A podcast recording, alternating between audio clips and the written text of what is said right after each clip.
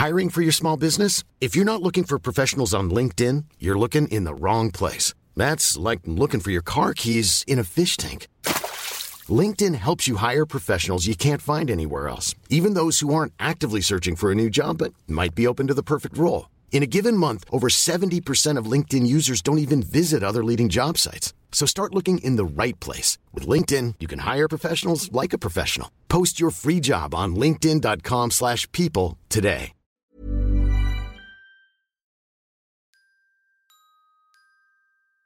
Micro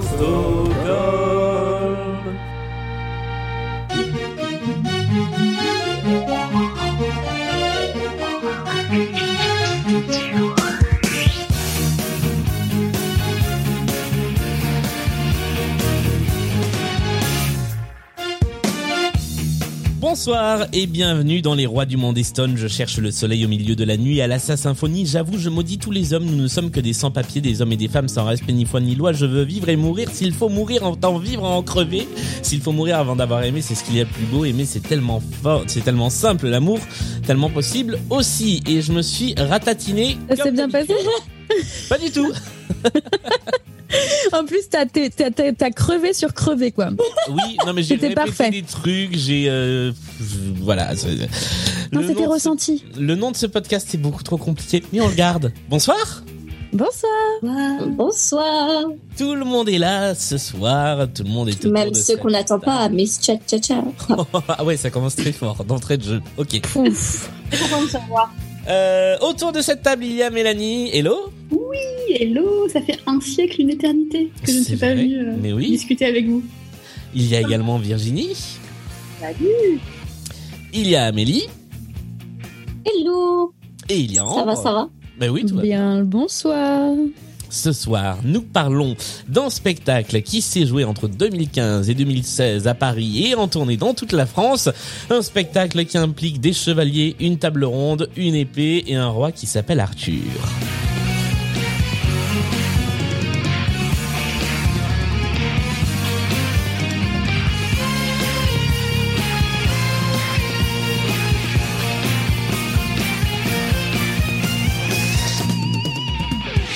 Et comme d'habitude, on commence avec le single qui avait fait, euh, qui, qui, qui est sorti, qui est ressorti un petit peu de ce spectacle, et c'était celui-ci.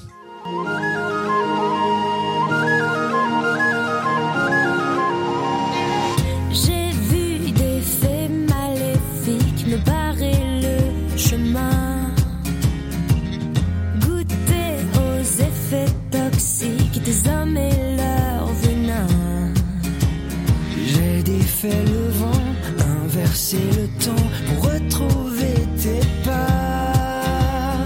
Tuer mes démons, braver les tourments pour arriver à toi.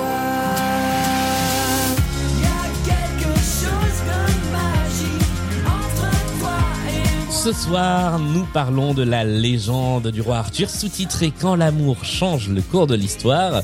Nous refaisons une incursion dans le, Dovia, dans le Dovatia-verse, puisque c'est un spectacle de Dovatia dont il a écrit le livret et une bonne partie des paroles, mise en scène par Giuliano Peparini, euh, et qui est un des, un des derniers très gros spectacles en fait. Ah bah oui, en date, oui, effectivement. Il n'y a pas eu grand-chose depuis dans, dans ces grandes fresques musicales, dans ces grands concerts dramatiques. Il y a eu quoi? Il y a eu Irésiste après, dans un genre euh, totalement différent. Et depuis... euh, Les Trois Mousquetaires, c'était genre euh, vers le même moment, je crois. Oui, je crois que Les Trois Mousquetaires, c'est juste un peu après. Ça doit être 2016-2017. Et, Ouais, puis, euh, et puis depuis... Et après, il y a eu le Covid. C'est ça. ça. oui, parce que... Parce que là, on a dit, on est en, on l'a pas dit d'ailleurs. On est en 2015. Oui, si, si, on l'a dit tout à On l'heure. l'a dit, pardon. Parce que Oui. Fabien, euh, Fabien Cardona, ensuite, il, avait, euh, il a fait Siddhartha, quoi. Ah oui, c'est vrai qu'il a fait Siddhartha. Ah oui, on a oublié Siddhartha, tiens. Il y a eu Jésus, je crois, aussi, d'ailleurs, dans le genre. Il y a eu Jésus, il y a Jésus eu, de euh, Nazareth. Il y a eu Bernadette de Lourdes qui ne s'est jouée qu'à Lourdes, mais euh, mais oui effectivement euh, ça, ça fait partie, euh, en tout cas de ceux qui ont eu une très grosse promo, promo ça fait partie des des tout derniers. Mm. Est-ce qu'on se lancerait pas dans l'histoire de ce spectacle pour nous rafraîchir un peu la mémoire sur cette grande légende? Voici le résumé. Il est venu le temps du résumé lue par Virginie pour savoir de quoi on parle.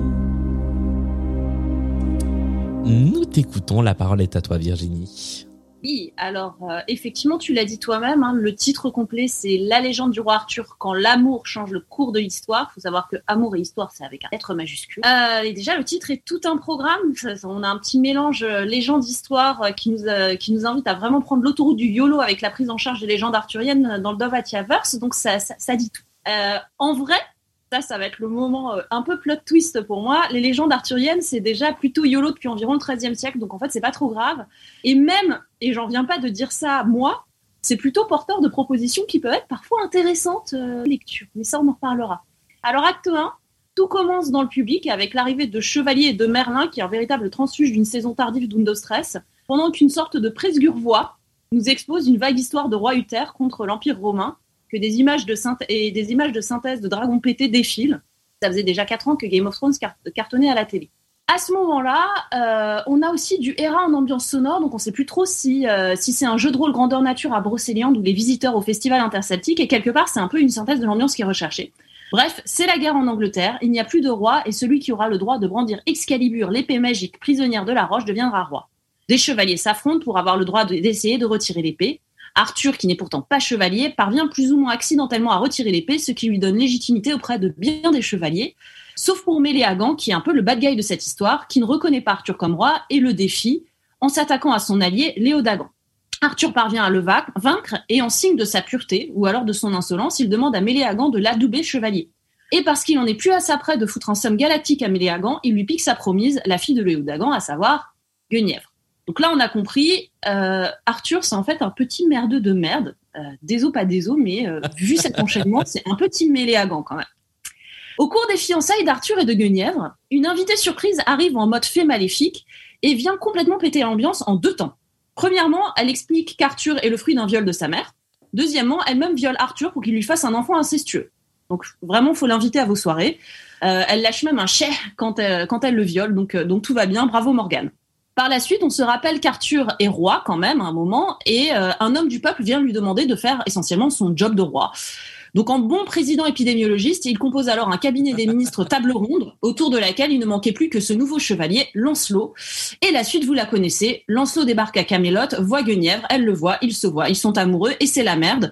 Et un des autres tubes de l'album, accessoirement. L'acte 2, lui, est axé justement autour du triangle amoureux Arthur-Lancelot-Guenièvre et la façon dont Morgane instrumentalise tout ce beau monde pour assouvir sa vengeance. Arthur et Guenièvre ont beau se marier, Morgane joue la carte de la sororité pour inciter Guenièvre à chauffer Lancelot, et très honnêtement, Guenièvre n'avait pas vraiment tant que ça besoin d'être d'être chauffée. À croire qu'elle est plus attirée par le look le croisic plage que le look la grande mode plage. J'espère que vous l'avez. Donc euh, et puis j'espère qu'on pourra faire ce point capillaire hein, quand même sur euh, sur euh, sur le casting notamment masculin. Bref, Guenièvre est semi-infidèle. Morgane va chercher Méléagan parmi les morts ou dans un donjon SM. J'avoue qu'à ce moment-là, j'étais un peu perdue. Et donc, en fait, l'idée, c'est qu'il kidnappe Guenièvre, que Lancelot se lance à son secours, et que tout cela soit célébré par une danse celtique. Et là, j'étais vraiment très, très contente, même si ça ne venait rien foutre dans ce spectacle. Euh, et en plein fest-noz, Arthur comprend l'infidélité de sa femme.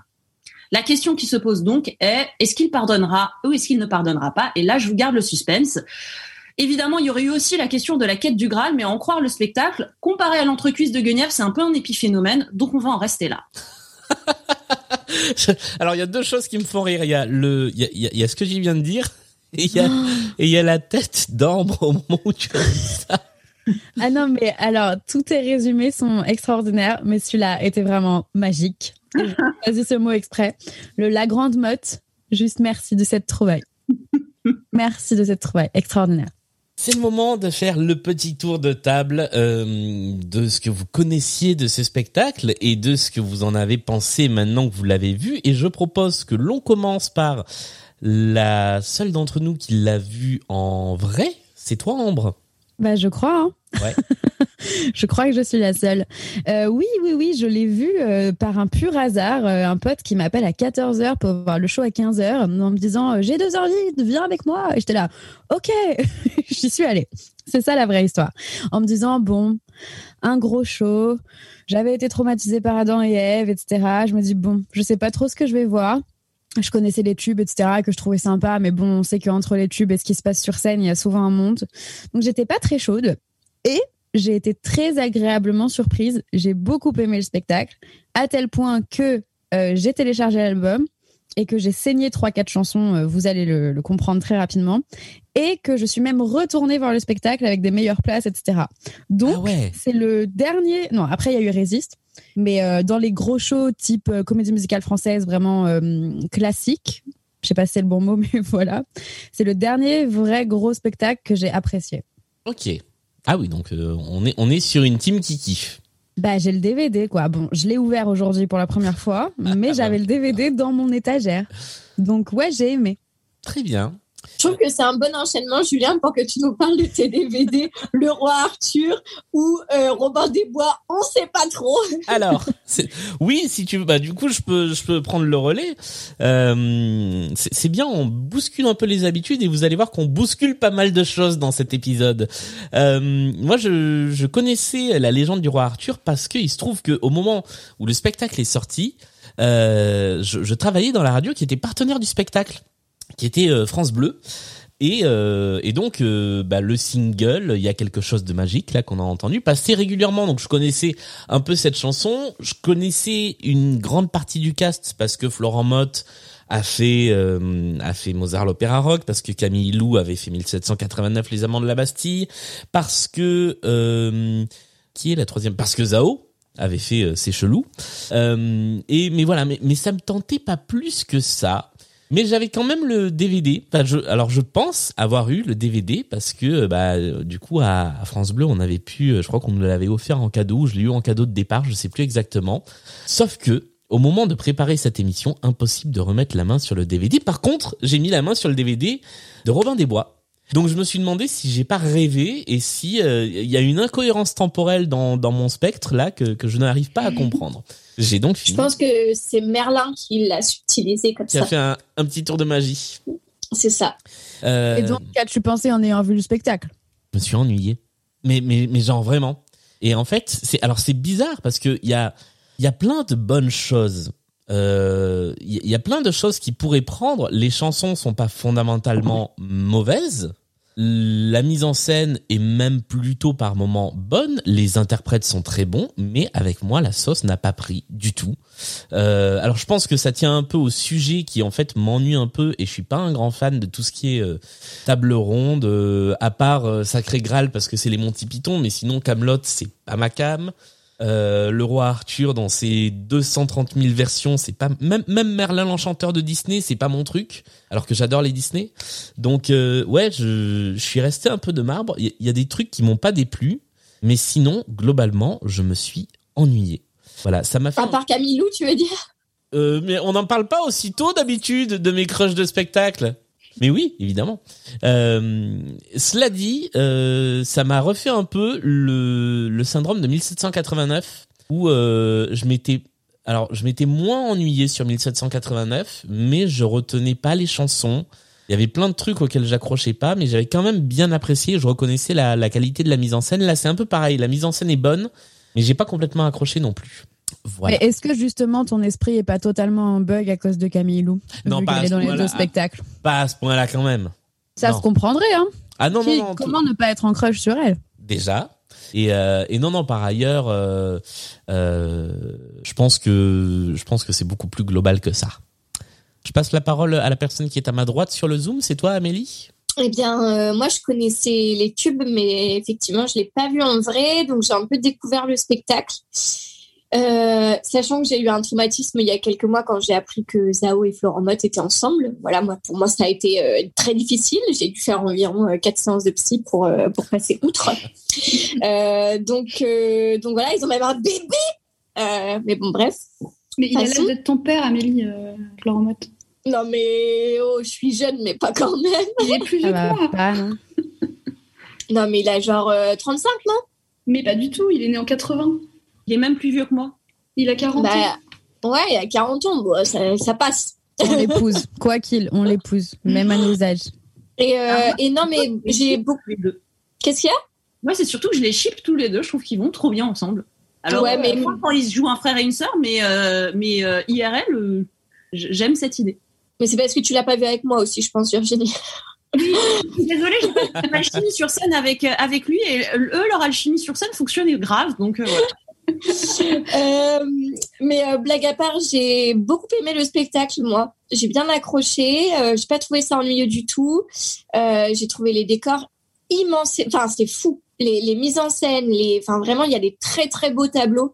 On voit qu'au niveau du décor, il y a eu vraiment du taf, je trouve. Enfin, pas des décors, mais plus des, des mises en scène et des, pas des costumes non plus, mais bref, j'y reviens- la scéno, ouais, mais j'y reviendrai. Euh, et, euh, et voilà, du coup, pour moi, c'est un spectacle plutôt positif. Et du coup, je passe euh, la parole à Virginie. Ok. Euh, alors moi, je suis, je suis, je suis, je fais partie de la team vieille de service. Et eh bien non, pour une fois, j'ai vraiment bien aimé le spectacle et je me range du coup du côté de Ambre et de Amélie. Inhabituel. Non, j'ai alors euh, plusieurs choses. Qu'est-ce que je connaissais du spectacle? Essentiellement, euh, pas grand-chose. Effectivement, j'avais entendu les tubes euh, de temps en temps que je trouvais pas mal, hein, euh, mais euh, j'en connaissais pas lourd à part ça. Euh, moi, j'ai pas un crush Florent Mott parce qu'en plus, pardon, alors là, c'est le moment où Amélie et Ambre vont en même temps essayer de me taper dessus, mais heureusement, on est en distanciel.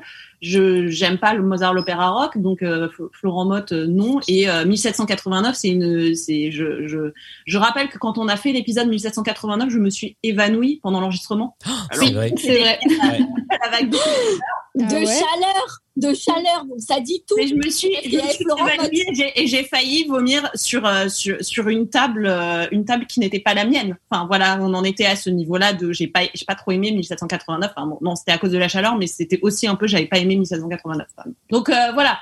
Euh, une pièce du Dovatiaverse, euh, j'étais pas partie gagnante du tout. Euh, après, je me suis rendu compte, d'ailleurs, en préparant l'épisode et en vous envoyant des photos, que en fait, je suis une, euh, une espèce de geek des légendes arthuriennes euh, qui s'ignorait. Et que finalement, en fait, je Simone, exactement. J'ai failli la faire. et que euh, et que donc euh, bah curieusement en fait quand on aime bien les légendes arthuriennes on se rend compte que euh, un des plus gros fun des légendes arthuriennes c'est de s'amuser à, à les réécrire et à les euh, et à les transformer. Donc en fait euh, c'était plutôt cool de voir ce que ce qui a été fait avec je trouve qu'il y a vraiment des choses qui sont intéressantes sincèrement euh, des façons de revisiter des choses connues des légendes arthuriennes. Enfin, euh, justement, le point Merlin l'enchanteur qui euh, qui joue avec euh, des animaux pour euh, pour éduquer Arthur euh, et, et là qui se transforme en un cerf unijambiste. Enfin, bon, moi je trouvais ça vachement intéressant. On en reparlera. C'est un des danseurs. Enfin. Euh, donc il y, a, y a des choses que j'ai trouvées intéressantes sur sur la scéno. Alors après. Effectivement, il y a les effets un peu comme pour 1789, euh, des effets de mise en scène qui sont assez spectaculaires avec euh, un gros usage de la vidéo, peut-être un peu au détriment du décor. Faudra peut-être euh, réfléchir à ça. Mais euh, Tout à fait.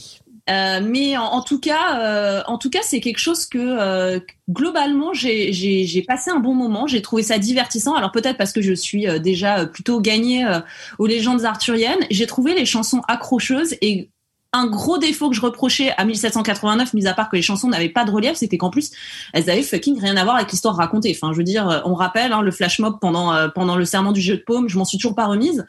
Et, euh, et là, je trouvais que les chansons, elles collaient bien à l'histoire qui nous était racontée et que que j'étais assez assez prise par ça et que le casting était super charismatique, sauf un, et, et fonctionnait très très bien. Donc voilà. Et moi, j'ai un crush aussi, mais alors c'est sur Zao. Je suis désolée. J'ai trouvé formidable de bout en bout dans ce spectacle. Voilà. Ah ben voilà, ça y est, on n'est pas d'accord. Il fallait, il Attends, fallait parce qu'on soit pas d'accord, toi et moi. Ah bah moi, je, je l'adore dans le spectacle. hein. Moi, sur ce point, je suis d'accord pour le coup. Ah, attends, Virginie, Mm. tu aimes bien même quand elle parle comme ça. Enfin, elle parle tout le Alors- temps, toutes ses fins de phrases sont comme ça. C'est insupportable. je trouve que ça va bien avec le personnage qu'elle a construit en fait. Ah, Moi, je trouvais que c'était genre, euh, attends, comment on fait les méchants déjà? Ah oui, ok, d'accord.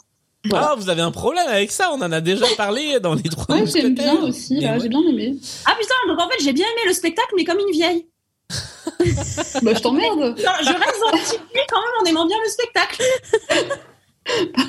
On a gagné une vieille, mais on a quand même les je arguments je ne te traite pas de vieille mais on est la team vieille toi et moi face au- à la team des, des bébés.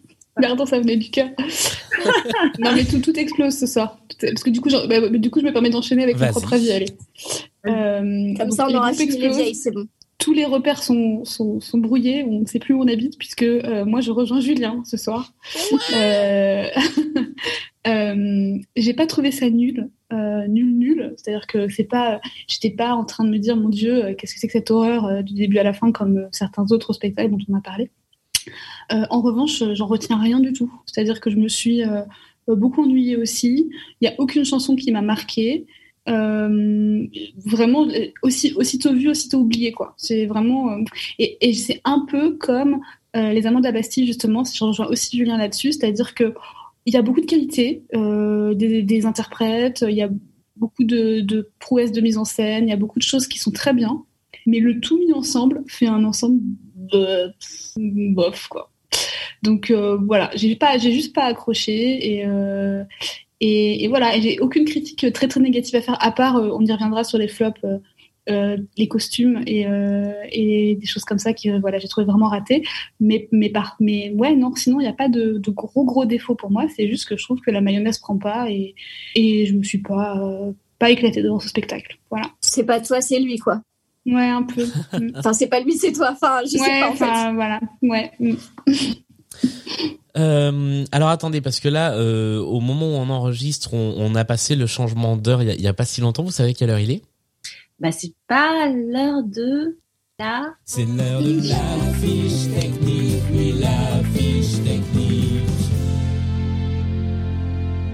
C'est bien parce que je croyais que ça allait être gros comme une maison, mon truc, et en fait, euh, j'ai l'impression d'avoir perdu une partie d'entre vous sur, euh, sur Mais cette oui. Parce qu'on est crevé, Julien, justement, parce qu'on a changé d'heure, on n'en peut plus. Moi, j'ai eu deux secondes. J'ai eu deux secondes où j'ai quand même regardé l'heure, tu vois, et j'ai fait genre, ok, il est 21h30, quel est le... Ah, Yes. la technique Moi, j'allais te dire l'heure. Hein. J'ai cru que tu voulais savoir l'heure. J'étais prête. J'étais comme ça. Et la fiche technique, c'est Mélanie qui s'en charge. Nous t'écoutons. Allez, très bien. Donc, c'est un spectacle qui s'appelle À la légende du roi Arthur quand l'amour change le cours de l'histoire, qui s'est joué du 17 septembre 2015 au 25 juin 2016, donc à Paris d'abord, et puis une tournée ensuite. Euh, donc, on l'a dit, c'est une production de Dovatia, ah, pardon, un livret de Dovatia et François Chouquet. Euh, des paroles et musiques complémentaires. Alors, je sais pas trop du coup ce qui est, du livret de Dovatia et ce qui est des paroles écrites par d'autres, mais en tout cas, il y a d'autres personnes qui ont contribué, notamment Zao, Silvio Lisbonne, Rod Janois, Aurel San, apparemment, je sais pas sur quoi, et Scred. Alors Orelsan, Euh. il a il a fait une chanson qui est dans l'album mais qui n'est pas dans le spectacle. Ah, voilà. Euh, Scred qui fait les qui fait les prods d'Orelsan par contre a fait pas mal de trucs dans dans ce spectacle euh, et on retrouve Rod Janois qui euh, jouait dans Oui. 1789 aussi. Absolument. Pas mal des chansons de, de 1789 Ouais. aussi. Tout à Ouais, fait. ouais, ouais. C'est pas une bonne nouvelle à l'époque. Euh, donc c'est mis en scène et chorégraphié par Giuliano Peparini. Euh, voilà, des costumes de Frédéric Olivier. Euh, je vais des lumières de Xavier Lowers. Je vous passe tout ce qui est coiffure, euh, etc. Gi- Giuliano Peparini pour- qui est je je je le rappelle d'ailleurs le même metteur en scène que 1789. Voilà, ce qui est du coup pas très étonnant vu les similitudes qu'on a relevées. Alors le casting, donc Florent Motte fait le roi Arthur, Zao la fait Morgane, Camille Lou la reine Guenièvre, Fabien Incarnuda, Incardona fait Méléagan, Charlie Boisseau Lancelot. Ensuite, on a une catégorie comédien alors qui est mal euh, est mal euh, référencée puisqu'ils ont mis David Alexis qui fait Merlin en comédien mais il chante également. Et ensuite, on a toute une série de comédiens qui, eux, ne chantent pas du tout. Donc, Dan Ménache, euh, qui fait Gauvin, Julien Lamassonne, qui fait L'homme du peuple, l'esprit et Urien, Tamara Fernando fait Leia, et Yamin Dib, apparemment, euh, fait Kay, le demi-frère du roi Arthur, mais il me semble que dans la captation qu'on a vue, c'est pas lui qui fait, qui fait ce rôle-là, donc ça devait être une doublure, dont je n'ai pas le nom. C'est euh, alors si je dis pas de bêtises, c'est euh, un type qui s'appelle Olivier Mathieu qui a fait le, le rôle dans un premier temps. Euh, tout comme Oui, pour tu as raison. Gauvin, c'est euh, Thomas Ronzo qu'on a, il me semble, dans la captation et non pas Dan Ménache. Oui, c'est Thomas Ronzo.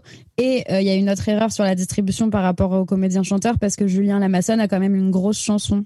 Oui, c'est vrai, il a aussi une chanson. Ah, mais oui, oui, exact, effectivement. Ouais, je me suis d'ailleurs fait la réflexion, enfin, on y viendra au moment venu, mais je crois que c'est les, enfin, c'est hyper rare d'avoir un, un personnage aussi secondaire, enfin, là, c'est même euh, niveau tertiaire, hein, et qui fasse une chanson. C'est fou. Bah, dans Le Roi Soleil, on avait euh, Victoria euh, qui n'était personne, hein, qui était juste la fille du Oui, peuple. c'est ça. euh, c'est l'incarnation du peuple, ouais, souvent, ouais. Qui avait plusieurs chansons. Oui, mais du coup, elle avait plusieurs chansons. C'était Ouais. un vrai personnage pour le coup. Alors que lui, il arrive, enfin, il a deux passages et il y en a un, il est chanté.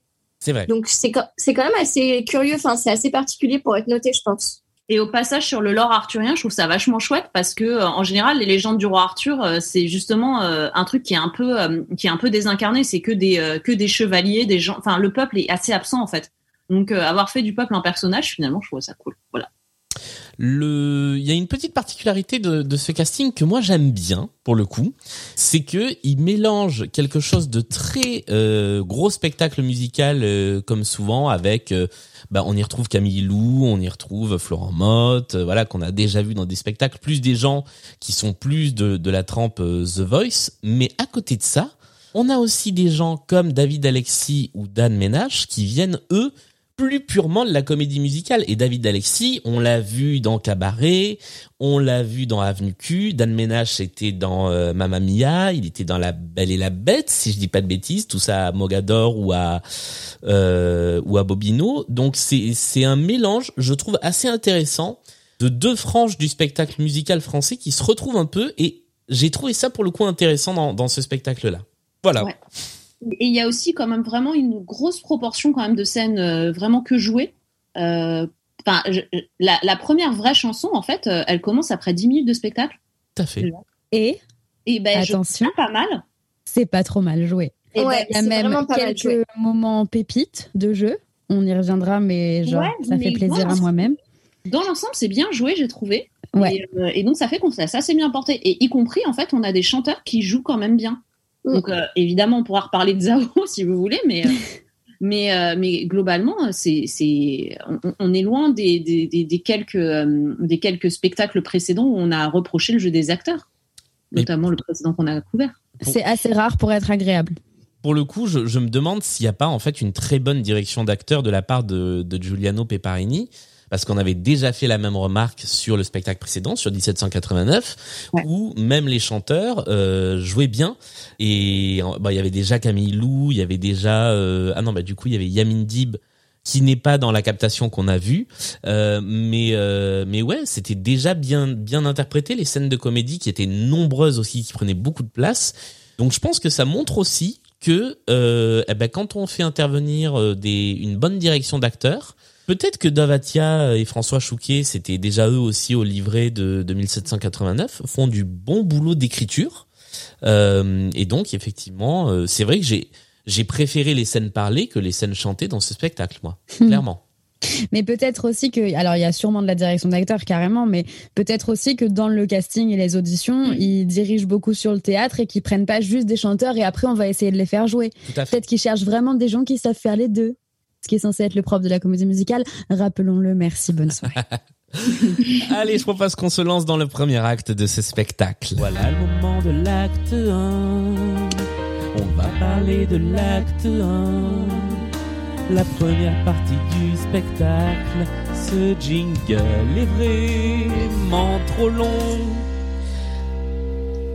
Et après ce jingle vraiment trop long et sa dernière note qui elle aussi est beaucoup trop longue, le spectacle s'ouvre sur un instrumental, mais aussi, comme tu le disais Virginie à l'instant, sur une longue scène dont on va un petit peu parler.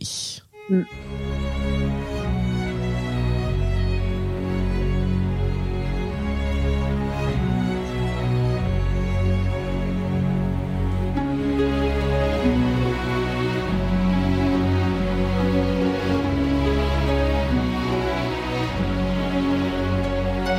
Vent souffle sur les plaines de la Bretagne armoricaine.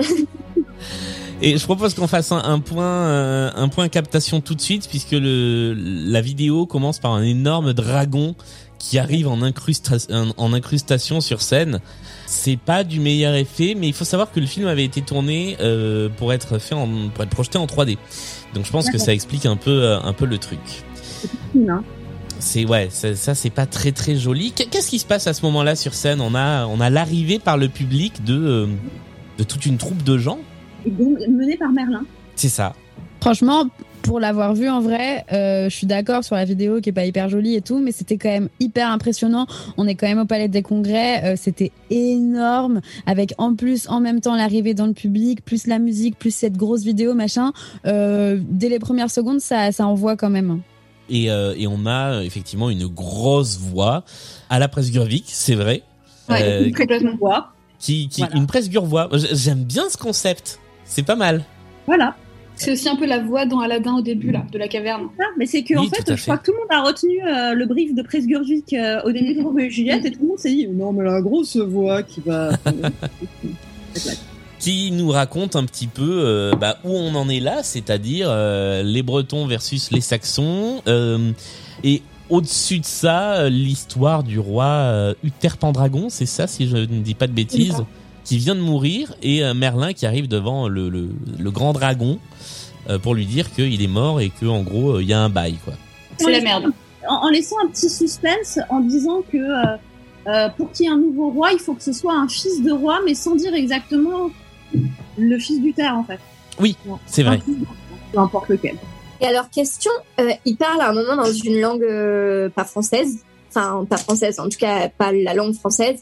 Euh, Est-ce que quelqu'un sait si c'est du latin, du breton, du... En fait, j'ai pas su distinguer. Je, je sais qu'à un moment, il y a des paroles qui sont en celtique irlandais. Ok. chercher. Euh, mais sinon, en fait, ça fait un peu, ça fait un peu penser. Moi, ça m'a fait penser au film de John Borman. Là, c'est vraiment euh, point vieux. Hein, là, je voilà, film de 1981 euh, et qui euh, qui commence avec euh, avec euh, pareil un carton explicatif et euh, les guerres du terre, etc. Bon, qui commence un petit peu en amont, mais où euh, du coup Merlin invoque le dragon et il le fait avec une espèce de de langue euh, celto fausse. Mais, euh, mais c'est un même principe de à, à tout moment, moi, je, je, je m'a- je m'attendais à entendre l'invocation du, du dragon, qui est devenue en fait une des citations les plus connues de l'histoire du cinéma. C'est en général dans la liste des 100 citations les plus connues, en fait. Oui, mais euh, parce que les, les gens qui ont fait ces classifications les ont fait euh, avant l'an 2000, en fait. Mais, euh, mais ceci dit, je crois que je pourrais presque vous réciter l'invocation du dragon. hein. Eh bien nous t'écoutons. Anal natrach usvas besod dorziel dienve. Voilà. Oh putain il y a un dragon. C'est réveiller le dragon, c'est le réveil du dragon, et donc euh, tu peux faire plein de choses à ces moments-là, et c'est aussi la merde. Voilà. Euh, donc voilà, il va, il va falloir, euh, il va falloir trouver, euh, trouver un fils de roi. Mm. Et, euh, et Merlin part avec cette mission pour être lui-même libre parce que euh, il est pas complètement clean dans cette histoire, comprend-on. Ouais. Il a aidé le roi à faire quelque chose de, de pas très net. On n'en sait pas beaucoup plus à ce moment-là. hein. Voilà. Et on nous dit, le brief, c'est il faut que ce soit un, roi juste et droit, sinon c'est le retour au chaos. C'est ça. Et là, on découvre le, le décor qui s'ouvre sur une sorte. Alors, moi, c'est un truc. Je, je le dis tout de suite. J'ai détesté ce, cette espèce de rideau portail. Autant j'aime bien les effets de rideau, j'aime bien les trucs qui s'ouvrent, mais ce portail, je l'ai trouvé très moche et beaucoup trop utilisé. Et donc, autant j'adore les rideaux, les, les effets de rideau, de tulle, de, de, de tous ces trucs-là dans les spectacles, autant celui-là en particulier, eh ben, je le trouve moche à tous les coups, quasiment. Oh, bah, moi, non, bien. il- Ouais, Ouais, moi, bien. moi aussi. Il ressemble un peu à une verrière, je trouve. J'aimais bien. Ouais, moi j'avais l'impression d'entrer dans, un, dans une serre botanique, quoi, mais pas dans un château. Non, mais par contre, je suis d'accord que c'est beaucoup trop utilisé. Euh, c'est vraiment genre euh, changement de décor. Ok, c'est pas grave, on met la verrière, vous inquiétez pas. Et du coup, c'est un peu dommage, quoi. Et euh, quand même, on fait un autre point négatif. euh, donc, euh, j'en profite vu qu'on entendait la musique un peu façon Ameno. Euh, c'est quand même, enfin, encore une fois, con. Putain, on a marre de pas avoir des, des orchestres. Ouais. Après, alors là, là pour le coup, vu la couleur musicale du spectacle, ça aurait été compliqué parce Ah, que c'est très électropop. Et ouais. Euh, on découvre le décor et là, pour le coup, je dois, concéder un effet, un effet waouh parce que euh, certes il y a de la vidéo, mais la structure est quand même grande. Il y a deux, euh, il y a deux parties de décor à, à cour et à jardin qui sont assez imposantes, qui représentent des bâtiments. Il y a des escaliers, il y a des portes. Ça rappelle un petit peu la deuxième version de décor de Roméo et Juliette qui était d'un seul tenant mais qui là est séparé en deux. Et euh, en, en avant-scène, il y a également deux trous dans lesquels on va très vite découvrir qu'il y a des, des trampolines, euh, puisqu'on arrive assez rapidement sur une scène de, de bataille de chevaliers. Ouais. Là, j'ai rien à ajouter parce qu'il n'y a pas d'extrait sonore, donc si vous voulez dire un truc. Non, moi, c'était drôle de voir Amélie découvrir qu'il y avait des trampolines. euh, je- Non, mais alors moi, j'ai rien capté à la, à la sauce, quoi. Enfin, je veux dire, euh, j'ai. J'ai regardé pourtant, hein, j'ai regardé la capta et tout, j'étais concentrée, j'ai pas fait autre chose pendant, mais j'ai pas capté les trampolines. Enfin, je- C'est vrai que je trouve ça se voit peu sur la capta par rapport à ce que ça donnait en vrai. Mais c'est assez discret, franchement, ça, ça fonctionne bien. Mais c'est vrai que là, on se retrouve à vraiment faire du commentaire euh, dans le vide, entre guillemets, parce que enfin, c'est un peu ce que tu disais tout à l'heure. Enfin, la première chanson, elle arrive tard, quoi. Tout à fait. Non, ça mais reste un là- démarrage assez lent, ouais. Non, mais là, en gros, c'est chevalier, voici l'heure des combats, blablabla. Il faut tirer Excalibur du rocher sacré, nan, nan, nan. Du Oui, coup, il y a la foule, On, on- les combats. on l'a pas dit, Ouais. mais effectivement, en plein milieu de la scène, il y a un gros Le caillou rocher. avec l'épée d'Excalibur plantée dessus. Exactement. Et du coup, il y a plusieurs euh, chevaliers qui tentent de, euh, enfin, qui, qui viennent là pour combattre, pour pouvoir retirer Excalibur. Mm. Euh, Florent Mott, qui joue du coup euh, Arthur, c'est un peu le benet. D'ailleurs, j'ai trouvé ça hyper bizarre parce qu'en fait, au tout début, Oui, il est un peu con-con. Ouais, Et après, par contre, euh, le mec, il devient roi, bah, c'est bon, il est, il est intelligent, euh, il a de la 100% chuchote, d'accord euh, avec toi. Tout à fait d'accord Bon, aussi. bref. Je l'ai pas Mais trouvé. donc, euh, je l'ai trouvé gentil. C'est ça, c'est qu'on le montre comme un peu euh, un. Oui, il est gentil, quoi. Pur et, pur et innocent et qui comprend rien à rien, quoi, pour l'instant, parce qu'en fait, il n'est pas éduqué à ce monde-là. Mais, euh, mais surtout, en fait, il est censé être très jeune, mais bon, là, pour le coup, ellipse, temporelle oblige, il a tout le temps le même âge, mais, euh, mais il est censé euh, Mm. être encore euh, un tout jeune, euh, tout jeune adolescent euh, avec un peu du lait maternel sur le coin des lèvres, quoi. Ouais, ouais. Il Parce aurait que dû lui- commencer rasé et ensuite avoir la barbe. Ouais. C'est vrai. Mais pas compliqué à faire, enfin, un peu compliqué à faire en une heure, quoi. Moi, tu fais des petits implants, c'est bon. ouais. Euh, non, moi je, trou- je trouvais ça, euh, je, je le trouvais sympa, euh, Florent Mott au début effectivement dans ce dans ce rôle de, euh, il est donc il est avec son son frère, enfin son demi-frère qui est Kay, qui lui pour le coup vient combattre. Euh, lui pas du tout, il est presque écuyer quoi. Et euh, Bah, il est écuyer d'ailleurs, il le dit. hein. ah oui c'est vrai Il dit, je qu'il suis dit. Ouais, il dit je suis l'écuyer de mon frère. et euh, il doit trouver euh, une épée et et voilà quoi et, c'est un peu c'est un peu ça euh, enfin j'a- j'aime bien l'ambiance de ce début de spectacle au début je me suis dit tiens ça va être très sympa ça va être un peu léger un peu enlevé Euh, je, me suis un peu un peu planté Qui, du coup, va essayer de combattre, mais comme son ref a oublié l'épée, bah, du coup, il va essayer d'aller chercher. Donc, son ref, c'est Arthur, hein. Il va essayer d'aller en voler une, etc., machin. Et finalement, il y a Bernard qui dit, tiens, va chercher Excalibur. Du coup, le mec, il enlève Excalibur. Et donc, c'est lui le roi. C'est à moi qu'elle a fait. Mais je me balade dans les. Tuileries. Et ce qui s'est passé en parallèle, c'est qu'il y a deux chevaliers qui se sont battus, qu'il y en a un qui a gagné le tournoi, C'est vrai. qui est mêlé à gants et qui dit bah c'est à moi de retirer l'épée. Il y arrive pas. Arthur arrive derrière et, et la retire euh, comme rien et, euh, et Méléagan est pas très content. Et c'est le début de Méléagan qui est pas très content de l'insolence d'Arthur en fait. c'est ça C'est ça, parce qu'en plus, il a le soutien de tout le monde, en fait. À partir du moment où il a retiré Excalibur, tous les chevaliers qui sont là font genre, ah, ok, c'est notre roi, c'est bon, machin. Mm. Et euh, Léo Dagan annonce son soutien, etc. Et du coup, euh, Méléagan est là en mode genre, euh, quoi Euh, C'est pas possible. Regardez, euh, regardez qui c'est votre chevalier de merde, là. euh, ce serait plutôt moi. euh, Enfin, voilà, moi, j'ai gagné le combat, blablabla. Et là arrive la chanson Advienne que pourra.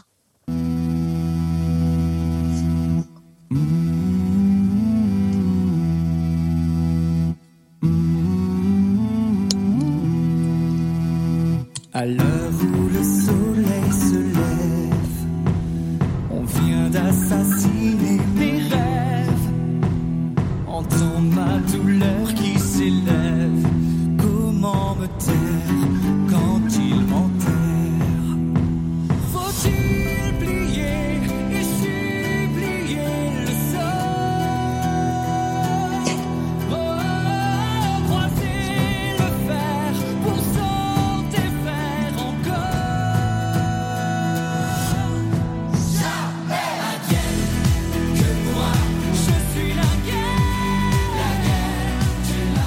Advienne que pourra la chanson des enfoirés 2017 Oh, pardon c'est méchant Mais on dirait vraiment ça. hein. mais, c'est bien. bah, c'est efficace mais je la retiens pas quoi Ouais, attendez, est-ce qu'on parle de sa voix déjà? Oui alors on- Il a une voix incroyable. Ouais. Merci. Et est-ce que vous savez où on l'a déjà vu? Alors euh, moi j'ai regardé sur euh, sur euh, Wikipédia donc je vais pas répondre. Moi, je l'ai pas regardé, je ne sais pas. C'est un spectacle qu'on a déjà euh, fait. Les trois mousquetaires. Non. Non, un indice c'est un spectacle euh, qui a un rapport enfin avec lequel Ambre a un rapport peut-être assez obsessionnel. Résiste est-ce que c'est Roméo et Juliette Roméo et Juliette Bah oui, comment Alors, tu attends. peux dire résiste avant Roméo et Juliette? Euh, alors, parce que je ne savais pas, est-ce que dans Roméo et Juliette, il a fait Mercutio? Il était doublure Doublure de Mercutio, etc. Mais il était sur scène dans un rôle tous les soirs. Ah, d'accord, En ok. Quel rôle? Est-ce que vous savez? Euh, qu'est-ce que le, Le rôle le poète? euh, du danseur. T'as dit quoi, Julien? Le poète? Bah oui, Ah ouais, c'est notre poète 2010. d'accord. Mmh. J'ai dit notre comme si c'était mon spectacle, hein, mais euh, oui, mais euh, si on fait plus attention. on a l'habitude. Ouais, voilà. Mais, on relève euh, même plus. Ok. Rose Dubois, laissons-la dans son délire. C'était mon poète, merde. C'est alors c'est drôle bien les parce petits que euh, quiz comme ça, j'aime bien. ouais, Ouais. Je sans savoir. Alors plus en moi ce cet interprète je l'ai plus euh, découvert dans le deuxième acte. On en, on en reparlera. Mais euh, c'est vrai qu'il a une voix qui monte dans les aigus de manière assez Ouais. dingue. Et, et je me suis dit bah il a vraiment un côté euh, John Ezen dans euh, dans Roméo et Juliette dans dans ce côté un peu voix euh, qui part dans tous les sens et dans sa folie de personnage. Il y, avait ce côté-là et, euh, et tu vois, je savais pas effectivement qu'il avait fait euh, Roméo et Juliette. Je savais qu'il avait fait Siddhartha après. Je ne savais pas qu'il avait fait Roméo et Juliette avant. Et il était en effet doublure de John, donc tu as raison Donc euh, ça se tient. d'avoir euh, senti le Mercutio en lui. que euh, l'acte s'ouvre sur, euh, sur le méchant et c'est ce qui se passe aussi dans l'acte 2. Euh, Il y, a, il y a ce parallèle entre les deux actes où, euh, où le- l'histoire est racontée par les, par les bad guys en fait. Ouais. Ça rappelle un spectacle qui s'appelait comment déjà? Ami, Amil, Am- je sais plus.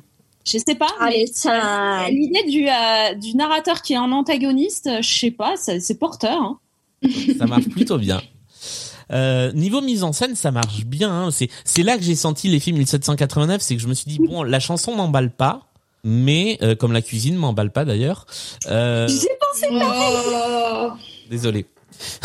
j'ai pensé pareil, je me suis retenue.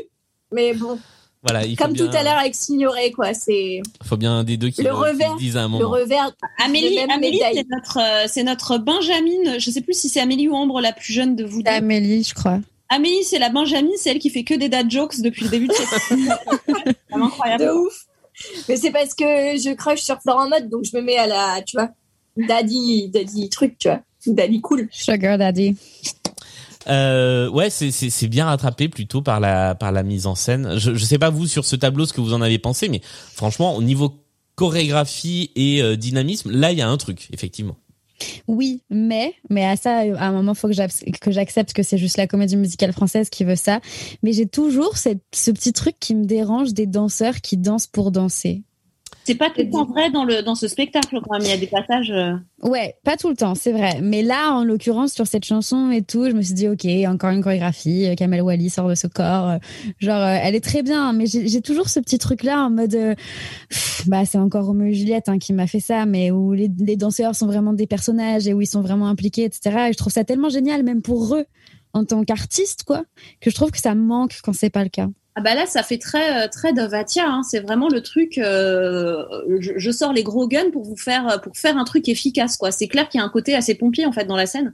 Moi à ce moment-là, j'étais pas encore complètement gagnée au spectacle et j'avais un peu le même ressenti que Julien, genre chanson bof, mais en fait euh, finalement efficacité qui, qui s'impose d'elle-même avec avec le, la totalité du tableau en fait.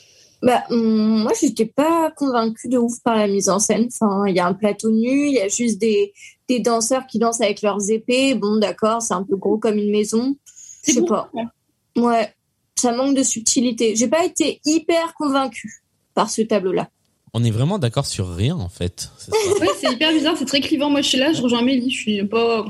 Ça m'a pas. euh, En plus, il y a des, il y a, mais bon, ça c'est la capta qui fait ça, mais il y a des moments où vraiment c'est filmé hyper central et où du coup, il y a Mélia Gant qui avance que, enfin, vous pouvez pas voir pour les gens qui nous écoutent, mais qui avance version euh, Beyoncé dans euh, son clip de euh, Aidez-moi.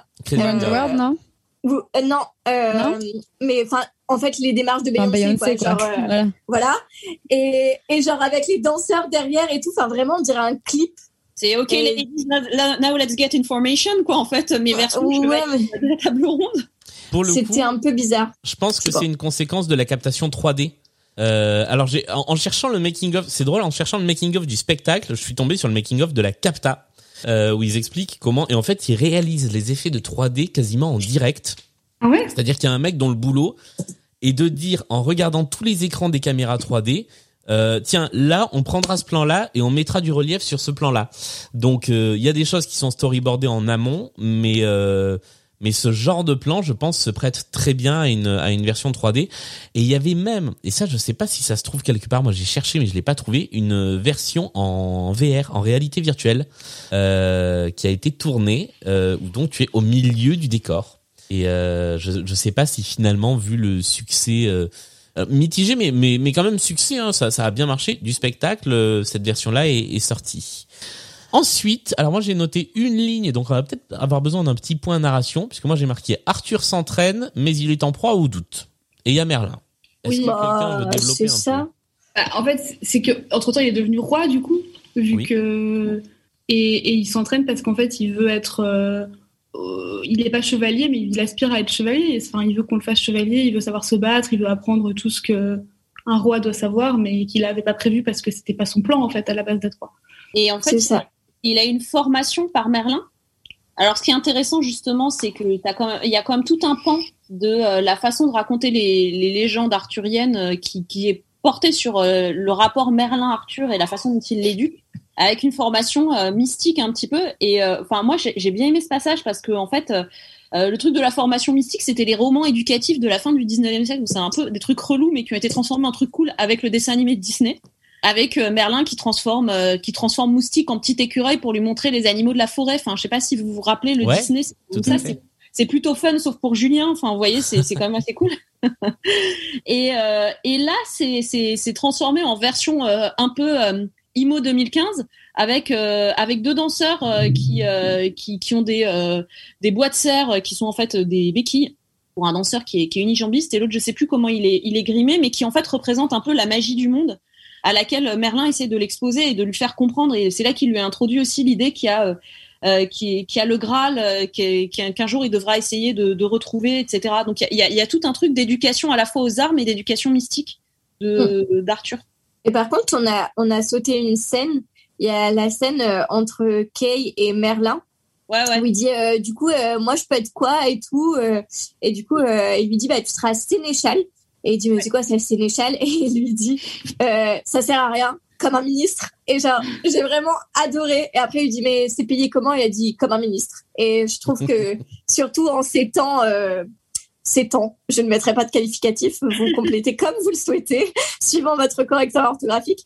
Mais du coup euh, je trouve que ça ça collait bien c'était assez drôle. On peut rajouter un truc? Le sénéchal, euh, il se rapproche d'une version locale d'un ministre de l'Intérieur?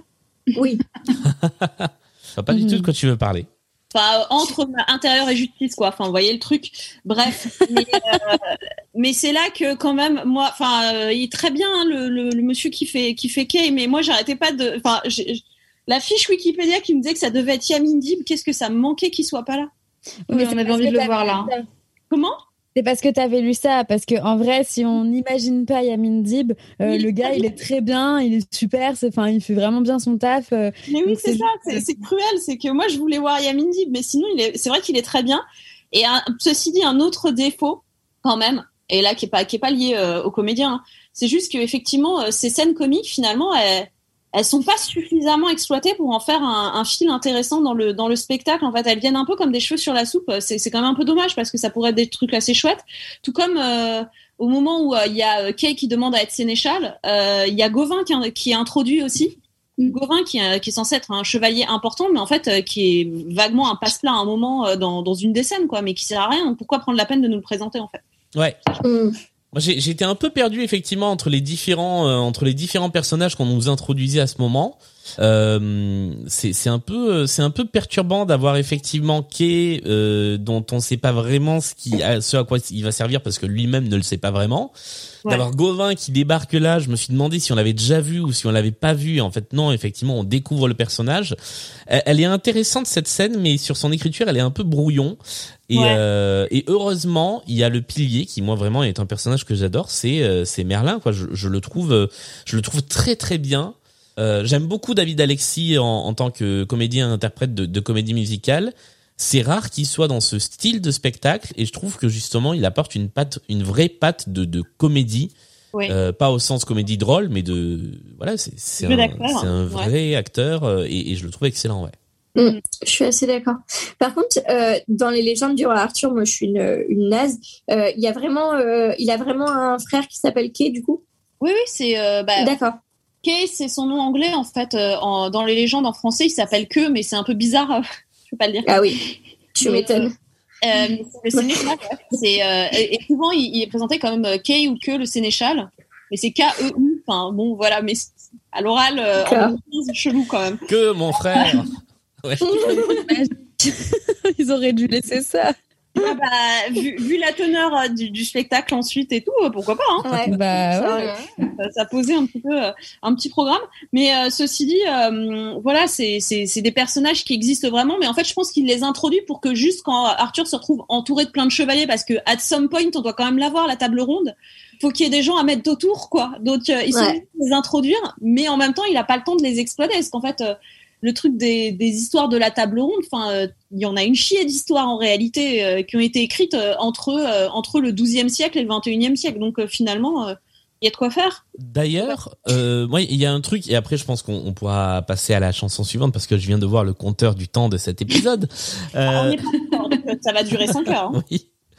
Euh, je- en fait, euh, quand, quand je suis parti sur la légende du roi Arthur, pour moi, c'est vrai que j'avais en tête Merlin l'enchanteur et je me suis dit bon, bah, il va y avoir tout un tas de, toute une partie du spectacle, ça va être l'initiation de ce jeune Arthur qui va à la fin finir par réussir à tirer cette épée. Ouais. Euh, et, et en fait, euh, bah, quand euh, il a pris l'épée au bout de 10 minutes de spectacle, je me suis dit ah ouais ok, qu'est-ce qu'on va nous raconter ensuite? Et, et, et j'étais hyper surpris parce que je m'attendais vraiment à ce que ce soit au moins le premier acte. Bah, en fait, euh, il, il est parti plutôt sur le délire, euh, le, un des romans du, euh, du Moyen Âge qui s'appelle La mort d'Arthur, quoi. D'accord. Et il, est long. Et par contre, j'ai une question parce que sur la scène de, dont on parle, il y a un changement de décor et euh, il y a des espèces de grosses statues. Je crois qu'il y en a trois, Ouais. statues de marbre, je pense, enfin ou en, en tout cas un truc massif qui arrive. Est-ce que, euh, enfin, je m'adresse surtout à Virginie, mais c'est un peu à tout le monde. Est-ce que vous savez euh, qui c'est censé représenter? Enfin, est-ce qu'il y a, il y a quelque chose, euh, est-ce qu'il y a un sens derrière, ou est-ce que c'était juste en mode, allez, voilà tes statues, euh, en mode c'est la Bretagne? C'est Riri, y a- et Loulou. Sachant qu'il y a un, un bail avec les statues pendant tout le spectacle. Il y a tout le temps plein de statues. euh, Et c'est des statues, je me rappelle plus trop, c'est des statues ou euh, c'est vraiment des statues figuratives, genre de personnes? Ouais, ouais, ouais. À ce moment-là du spectacle, euh, c'est des grosses statues euh, assez a- massives. Il y a tout un délire sur les- les- l'histoire d'Arthur aussi, du passage du paganisme au christianisme, mais bon, je pense que c'était un peu complexe là aussi de mettre en scène. Parce que là, en fait, c'est des c'est des petits personnages avec leur euh, leur C'est bouclier vrai, et c'est tout. Ouais, ouais, bah je sais pas, c'est peut-être effectivement pour faire un effet euh, celtique, ouais, je sais pas. Bon, bref. Ouais. Mais du coup, donc du coup, euh, Arthur avec sa, sa robe rouge là, et il va euh, il va nous chanter une petite chanson. Il est dans le doute. Ouais.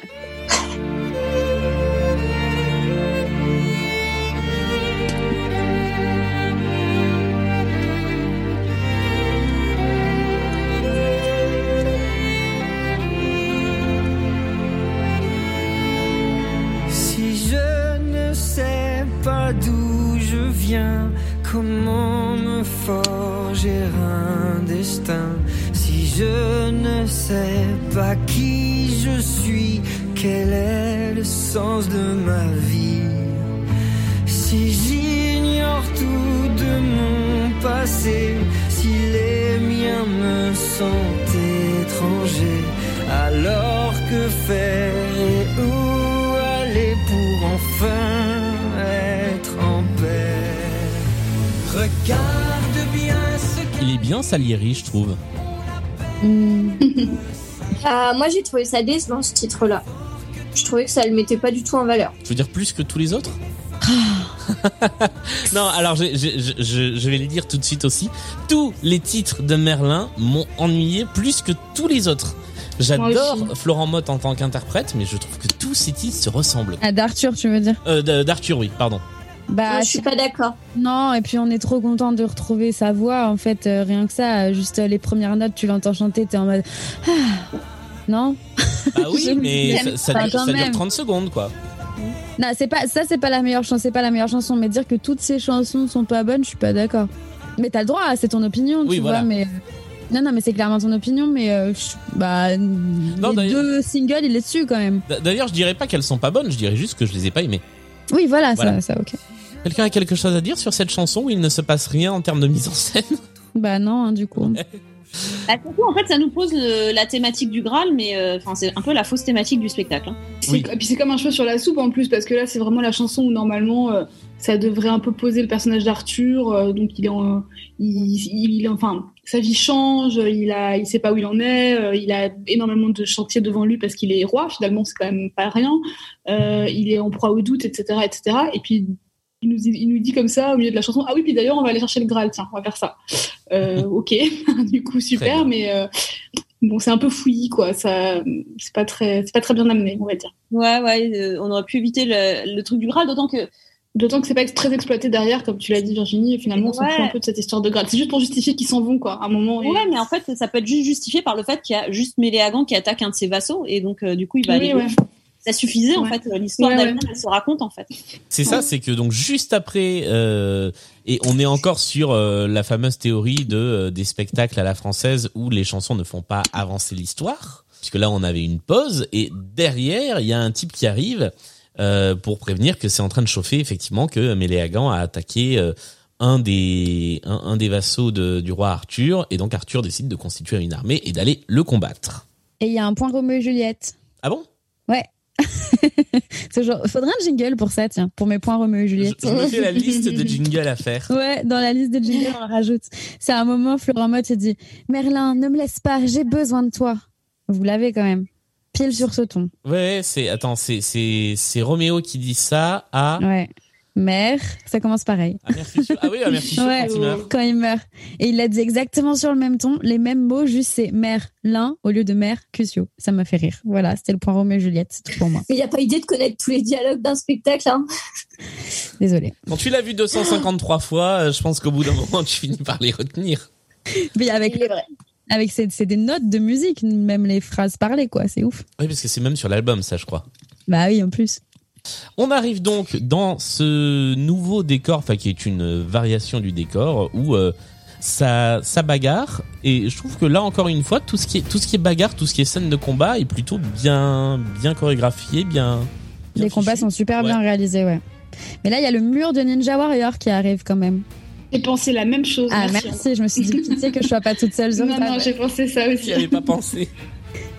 C'est vrai Et les Yamakasi. Mais bon, ça, c'est plus référence de vieille personne. Donc on arrive effectivement sur euh, le combat entre Arthur et, et Méléagan et, euh, et il est battu à nouveau par Arthur, hein, Méléagan. et bah, Voilà. Ouais. Et il est obligé de euh, faire chevalier Arthur. Il lui demande, il leur donne de le faire chevalier. de la doubée, ouais. Euh, et euh, Et il le fait, euh, mais un peu à même. ah ouais, Exactement. il jette l'épée. c'est c'est assez bizarre cette scène parce que. Alors là aussi, je, pense euh, à, Excalibur. mais Dans Excalibur, c'est pas c'est pas Méléagan, c'est Léo Dagan en fait qui euh, qui attaque Arthur, qui est vaincu par Arthur et Arthur lui dit "Tu me reproches quoi De pas être chevalier? Ah ouais? Eh ben t'as qu'à me faire chevalier." Et il lui donne Excalibur. C'est la même scène en fait. Il lui donne Excalibur et il lui dit "Adoube-moi." Et euh, Léo Dagan est complètement pris de court par la noblesse d'âme de ce de ce gamin. Et donc il l'adoube et il le reconnaît comme son roi et c'est la grande réconciliation. Donc moi je me disais mais en fait ils vont trop se réconcilier donc euh, c'est un peu chelou. On nous a posé Méléagan comme un méchant mais en fait ils vont devenir copains là. Et en et fait, euh, pas tellement. Pas tellement. Là-dessus est libérée la la la, la princesse qui euh, elle, elle est quoi? Elle est elle est non, elle est pas princesse. C'est la fille de Léo Dagan C'est ça. Et, et elle vient pour pour aider les blessés dont Arthur qui est blessé et en même temps elle était promise en mariage à Méléagan euh, du temps où il n'y avait pas encore euh, Arthur euh, dans dans le Ah, Dans le tableau. J'avais loupé cette info moi. Et oui, c'est pour ça qu'il est dégoûté parce qu'il a perdu le trône et la gonzesse. Ok, j'avais pas j'avais pas percuté, tu vois.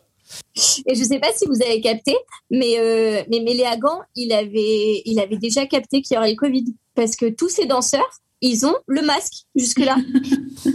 Les masques noirs. masqués. Ouais, ouais, Ah, j'ai pas pensé. Et je me suis dit, lui, il savait. Ils étaient en il avance. Avait, il avait la, il avait la ref, il avait les sources. C'est peut-être lui le pangolin. Hein. C'était clairement lui le pangolin. On arrive donc sur la chanson interprétée par Camille Lou, l'entrée en scène de Camille Lou sur une chanson qui s'appelle Rêver l'impossible. Et là, j'ai l'impression d'être dans Mozart l'opéra rock. J'adore la petite musique.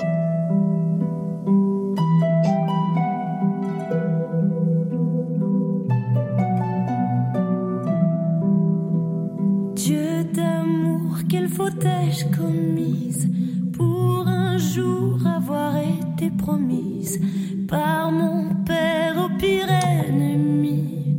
Quelle ironie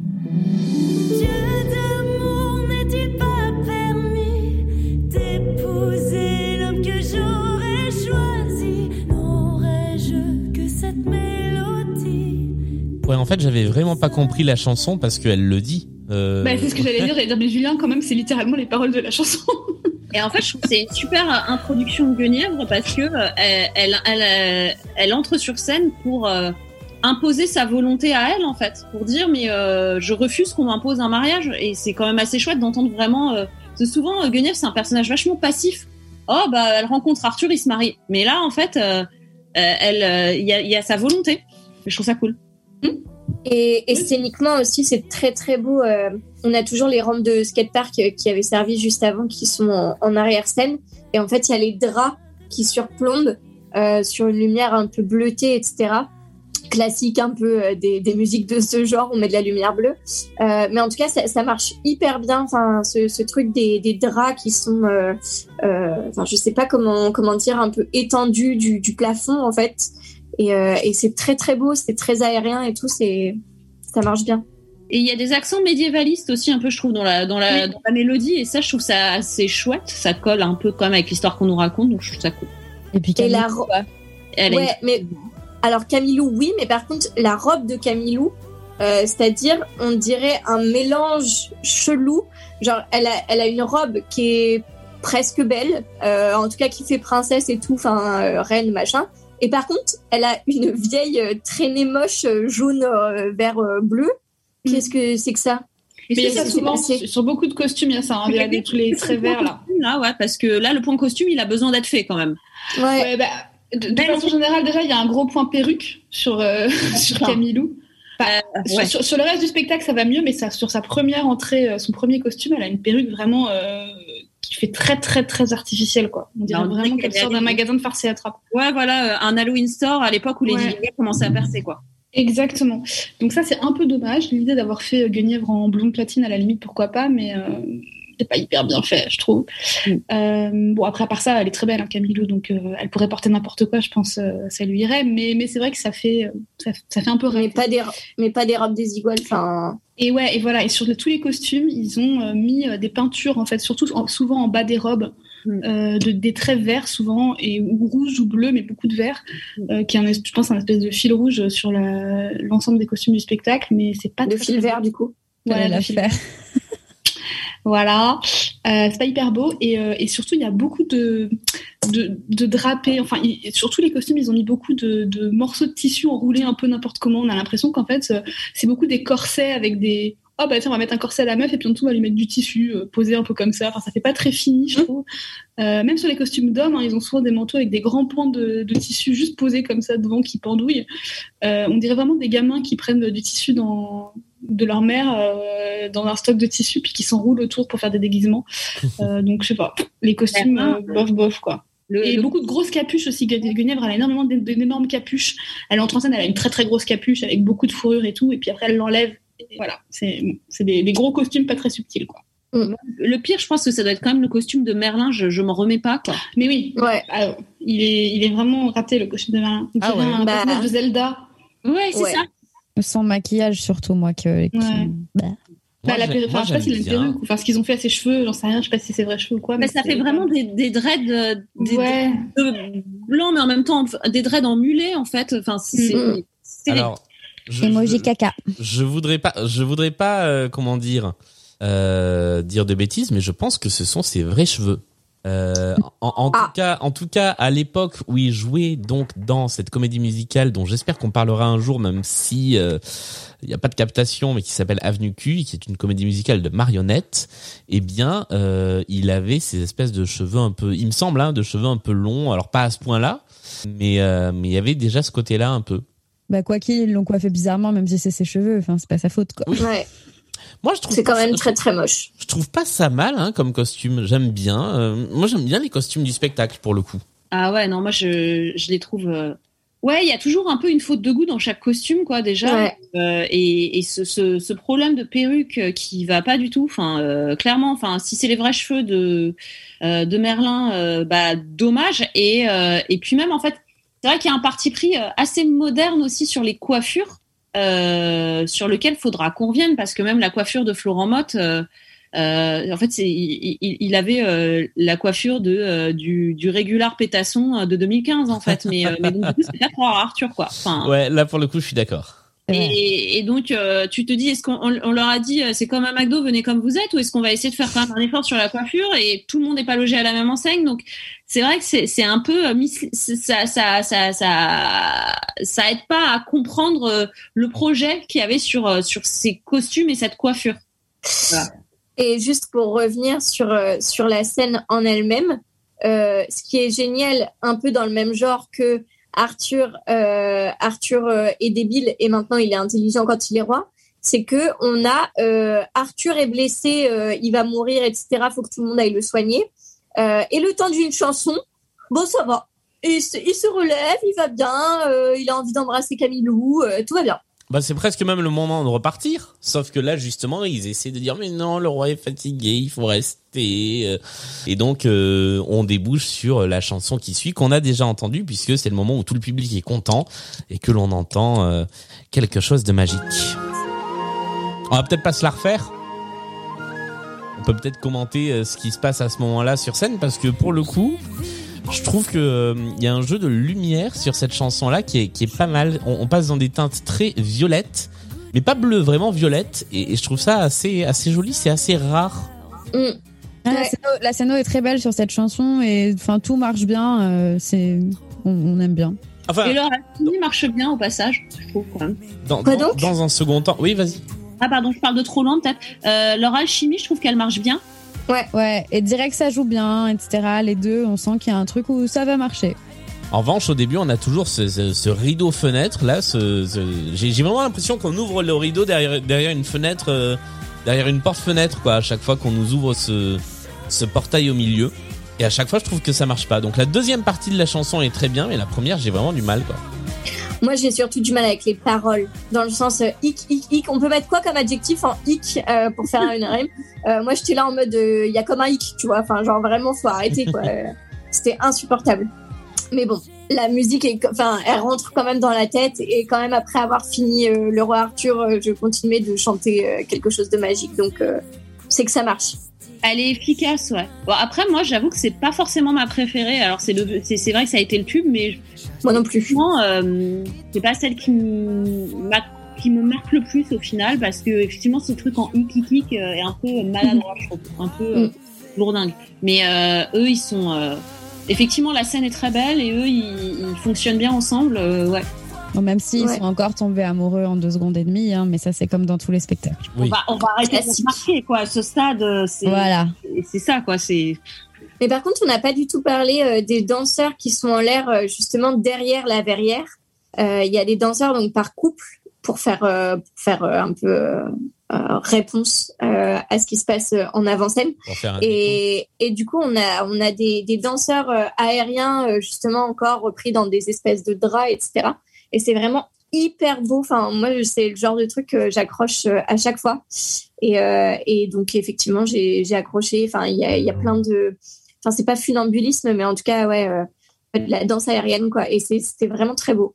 Après, je, vais refaire l'accent belge de nos de, nos amis de, de deux heures de perdu, mais mettre des danseurs en couple à chaque fois qu'il y a une chanson d'amour ou de chanson de couple, ça fait un peu genre met une couche quoi. C'est vous avez vu, il y a des couples sur scène, on va mettre des couples de danseurs en duo. Ouais, c'est vrai. C'est euh, voilà. je- Après, c'est joli en suspension, mais j'ai trouvé que euh, on retrouvait souvent des danses en duo comme ça et que bah, au bout d'un moment, on s'en lasse un peu.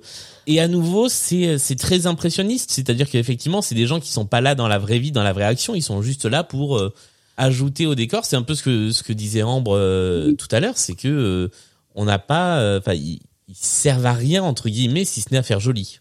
en fait, les, les danseurs sont vraiment, on ont vraiment qu'un rôle de faire valoir, en fait. Euh, comme tu dis, quand c'est des scènes de couple, c'est des danseurs en couple. Quand c'est une meuf flippante qui veut- va arriver, c'est euh, des danseuses flippantes. euh, et euh, et c'est souvent un peu ce- cette idée que c'est des miroirs, quoi. Ouais. Complètement.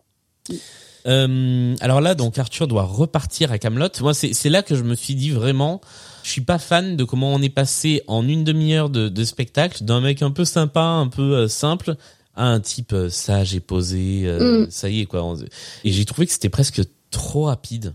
Mais ce qui est fou sur quand même, c'est que cette chanson ne se termine pas par un baiser. J'étais sûre que ça se terminerait comme ça. Alors certes, il y a une scène juste après et c'est là qu'ils s'embrassent, mais euh, j'ai tellement l'habitude que justement ce soit la chanson euh, où euh, du coup à la fin ils s'embrassent, euh, et là pas du tout. Du Bah, coup j'étais un peu surprise. La chanson, euh, enfin la scène se termine en fait plutôt par genre un trigger warning quoi. C'est Merlin qui lui dit t'es sûr que vraiment Oui. tu veux ça? Et donc quelque part à la fin on passe à Arthur sage et posé, mais Arthur qui fait une grosse connerie, qui qui qui n'écoute que son cœur. Asine son cœur est dans son pantalon quoi. Enfin donc donc c'est c'est quand même un peu ça qu'on nous vend aussi dans l'histoire et qui est euh, qui est un peu euh, qui est un peu le, la faille de, de Arthur.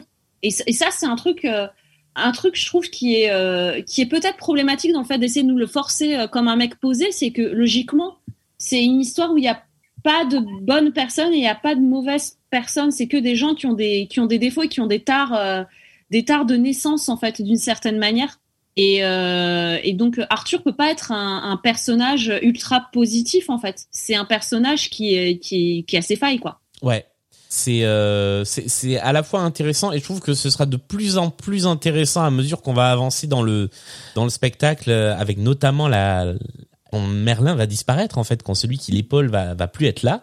On va retrouver ses failles mais mais ouais, il y a, il y a tout un il y a tout un temps où euh, je sais pas, j'ai trouvé Merlin un peu un petit peu fade au milieu du spectacle. Arthur fade Oui, pardon, j'ai un problème avec euh, Arthur et Merlin. Et alors, juste un point, euh, un point qui n'est pas dans, dans le spectacle là, mais qui est intéressant pour comprendre un peu aussi les personnages qu'on a, c'est que euh, la quête du Graal, logiquement, la seule personne qui peut réussir à trouver le Graal, c'est celle qui a vraiment le cœur pur. Et euh, on te fait comprendre que personne n'a le cœur assez pur pour trouver le Graal. Déjà pas Arthur, c'est sûr. On te le dit tout de suite, il n'a pas le cœur assez pur. On pourrait penser Lancelot, et c'est un peu un des enjeux, euh, on, le verra plus tard, mais il n'a pas le cœur assez pur.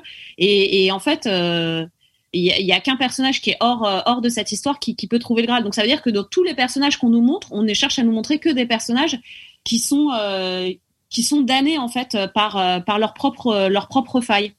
Et c'est aussi le cas d'Arthur. Et on, on va aller voir quelqu'un d'ailleurs qui a des failles puisque on retrouve à ce moment-là euh, Méléagan qui euh, a perdu et euh, qui euh, alors j'ai pas réussi à noter qui quoi qui chante une chanson qui s'appelle Un nouveau départ et après on va peut-être euh, oui. débattre de ce qu'il fait à ce moment-là. J'ai construit un monde de rêves infinis, bâti des légendes de corps et d'esprit. Tant pis si mon ciel s'effondre, l'horizon n'est jamais sombre. J'ai tant de raisons d'y croire. Un nouveau départ pour entrer dans la lumière, viser la victoire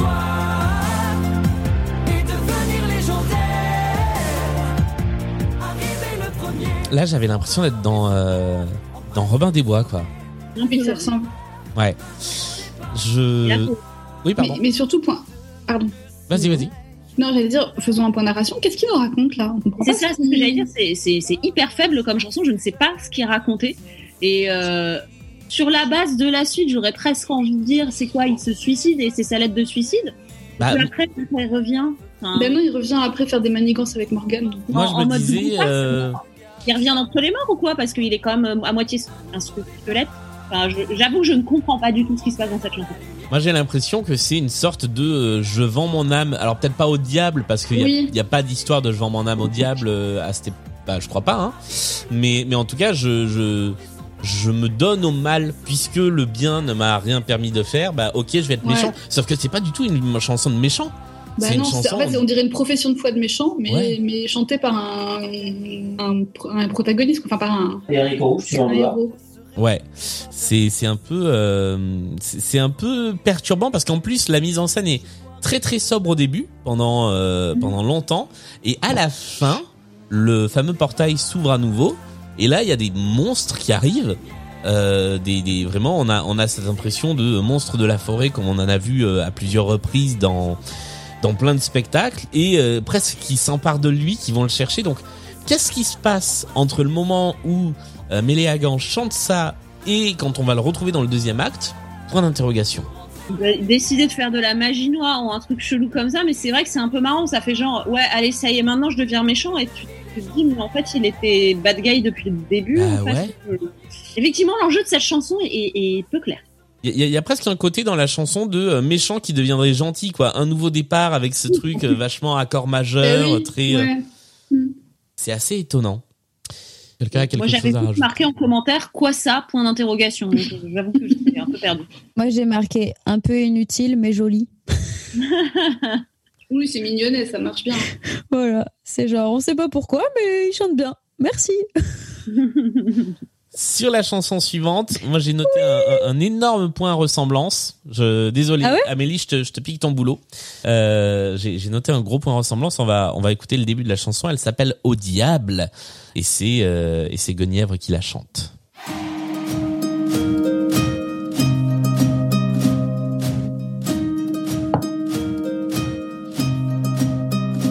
Tant de fois je t'ai fait l'amour sans te connaître. Je n'avais de cesse que de vouloir t'inventer. Combien débats dans mon sommeil. Est-ce qu'on est d'accord que c'est Torn de Nathalie de dis, Ah. ouais. Non, pas du tout. Ah ouais Pas. Ah je sais pas, moi j'ai vraiment quand j'ai entendu, je me suis dit mais mais c'est la même phrase de début Alors, je la chante tous les jours dans ma douche. Ouais. Ce n'est, pas Torn. Ok. Très bien. Bon, j'ai tenté un point ressemblant. Dites-nous quand même sur les réseaux Si, si, sociaux. moi, je trouve un peu. Ah, merci. Je vois l'idée. Oui, voilà. Si, si vous arrivez à ce point de l'émission, euh, dites-nous euh, torn ou pas torn. Euh, on est sur un bateau qui arrive, ça c'est assez joli, il est plutôt bien fait le bateau et c'est euh, Ouais. et c'est Camille Lou qui arrive sur son bateau. euh, mais du coup, elle vient d'où? Emmène-moi Bah, de chez Léo Dagan, chez son papa, Mais il y avait besoin de traverser la mer pour ça? C'est un lac qui traverse. Ah oui, c'est ça. C'est Ça reprend, euh, moi je trouve que ça fait un peu penser, c'est dans l'histoire de Tristan et Iseux. Euh, elle va se marier avec le roi Marc, qui est le roi d'Irlande, je crois. Et elle traverse la mer, parce que c'est pendant la traversée en, euh, mer qu'elle euh, boit le filtre magique et qu'elle tombe amoureuse de Tristan. Mais il y a, il y a- il y a ce, ce, ce motif de, de la promise qui arrive en bateau. d'accord. Donc ça reprenait un petit peu ce truc-là, c'était surtout très joli. Et, euh, et j'aime bien le fait que en fait depuis le début, euh, euh, il y, a, il y a plein de, de trigger warning autour de Guenièvre. Enfin là, sa chanson est quand même sur le diable. hein. C'est vrai. C'est vrai. Ouais, j'avais pas vu, j'avais pas vu le truc comme ça. Et euh, le moment où elle dit ad vitam aeternam, c'est quand elle euh, arrive pour se fiancer à Arthur et en même temps, euh, elle venait de dire euh, en permanence qu'elle envoyait tout au diable. Donc euh, je, je trouve que c'est c'est déjà assez programmatique du personnage. Quoi. Et je- donc pour une fois, je trouve les chansons bien écrites euh, dans un Dovatiaverse. Quoi. C'est vrai. C'est vrai, c'est vrai. Alors, par, par contre, de nouveau, point costume. Ah oui. Dégueulasse. Ça fait cheap de ouf. Ouais. Euh, les danseuses, là, à la limite, Guenièvre, ça passe. Hein. Mais les danseuses, enfin, on dirait le truc de la kermesse de CM2, quoi. Je pense que ça Donc- définit assez bien les costumes de ce spectacle. Merci. Moi, j'ai- un petit souci à ce moment-là avec la vidéo, puisque euh, il y a euh, tout- toute la partie en mer, c'est une vidéo, certes, mais après il y a un changement de décor très rapide quand elle arrive sur la terre ferme et qu'elle arrive, j'imagine, au château. Il y a des rideaux, euh, il y a des drapeaux qui tombent. C'est pas des drapeaux, c'est de la vidéo. Franchement, sur un spectacle à ce budget-là, qu'est-ce que ça coûte de plus plutôt que de faire tomber des rideaux, enfin des, des écrans sur lesquels il y a des trucs projetés, de faire tomber des, des vrais euh, des vrais drapeaux. euh, surtout que je trouve que du coup les couleurs sont fades et que toute la fin de cette scène est, est, fadasse parce que les couleurs euh, bah, des drapeaux qui sont projetés sur cette espèce de rideau de fil là, je trouve, je trouve ça très très moche. Est-ce que c'était pas juste une question spatiale pour que ce soit encore plus loin? Euh, Parce que du coup, si tu les mets en, en physique, il faut que du coup ils prennent une certaine épaisseur, donc du coup du champ. euh, Enfin, je sais pas. Je sais pas parce qu'ils arrivent quand même sur un deuxième plan, c'est-à-dire que c'est pas sur le rideau du fond, c'est sur un deuxième rideau qui tombe et donc qui occupe de la place. Euh, et Ouais. euh, donc je me suis dit mais quel était l'intérêt? Je, je crois pas en plus qu'il soit beaucoup là par ailleurs ce deuxième rideau de ce deuxième écran et, et j'ai trouvé ça dommage et c'est Mm. c'est un des une des utilisations de la vidéo que je trouve un peu abusive quoi. Je comprends.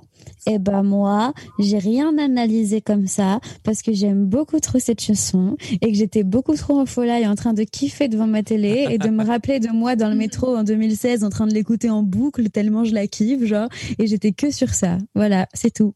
Et Je tiens à dire que la toute première phrase, j'ai vu Mel faire une tête en mode what Euh, Le temps deux fois je t'ai fait l'amour sans te connaître. Et ben moi, je trouve que cette phrase mériterait une dissertation. Ah ouais. Eh ben, je suis pas d'accord. Je la Je trouve ça nul. trop stylée. Ah ouais, Mais Moi, je la trouve trop stylée. Oh là là.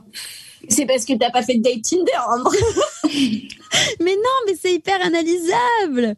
Genre, c'est ce truc de, de, tu fais ta vie et puis il y a sûrement quelqu'un quelque part pour toi. Et, euh, et après, tu oui, le mais tu lui rencontres. fais pas l'amour euh, dans, dans, ta- dans ton imagination à quelqu'un que tu connais. Ouais. Enfin, je sais pas. Mais je- si, tous les soirs. Non, je...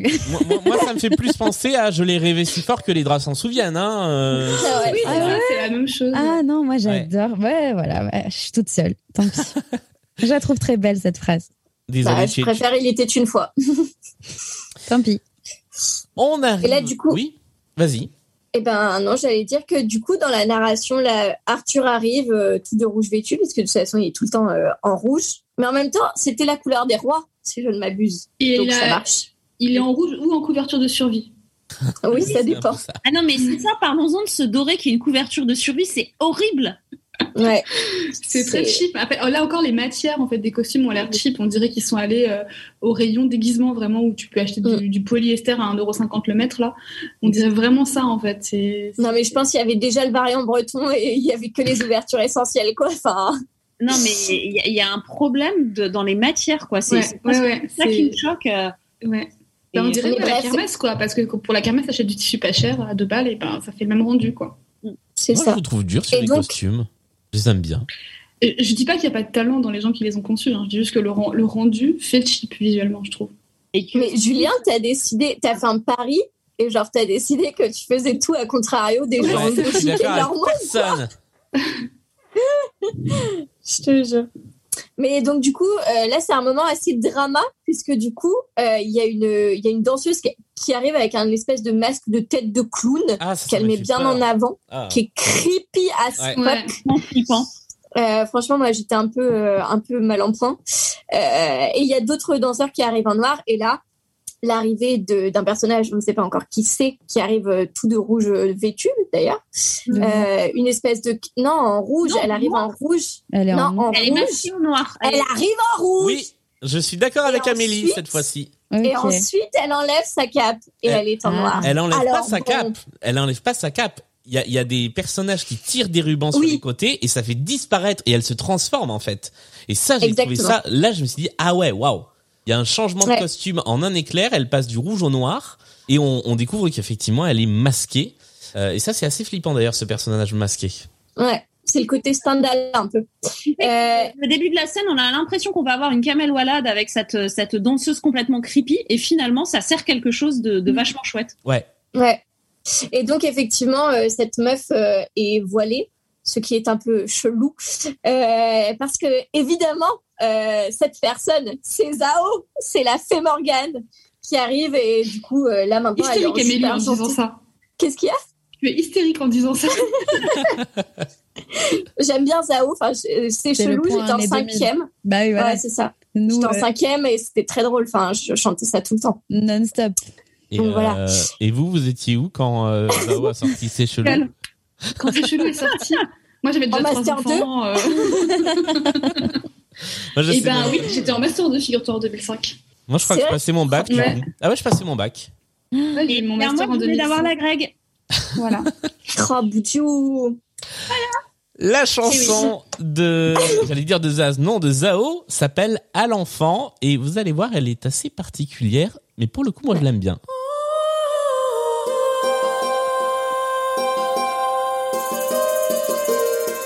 En la ville de Caréole vivait un seigneur qui à son roi était entièrement dévoué. Il avait pour épouse une magnifique femme dont tous les hommes louaient la beauté. Cette femme mit au monde une fille qui combla le seigneur de bonheur jusqu'à ce jour maudit où le roi eut pour l'épouse du seigneur un énorme coup de cœur. Mais elle se refusa à lui, elle l'implorait. N'était-elle pas C'est un slam. plus fidèle sujet? Et en plus, ça nous raconte une histoire. Et en plus, je ne connaissais pas la voix parlée de Zao, mais elle a une voix dans, Ouais, de ouf. ouais, elle a une voix chantée qui est déjà assez exceptionnelle, mais alors elle a une voix parlée qui pose le personnage, c'est assez impressionnant. Ah, je- euh, cette chanson-là, je pense que ça doit être mon top du spectacle. hein. Je trouve ce passage vachement bien. ouais. Ouais. Il est top, ouais, c'est vrai. Et, euh, Ouais, ça marche très très bien. Et pareil, en fait, c'est toujours ce truc de. euh, en fait, finalement, ça modernise pas mal l'histoire qui est racontée parce que euh, le raconter du point de vue euh, du point de vue de la petite fille qui voit un viol, c'est et qui dit clairement c'est un viol en fait euh, qui s'est passé. C'est c'est assez audacieux en fait. Tout à fait. Et assez- Et, et juste pour le pour ajouter un peu de crépi, en fait, il y a le masque de clown, c'est Guenièvre qui va le vêtir. puisqu'elle va lui demander, etc. Et du coup, il y a une, une espèce de danse avec Guenièvre qui a ce masque euh, et une danseuse qui joue la petite fille qui a un masque un peu similaire. Enfin bref, c'est assez euh, assez chelou choré- chorégraphiquement parlant, euh, mais euh, mais ça marche bien. Bah, ça crée un malaise et, euh, et c'est c'est très très bien généré. C'est le malaise du viol, donc ça passe. Enfin, Bah, voilà en fait. Et ça c'est c'est bah, je trouve cette scène magnifique. Alors, ce qu'on ce qu'on découvre à ce moment-là, puisque on, on, on parle sur les paroles, donc on n'a pas tout, euh, on n'a pas tout exactement, mais c'est euh, l'histoire qu'on nous avait un petit peu racontée au début. C'est Avec donc, Merlin. euh, avec avec Merlin, et Merlin finit par euh, confirmer cette histoire parce que il est là et que euh, bah, il dit à Arthur, oui, oui, elle a raison. C'est que euh, donc euh, la petite fille en question, euh, c'est elle, c'est euh, c'est Morgane, et que un jour elle a vu un homme qui n'était pas son père, qui était le roi transformé par Merlin en son père, euh, débarquer euh, pour abuser de sa mère, et qu'en fait de, de cette relation est né un enfant illégitime. Et cet enfant illégitime, ah bah c'est Arthur. Euh, et que elle, eh bah, c'est du coup sa demi-sœur, c'est la, la fille de sa mère et de son père, du vrai père et non pas du roi changé en père. Et donc elle, elle vient là à la cour raconter ça et dire en gros à Arthur, bah il va falloir faire avec moi maintenant. Point Zao, euh, tout le monde kiffe là? Ah moi j'adore. Moi, j'aime bien aussi, honnêtement, j'aime beaucoup. Mais parce que Ouais, moi, ça bien. une histoire, donc ça me va. Moi, il faut, il me faut de la narration, sinon ça m'emmerde. Oui, ça euh, de ouf. Non, mais ça, je suis grave d'accord. Mais c'est ce truc où en fait, euh, alors moi, quand j'ai vu le spectacle pour la première fois, mon pote elle les invite parce qu'il était ami avec sa doublure à Zao. Du coup, j'ai d'abord vu sa doublure avant de voir euh, Zao la deuxième fois. Je suis retournée. Donc j'ai peut-être euh, une opinion un peu biaisée par ça parce que euh, bah, sa doublure euh, c'est pas du tout une meuf euh, qui vient de ce monde-là R&B machin etc donc elle le jouait beaucoup plus euh, entre guillemets comédie musicale. Et du coup j'avais trouvé enfin je l'avais trouvé très bien etc j'avais du coup parce que le rôle et la chanson etc sont hyper intéressants et marchent euh, sans Zao vous voyez ce que je veux dire? Ouais, ouais.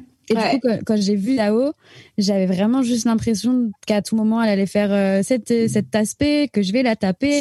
et, euh, et genre, j'avais que ça et j'arrivais pas à me détacher de ça parce que je la trouve du coup beaucoup trop décalée euh, avec euh, le spectacle et l'histoire. Et... Mais, mais justement, je trouve que c'est ça qui fait que ça fonctionne super bien, c'est qu'elle est décalée. Et que quand elle arrive dans ce monde-là, elle est inquiétante. En fait, elle génère une inquiétude parce que tu Ouais. dis, à un moment, elle va partir en live et elle appartient pas à ce monde.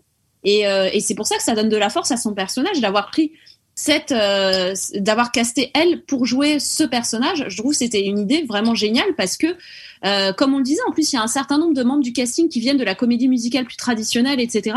Et là, elle, elle, elle, détonne, mais parce que son Mm. personnage est censé déto- détonner et venir foutre la merde, en fait. Et donc, je trouve ça, je trouve ça super. Enfin, moi, C'est vrai, c'est vrai. Moi, je, alors pour le coup, je, je connais moins Zao. euh, J'étais même passé un, un peu à côté de euh, de ces chelous. Mais Moi ouais. aussi, j'avoue. Euh, Ouais, moi aussi. et ça ne m'a absolument pas choqué. C'est-à-dire que pour moi, c'est pas du tout décalé et je la trouve excellente dans ce personnage de, alors qui est plus sorcière que fée. Mais euh, mais je trouve que de, de toutes les sorcières qu'on a vues dans des spectacles, je trouve que c'est une des meilleures. Ouais. Euh, elle me faisait penser un peu euh, à, la, à la sorcière, à la comment elle s'appelle, la la voisin dans dans le Roi Soleil, avec ce côté très dark qui raconte Ouais. des histoires comme ça, mais en plus sobre. Et je trouve que ça marche vraiment. Et en, plus, vraiment mo- bien. et en plus moderne Et en plus du coup. moderne. Je viens d'avoir une illumination, mais si c'est Zao qui avait fait la sorcière dans Émilie Jolie, ça aurait été mais euh, Ah mais grave. tellement bien. Et là, je vous suis tellement pas, c'est marrant. Il y, a, il y a- il y a toujours un moment où un est pas d'accord avec tous les autres là sur ce Ouais, spectacle. C'est la première fois que ça arrive. C'est le spectacle de la discorde. Ouais, c'est ça. ça. Alors Mais je, une- com- je comprends ton point de vue en- parce que au début, j'ai été un peu euh, comme toi. Enfin, genre, je me suis dit effectivement, enfin, j'arrivais pas à me détacher de ces chelous et tout. et je trouvais qu'effectivement, on, on sentait euh, un peu le, le R&B Ouais. et tout. Et au final, euh, j'ai réussi à m'en extraire et en fait, je trouve que ça marche bien. Ouais. Mais elle, elle joue pas de ouf quand même. Enfin, Non, par contre, elle joue pas hyper bien. Ça, euh, je suis Voilà. hyper d'accord. Ah, moi, je trouve que ça va bien avec son côté slamé, donc euh, du coup, ça me Ouais, moi, ça m'a pas choqué non plus, Ouais. honnêtement. Mais on n'est jamais d'accord sur les personnages de méchants, je pense. ouais. C'est vrai. Et ça tombe bien parce que on va basculer sur une autre chanson de méchant. Alors Merlin nous prévient. Merlin nous dit, pour l'instant ça va, mais faisons gaffe à cette personne. Et effectivement, on comprend très rapidement pourquoi il va falloir faire gaffe.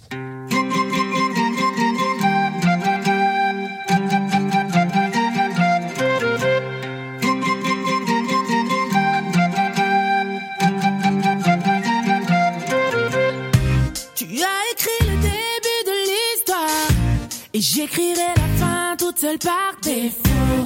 Je n'avais jamais cessé de te croire, mais ce soir tes mots sonnent vraiment faux. Tu peux supplier, tout nier, tes mains sont liées. Et ben moi j'ai mis euh, ah bah bordel enfin une bonne chanson. voilà, pour moi C'est le premier moment où je me suis dit ah ça y est il y a une chanson un peu sympa. Mais je pense que je suis tout seul. Bah, Ah ouais, non, là, je, là, je, ouais. moi, moi c'est encore du coup point Zao, mais le l'accent justement l'accent R&B machin, le petit machin comme ça, moi je, je trouve que ça que ça détonne trop. Et, et du coup, j'arrive, enfin, ça me, ça me bloque un peu. Genre, la chanson, je la trouve trop cool, genre pour l'écouter à la radio, machin. Mais dans le spectacle, c'est, surprenant. Là encore, euh, la chanson, elle est génératrice de malaise de ouf. Parce que euh, elle a un côté, euh, un côté un peu irreplaceable Beyoncé, genre ouais, femme forte, tu vas le payer, etc. La scène, on, va décrire un peu ce qui se passe. C'est que c'est censé être les fiançailles d'Arthur, que il y a Guenièvre avec sa perruque toute blonde qui s'avance vers Arthur, etc. Que on comprend qu'il copule et que au milieu de la copulation, et ben c'est plus c'est plus Guenièvre en fait, c'est c'est Morgane et que euh, en gros euh, qui s'est accouplé avec quelqu'un dont il ne savait pas qui c'était donc concrètement qu'il n'a pas consenti à s'accoupler avec la personne avec qui il s'est accouplé et que concrètement quand il n'y a pas de consentement ça porte quel nom? Le viol. Viol. voilà donc tu vas le payer cher Mais, mais par contre, ça, Allez. c'est- ça, c'est oufissime cette scène euh, parce que voir, parce que pour le coup, euh, c'est c'est même pas suggéré. Hein, genre, enfin, la scène, elle est quand même hard. Enfin, ouais Ah oui, c'est- euh, et tout. c'est la scène la plus chaude de comédie musicale qu'on ait vue depuis le début de ce podcast, je crois. Mais on est, Ouais, je et qu'on ait vu de tout, de tout ce qui a été fait, je pense. Enfin, c'est c'est ouf en vrai euh, euh, d'avoir fait, ça. Techniquement, du coup, ça veut dire qu'au début, c'est Camille Lou et après, il switch et c'est euh, Zao qui Mais prend sa a- place ou depuis le début, Ouais. c'est Zao? Non, il y a Non, même non, deux c'est elle, c'est transformations. Il y, a- il y a deux transformations, c'est-à-dire qu'à un moment, on voit Camille Lou disparaître parce qu'elle se fait embarquer par. On n'a pas parlé de, Ah oui. de la dame de compagnie là, de Leia, euh. Léa, qui, ouais. qui est offerte par euh, par euh, Morgane à, à Guenièvre. Mais je pense qu'on va en reparler. Euh, je l'aime pas, hein, là. je l'aime pas. Euh, je- je- J'adore l'interprète, J'aime mais alors, pas. le personnage. Me crispe. Ah Euh, Le donc.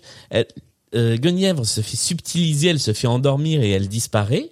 Zao monte sur la table et là, en un éclair, c'est plus Zao, c'est Camille Lou. Et c'est elle qui entraîne Arthur euh, sur sur cette table, enfin sur cette table, sur ce lit où effectivement il copule de manière assez euh, explicite. Et là, à nouveau, en un éclair, c'est plus Camille Lou, c'est Zao. Et je ne comprends pas comment le truc est fait parce que j'ose imaginer, enfin, Ambre, tu peux nous confirmer que c'est pas qu'un effet de montage, que c'était comme ça sur scène? C'était même beaucoup mieux sur scène que dans que dans la captation parce que justement dans la captation, on a trop l'impression que c'est un montage, je trouve. Ouais. Et là, Alors qu'en vrai, c'était ouf. je, je suis soufflé et vraiment, pour moi, cette scène, elle est épatante. Je, Mm. je suis, je suis scotché. Vraiment. Vraiment, pour le coup, euh, c'est un vrai tour de magie, quoi. C'est assez dingue. Mais je me demande d'ailleurs comment elle faisait, hein, parce que sur scène, on voyait rien. Enfin, les, les, les changements, etc., c'était en un éclair et on, on captait pas. Enfin, c'était, Ouais. c'était ouf. C'est un peu me comme quand, vraiment. euh, c'est un peu comme quand dans Autant n'emporte le vent, il la pousse de l'escalier et elle change à la dernière minute avec la cascadeuse. Et on voyait Ah pas non plus. Ouais. Ouais, y, il y avait, c'était pas aussi rapide. Ouais, là, c'est vraiment rapide. Mais il y a les, les jeux de lumière aussi, Ouais. qui, qui. Oui, c'est ce que je me suis dit. Il y a, il y a des jeux de lumière qui peuvent euh, des réorientations un peu de, de certaines de certains spots qui Mm. peuvent permettre de Je, créer je me un demande s'il n'y a pas une histoire de miroir ou un truc comme ça, ouais. peut-être. Bah, en tout cas, euh, il y a une prouesse technique, ça Mm. c'est clair. Euh, la chanson est euh, upbeat, euh, un peu euh, un peu chouette, et en même temps décrit. euh, Enfin, la scène qui se déroule sous nos yeux est absolument sordide. Et je trouve ça crée Mm. un malaise euh, qui est euh, qui, qui fonctionne très très bien Qui est dans, trop bien. dans la narration qu'on nous fait en fait. Bah, elle lui refait ce qu'elle a vécu, quoi. Enfin, ce que, plus ou Oui, moins. donc, enfin, ce elle- qu'elle a elle pas vécu elle-même, mais ce qu'elle a vu. Donc, euh, Et moi, je me demande la, dans la symbolique est forte. Le moment où ils ont dit euh, là, du coup, vous allez euh, totalement faire l'amour sur scène, euh, tu vas lui monter dessus, euh, ensuite vous allez vous switcher parce que du coup elle te viole, euh, machin et tout. Je me dis mais comment ils ont créé cette scène quoi? Enfin, Euh, ils ont créé qu'à un moment il y en a il y en a il y en a deux de ce trio qui se sont mariés et qui ont un gosse, donc finalement ça. Finalement, ça s'est bien passé. J'avoue, j'avoue. Non mais ça devait être dingue à répéter en vrai. Enfin, moi je pensais Ouais. à ça, je me disais mais mon dieu quoi, les répètes de cette scène. Alors, je sais pas vous, mais moi, les répètes de, de scènes euh, qui sont un peu chaudes, euh, bah, oh, je, je les repousse toujours au dernier moment.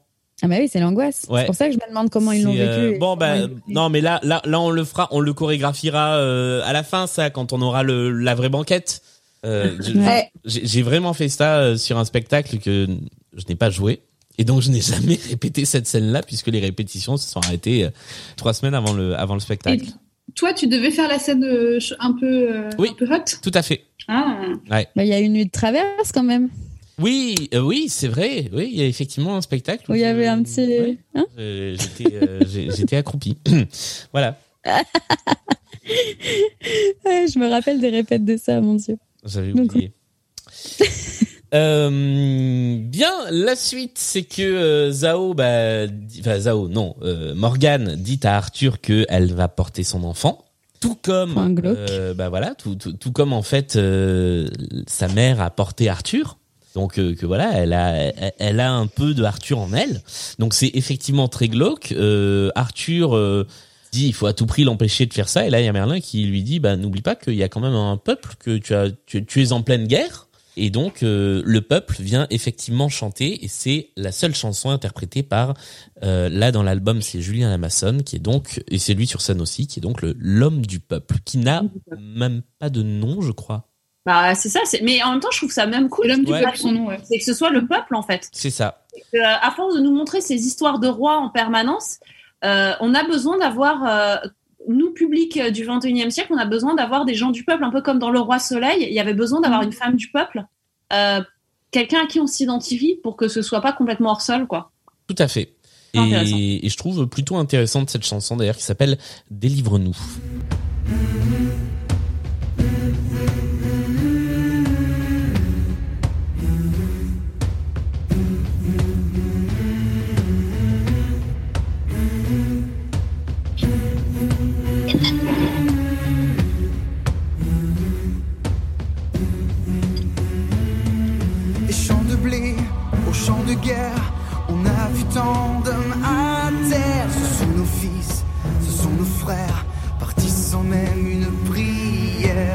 Campagnes, dans les villages, partout le sol est rougeant. Ne vois-tu pas sur nos visages l'effroi des guerriers saxons?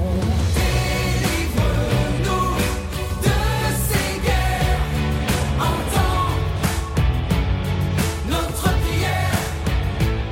C'est le bien qui fait mal. Pardon. J'avais un peu l'impression d'être là-dedans, euh, mais j'aime bien cette chanson. Il se passe rien hein, sur scène à ce moment-là, c'est un, c'est vraiment un solo. Attends, tu plaisantes, la fin. La scéno est dingue. Qu'est-ce qui Bah se passe à la fin Les danseurs euh, qui, qui dansent derrière la verrière que vous avez renommée comme Ah ça. voilà, j'ai pas fait gaffe à la euh, verrière, c'est pour ça. Et il y a non non mais il y a un mapping avec plein de gens qui sont dans l'écran plus les danseurs et on a l'impression qu'il y a une foule énorme. C'est incroyable ce moment. Je suis totalement passé à côté de ça, je dois l'avouer. Il faut que tu regardes. C'est trop Ah beau. bah alors, je, je- alors ça tombe bien, j'avais prévu Ouais. de mettre le spectacle euh, pour autre chose. Euh, donc euh, je, je vais essayer de, de rattraper le film, mais euh, c'est fou, ça ne me dit absolument rien. Mais très bien. Si, si, Ouais. effectivement, c'est très bien fait d'ailleurs. Je, bah, je, vous je vous laisse commenter du coup, puisque moi je ne l'avais pas vu. Hein. Bah, non, mais juste comme je disais tout à l'heure, c'est assez chouette d'avoir un personnage secondaire, euh, tertiaire, euh, quadrière, euh, quinquagénaire qui arrive, qui chante. C'est cool. Bah ouais, mais, en plus, voilà, c'est, l'arrivée du peuple, c'est un peu, voilà, comme la femme du peuple dans le Roi Soleil, ça fait un peu penser sinon, alors dans un registre très différent, mais le fait d'avoir rajouté la voix des esclaves dans, dans Autant on emporte le vent, enfin des, des, trucs un peu comme ça, en fait, on, on retrouve un peu cette dynamique-là. Et en plus, euh, une scène collective un petit peu comme ça, ça, enfin, en tout cas, qui a un effet de collectif, ça, ça crée un effet un peu galvanisant, je trouve. Enfin, Ouais, effectivement. Oui, je suis, je suis en train, je suis en train de le voir et oui, vous n'avez pas tort, c'est pas trop mal. Effectivement, c'est dommage qu'il y ait cette verrière là euh, en plein milieu. On va, on va dire la, la même phrase, cette phrase qui est très très irritante quand tu dis que t'as pas aimé quelque chose que, que d'autres ont aimé. Euh, mais en fait, t'as peut-être pas vu le même spectacle que nous. Ah ouais, l'enfer. Ah, Il y, a- il y a pire que ça. Il y a. Je pense que t'as pas compris. Ça, c'est- c'est euh, Internet surtout beaucoup. C'est ça. Mm. Euh, oui, c'est pas mal. Oui, oui, oui. Ok, je, je vous le concède. Non, et puis bien. là, il y a ce truc où justement, il y a ce faux effet de groupe, c'est bientôt la fin de l'acte, ça, ça bouge, quoi. Genre, euh, Ok. c'est galvanisant. C'est un petit côté 1789 du coup. Ouais. Et du coup, Arthur dit Ok, je veux que tout le monde y soit chevalier. Toutes les bonnes volontés, chevalier. Je veux faire une table ronde. Et là, si vous voulez, on peut écouter ce passage parce que tout simplement la chanson n'est pas dans l'album. Donc là, je suis allé récupérer ce qui se passe dans le dans le spectacle. On peut écouter le moment où euh, Arthur demande la création de la table ronde et des chevaliers. Gauvin, mon frère, sire, savoir par tout le pays que je ferai chevalier tous les hommes de bonne volonté. Je veux que l'on construise une table ronde pour que les plus vaillants d'entre eux s'y assoient en frères. Ensemble, nous combattrons les Saxons, nous les jetterons hors de Bretagne. Il te restera un ultime combat. Ton peuple ne trouvera la paix éternelle que le jour où le Graal rayonnera au centre de la table. Conduis-moi. Écoute ton âme. Si tu sais rester juste et pur, elle te dira le chemin. Comment savoir ce que dit cette voix qui est enfouie au fond de moi? Qu'elle me montre le chemin pour pouvoir trouver enfin ma voix, voix, voix.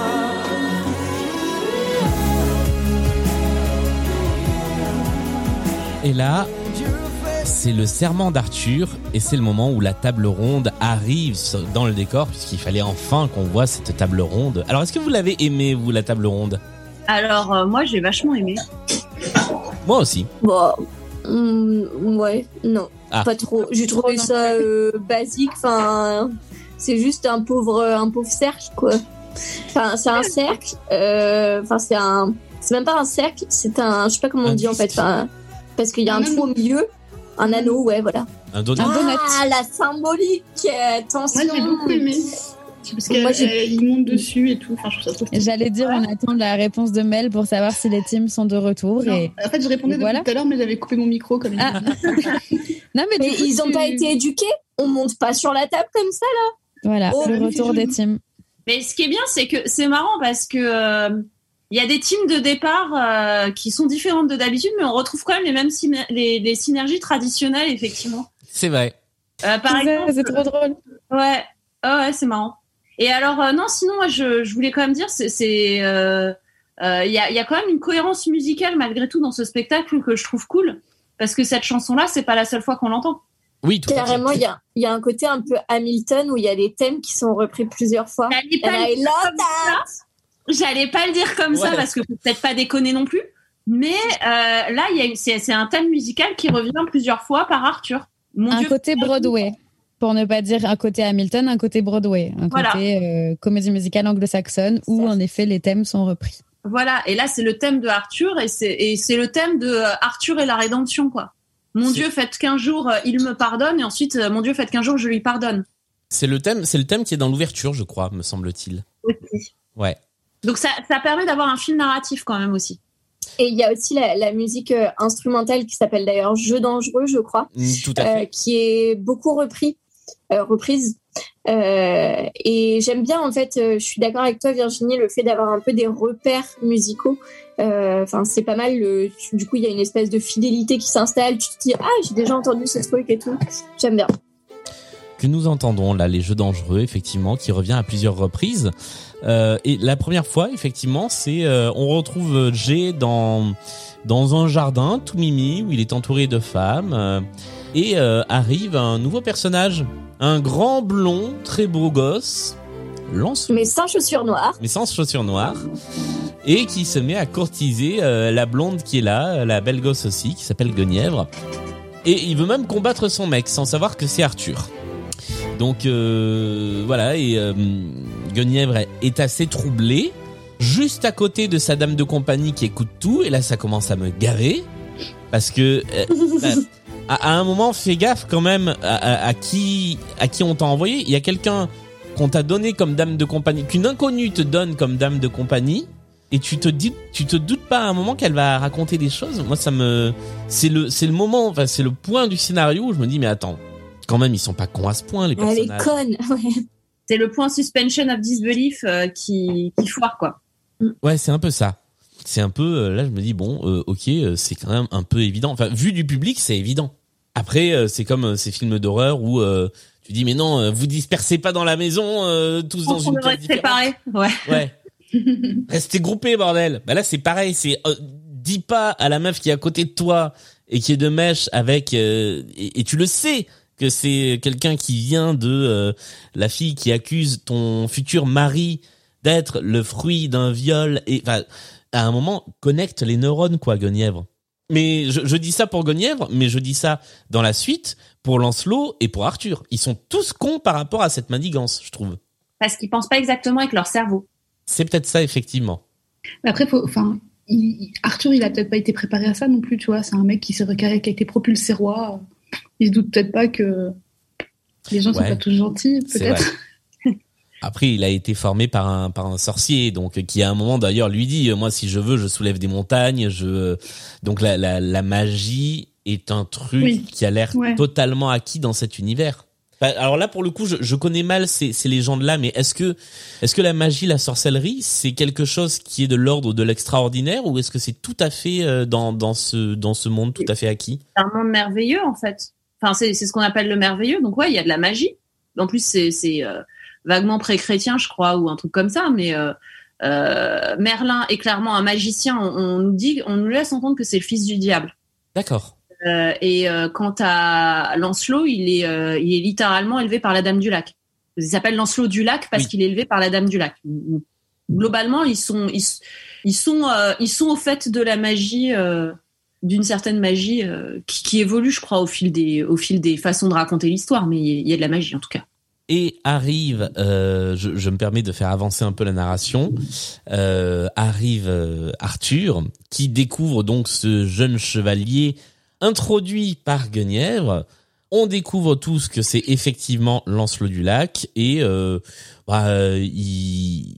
d'a- d'ailleurs c'est parce qu'il a courtisé Guenièvre que Arthur dit euh, je t'aime bien toi euh, ok je vais te faire chevalier et il demande à Guenièvre de le faire chevalier Je trouve qu'il a de l'audace. c'est ça Ah ouais, la cohérence est assez absente à ce moment-là, j'avoue. Mais euh, j'étais pas trop. euh, Bah non, parce qu'il a, il a confiance en elle. Donc il se dit juste, euh, bah il savait pas, euh, il l'a trouvé bonne, c'est normal, c'est Camillou. Euh, euh, genre, euh, t'as de l'audace, gars, je t'aime bien. genre ça Tu veux pourrait taper trop- ma femme? Ok, promotion. Mais non, mais parce que lui, il est dans ce monde un peu naïf, un peu machin. C'est un peu le Arthur du début qui est tout gentil, tout mignon, etc. Et qui imagine pas mal, en fait. Je pense que je pense vraiment que c'est ça, là, à ce moment-là du spectacle. Où juste il est en mode, ah, drôle, t'as dragué la reine. Enfin, tu l'auras jamais, donc c'est rigolo, je t'aime bien. Enfin, je sais pas, Ah, moi, je et l'ai- c'est- Il est bonnet, quoi. C'est un gros bonnet. Non, naïf. Same difference. Bodé. La chanson, la première chanson de Triangle amoureux et la dernière chanson de l'acte s'appelle Si je te promets. Je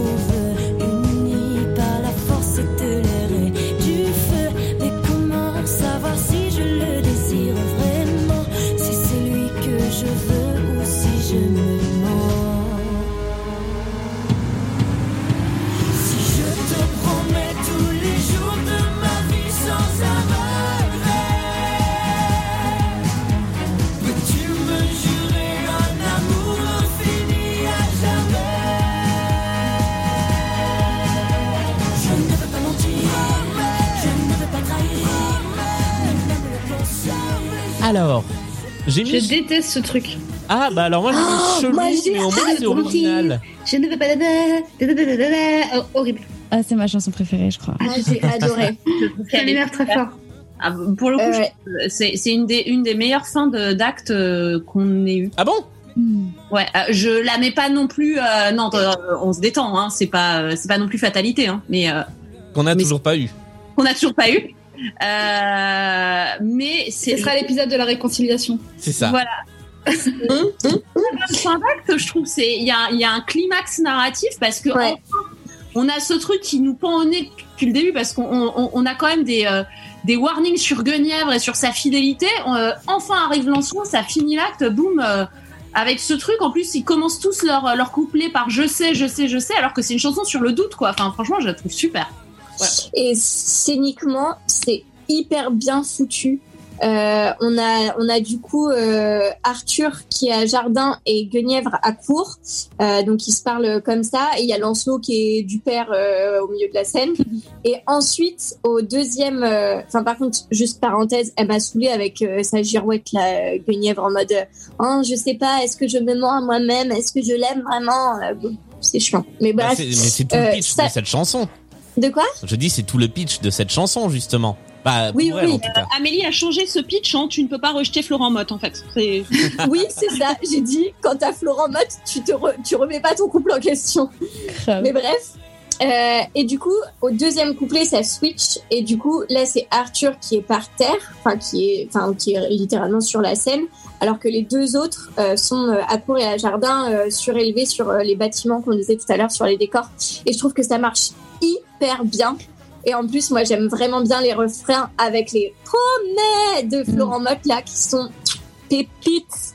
Et puis c'est trop beau quand ils sont en haut, il y a les écrans, euh, enfin la, la vidéo sur l'écran qui bouge et on a l'impression qu'ils volent un peu, enfin qu'ils sont dans un truc hyper mystique. Et la- en vrai, la chanson, elle est oufissimement euh, réalisée, je trouve. Enfin la musique, euh, enfin ça, ça marche trop quoi. Donc ce moment, euh, en effet, c'est un climax de ouf et c'est très logique que ce soit une, une fin d'acte.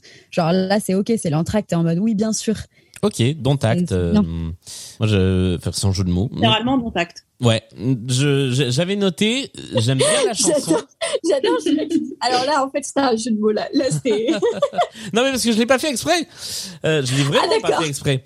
Le j'ai j'ai marqué euh, c'est original comme chanson, c'est pas mal, mais par contre je trouvais ça mou comme fin d'acte. Ah ouais? Ouais, je trouve ça euh, ouais euh, la, la chanson en elle-même. Après je je vois pas ce qui aurait ce qui d'autre aurait pu faire une fin d'acte, mais mais ouais je suis je suis pas convaincu du tout. À tel point que je me suis demandé comme il y a beaucoup de dialogues s'ils allaient pas terminer par un dialogue. Tu vois? Je me disais ça peut pas finir sur la fin de cette chanson là. Ah, je trouve c'est. Alors, est-ce que vous avez trouvé que c'était une bonne fin d'acte ou une fin d'acte molle? Public, toi, public, mon amour. Ça y est, on est en train de perdre Virginie. Julien est en train de faire des œillades, vous la voyez pas, mais elle fait des petites œillades Ouais. avec la caméra et tout là. C'est pour toi, Virginie, public. Virginie a dormi 4h40 cette nuit et encore, euh, c'est pas la, c'est pas la situation la pire entre nous. Mais euh, Et, et je, je, j'ajoute que c'est certainement ce que va durer ce podcast puisque nous en sommes à deux heures et que nous passons à peine au deuxième acte. On fait pas de pause, euh, on fait pas de pause pipi, on est d'accord? Pas le temps. ah bah Alors, non, c'est parti, on- deuxième on est acte. chaud après la, la fin d'acte là.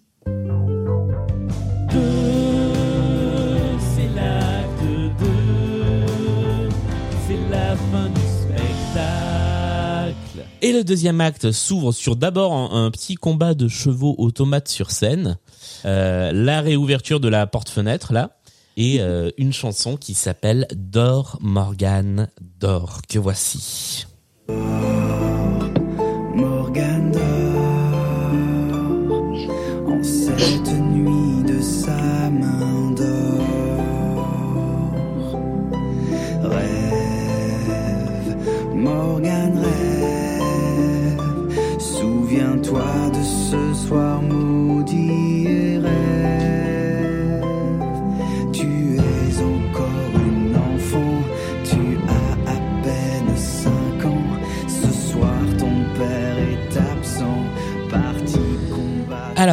Une fois qu'on nous a raconté cette histoire dans le premier acte, est-ce qu'il y avait vraiment besoin de revenir dessus sous la forme d'un rêve dans l'acte 2 J'étais pas convaincu et surtout, ouais, cette chanson, je la trouve, euh, je, suis- je, suis- je suis pas un grand fan de cette chanson. Je sais pas vous ce que vous en pensez?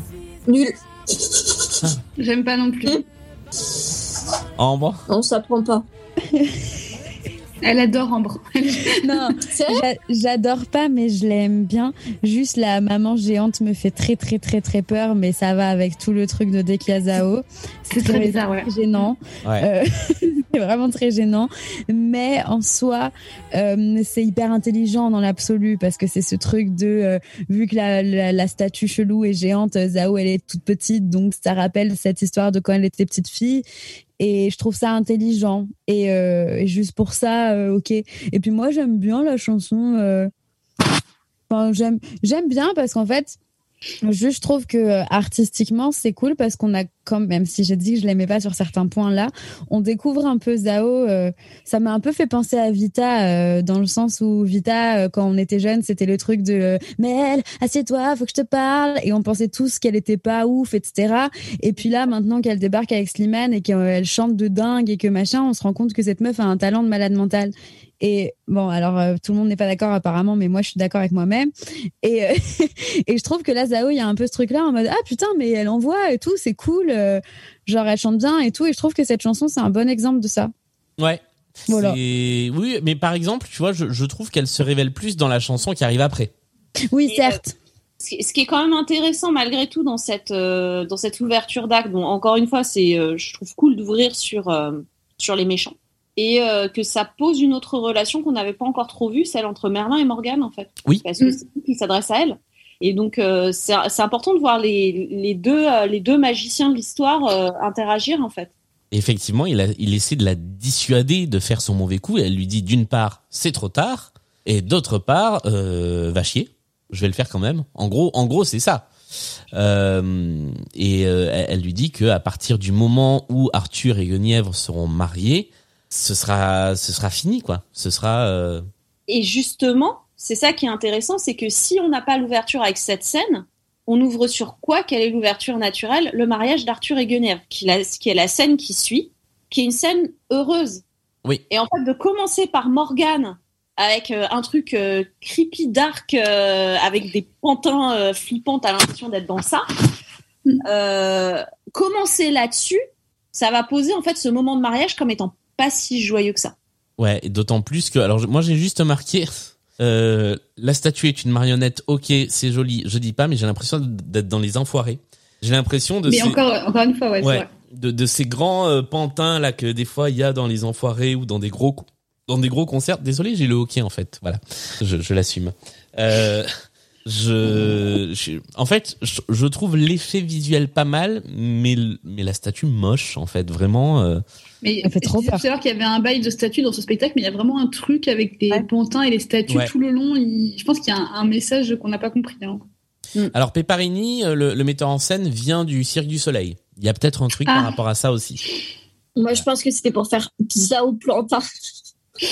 Waouh Je propose de, de se Allez, recueillir 10 secondes sur cette blague. Mais vraiment, Je sais pas si elle- les blagues de Daron, c'est hallucinant quand même. Mais surtout, j'étais pas sûre qu'elle soit compréhensible. Dis-le, dis-le nous que t'as que t'as 48 ans en fait. Ah, J'ai 48 ans, je suis juste bloquée dans le corps d'une enfant de 12, mais.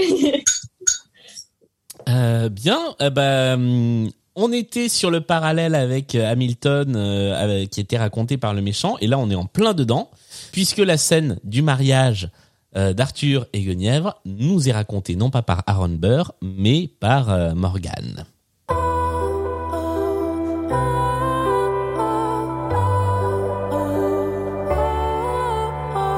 Je pleure encore toutes les larmes de mon corps. Je regarde ma vie passer. Si jamais je m'endors, la douleur me dévore. Je me noie dans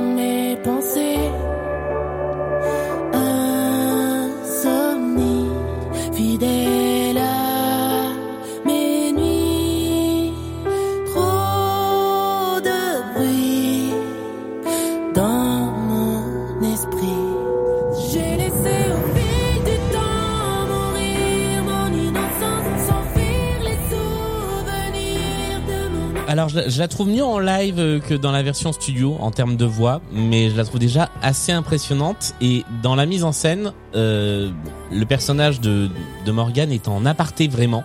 Et je trouve que c'est très bien fait. Et là, pour le coup, je pense qu'on peut rendre hommage à la, à la capta qui est très cinématographique.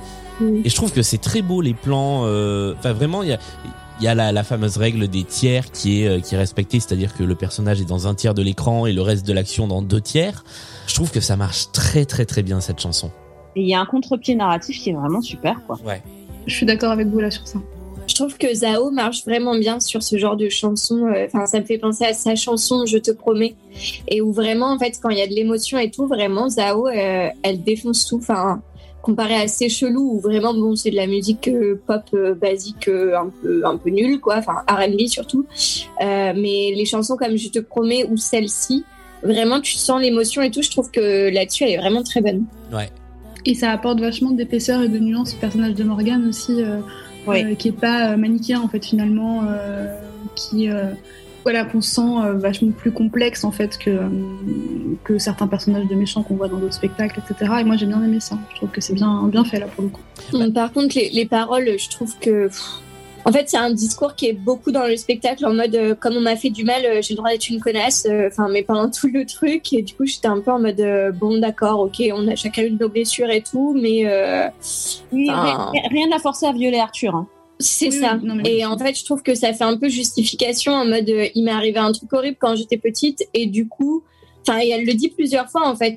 Euh, c'est ce que la vie a fait de moi, c'est machin. Bah en fait, euh, oui, il y a une partie c'est la vie, mais bon après je veux pas disserter et partir dans des trucs un peu, un peu philo et tout, mais voilà, j'ai trouvé ça un peu chelou comme message quoi. Ouais, mais c'est un petit côté aussi tragédie à l'ancienne, quoi. Je suis le jeu de la fortune. Exactement. Mm. 100% vrai. Voilà. Et elle est le jouet de la fortune et ils le sont tous euh, à un moment ou à un autre, en fait. Et il y a, il y a ce côté-là aussi. Et fatalité quoi. Voilà. Fatalité. Les trèfles de nos destins, quoi. On passe à la chanson suivante? Et on vous dira pas comment on le fera, celui-là. Est-ce qu'on parle juste euh, de la robe de mariage de Guenièvre? On peut. Est-ce que vous avez vu Euh, cette espèce de toile étrange dessus? On dirait qu'il y a des chevaliers dessus, justement. Enfin, on dirait qu'on lui a vraiment accroché un rideau sur la robe. Bah, non mais c'est ce que j'ai dit tout à l'heure, c'est-à-dire qu'ils tendent des tissus euh, partout. Ouais, Il y a Ouais, des- mais là, on parle d'un mariage. Ouais. Genre là, on est quand même au top niveau de. Mm. Moi, j'ai pas été si choquée que ça par les costumes de manière générale. Moi, c'est vraiment, je- c'est le seul que j'ai noté en mode euh, pourquoi? Pourquoi vous avez mis des dessins sur sa robe de mariage? Oui, j'avais pas fait gaffe effectivement. C'est très moche. C'est vrai que c'est chelou. Angelina Jolie l'a fait aussi avec les dessins de ses enfants, tu sais. Ah ouais, je savais pas. Ouais. Mon dieu. Mais non, en fait, faut pas faire ça.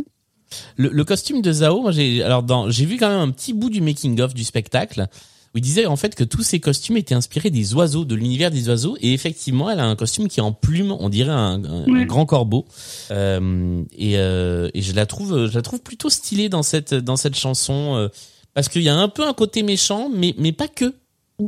Oui, c'est ça, c'est ce que je dis, c'est c'est plus Ouais. nuancé, quoi. Ouais. En plus, plus- un corbeau solitaire est un signe d'un mauvais présage. C'est vrai. Et elle a elle a Et ce- du coup, mais ouais. Vas-y vas-y. non, c'était pour faire, c'était pour faire une blague, mais du coup ça, ça s'insère plus très bien. Titre, c'est pas grave, On n'a pas le droit de s'auto-titrer, c'est la règle. C'est vrai. c'est vrai. On a le droit de s'auto-pomper vraisemblablement, mais pas de s'auto-titrer. titre. Euh, le, dernier geste de Zao dans cette chanson est aussi très beau parce que elle, euh, à ce moment-là, il y a, un noir, donc toutes les lumières s'éteignent sur, scène, et elle, euh, elle fait, elle fait une sorte de, geste un peu de- d'envoyer balader, et en même temps, il est très triste ce geste. C'est, un peu du dépit. c'est au moment vraiment où le mariage a lieu. Et j'aime bien, ça veut dire, c'est à la fois du dépit et c'est du j'ai pas dit mon dernier mot, quoi. Mm. Euh, la chanson suivante s'appelle L'amour, quel idiot, et je vous propose d'en écouter un petit bout, euh, tel qu'elle est dans le spectacle, parce que dans l'album, elle a pas le même titre et pas les mêmes paroles, donc là, on va aller l'écouter dans, dans le spectacle. Pourquoi mon cœur qui se serre Pour qui ce coup de chaud Pourquoi ces frissons sur ma peau?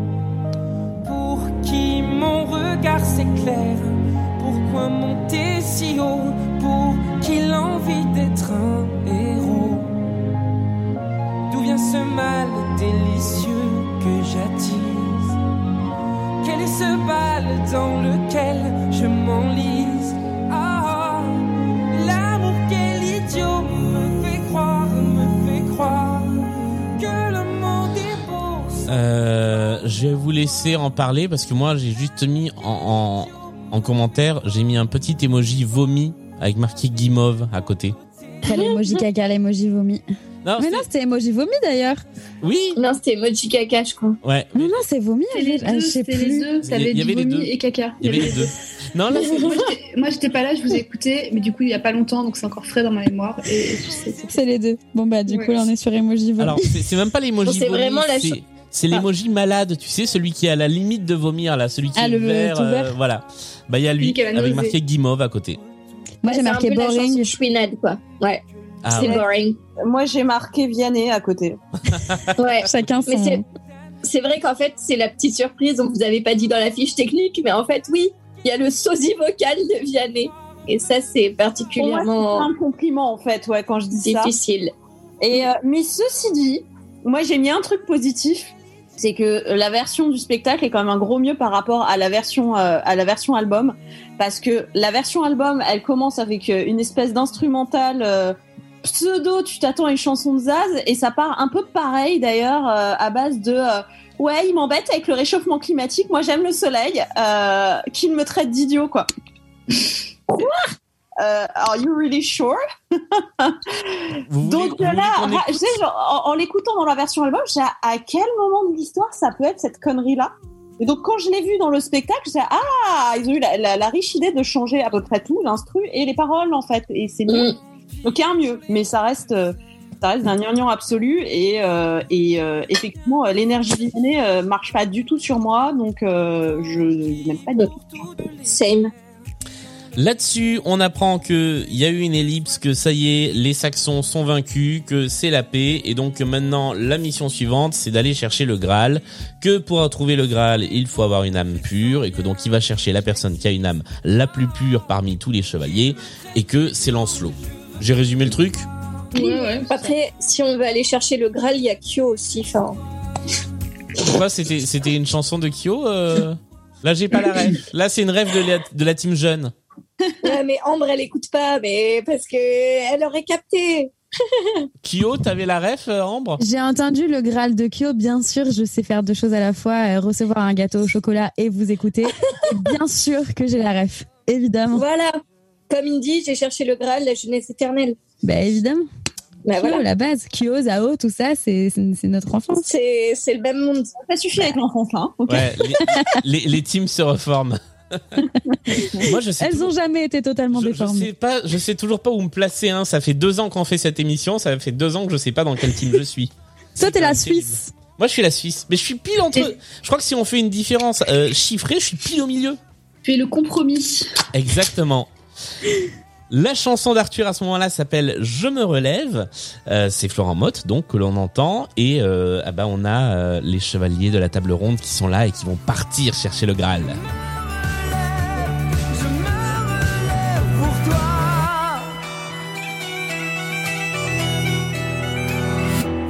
Sans cesse en mouvement, je défiais le temps. Passais mes jours à chercher qui j'étais vraiment. Où soufflait le vent, me laissant porter. J'ai goûté à tant de poisons de Et là moi j'ai mis euh, voilà j'ai encore l'impression que toutes les chansons d'Arthur se ressemblent depuis le début. Alors moi je la trouve sympa la chanson, mais juste je laisse la bannière et la croix. Bah il me semblait que c'était l'inverse qu'il était en train de faire, qu'il était en train de devenir un roi et qu'il allait chercher le Graal, donc littéralement euh, chercher la coupe du Christ. Donc euh, pourquoi il laisse la bannière et la croix J'ai pas compris. Oui c'est vrai. En plus. Moi, pour le coup, j'ai j'ai un peu eu une absence pendant, pendant cette chanson et j'ai beaucoup eu cet effet-là sur l'acte 2. Je trouve que c'est hyper en dents de scie au niveau énergie et intérêt. Et euh, je trouve qu'il y a des super chansons, puis une vraiment moins intéressante, puis une super, puis une moins intéressante et qu'il y a quand même un gros souci de rythme sur l'acte 2. Et aussi, j'ai une question pour vous. Est-ce que ça vous a pas un peu gêné euh, les plans de la capta où on voit totalement que ça a été fait pendant une répète, enfin pas pendant une répète, mais pendant une capta euh, sans public, etc. Vous avez capté ça? J'ai pas Genre là, c'est Ah ouais, Ouais. C'est hyper visible sur cette scène justement parce que euh, il y a un plan au milieu de la table ronde là, dans le trou du donut et il filme les danseurs comme ça et après il y a le plan large où on voit qu'il n'y a pas de caméraman et où juste on sait que c'est une, cap- une fausse captage. genre. Et moi ça, ça m'a, c'est peut-être l'œil technique qui veut ça, mais ça m'a grave sorti aussi de et ça, c'est peut-être ça qui m'a fait avoir une absence. J'étais un peu en mode euh, pff, ouais ok. Moi, j'avais noté ce plan parce que justement, j'ai mis que j'ai mis la Corée autour de la table ronde est bien et elle est sublimée par ce plan qui est au milieu de la table. J'ai mis, on dirait que ça a été fait pour ça. Donc Mhm. pour moi, c'était acquis que c'était une euh, une capta au moins mixte, c'est-à-dire avec des plans euh, tournés en public et d'autres pas. Pour avoir vu le making of, je pense que ça a été tourné entièrement pas en public. Euh, et, euh, Non, et- il y a des plans publics. Ah oui, il y a des plans Ah oui, publics et vrai puis que même il y a des plans cris. publics, Il y a des cris publics euh, qui ne font pas de doute. Ouais. Quand, euh, quand Et puis quand il y a les scènes dans le public. l'épée, euh, enlève l'épée euh, de, la pierre, euh, t'entends le public. hein. Oui, c'est vrai. Ouais. Mais, Et par euh, contre, moi, j'avais une question pour Ambre, vu que tu l'as vu, ou même pour le, le public qui nous écouterait, euh, parce que justement, la danse autour de la table et tout, euh, j'ai bien kiffé. Enfin, je trouvais ça pas mal, mais par contre, j'étais pas certaine du rendu en spectacle, parce que là, du coup, nous on le voit en capta et qu'effectivement, c'est filmé de très près. Donc en fait, ça marche. Mais je me suis noté, ça donne pas mal en capta, mais en spectacle, ça donne Ouais. quoi Franchement, moi je me rappelle pas. Je sais, je sais pas. Je sais Non, pas s'il y a des gens ça. qui nous écoutent qui l'ont vu. N'hésitez pas à nous dire euh, ce que vous en avez pensé, si vous l'aviez euh, capté aussi ou pas, euh, etc. Mais parce que je me dis comme c'est en fond de scène, je, je sais pas si c'est si ça marche quoi. Mais mais gros euh, euh, gros shout out au, au pas de danse breton et enfin danse bretonne plutôt et, et à la cornemuse quand même. Alors, juste après, il y a un petit point ressemblance que je voudrais aborder avec vous. Non pas sur une chanson, mais sur une petite musique de transition. Euh, alors, accessoirement, ils montent tous. Hein, à la fin de la chanson, ils montent tous sur la table ronde. Donc là, c'est c'est la teuf. La table, elle se penche, elle se machin. Enfin, C'est cool ça, moi j'ai bien aimé. ouais, c'est très stylé.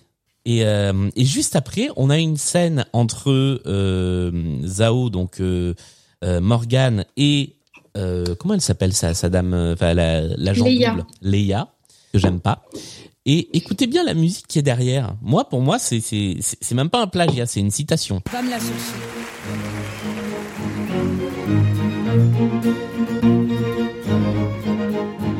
Morgane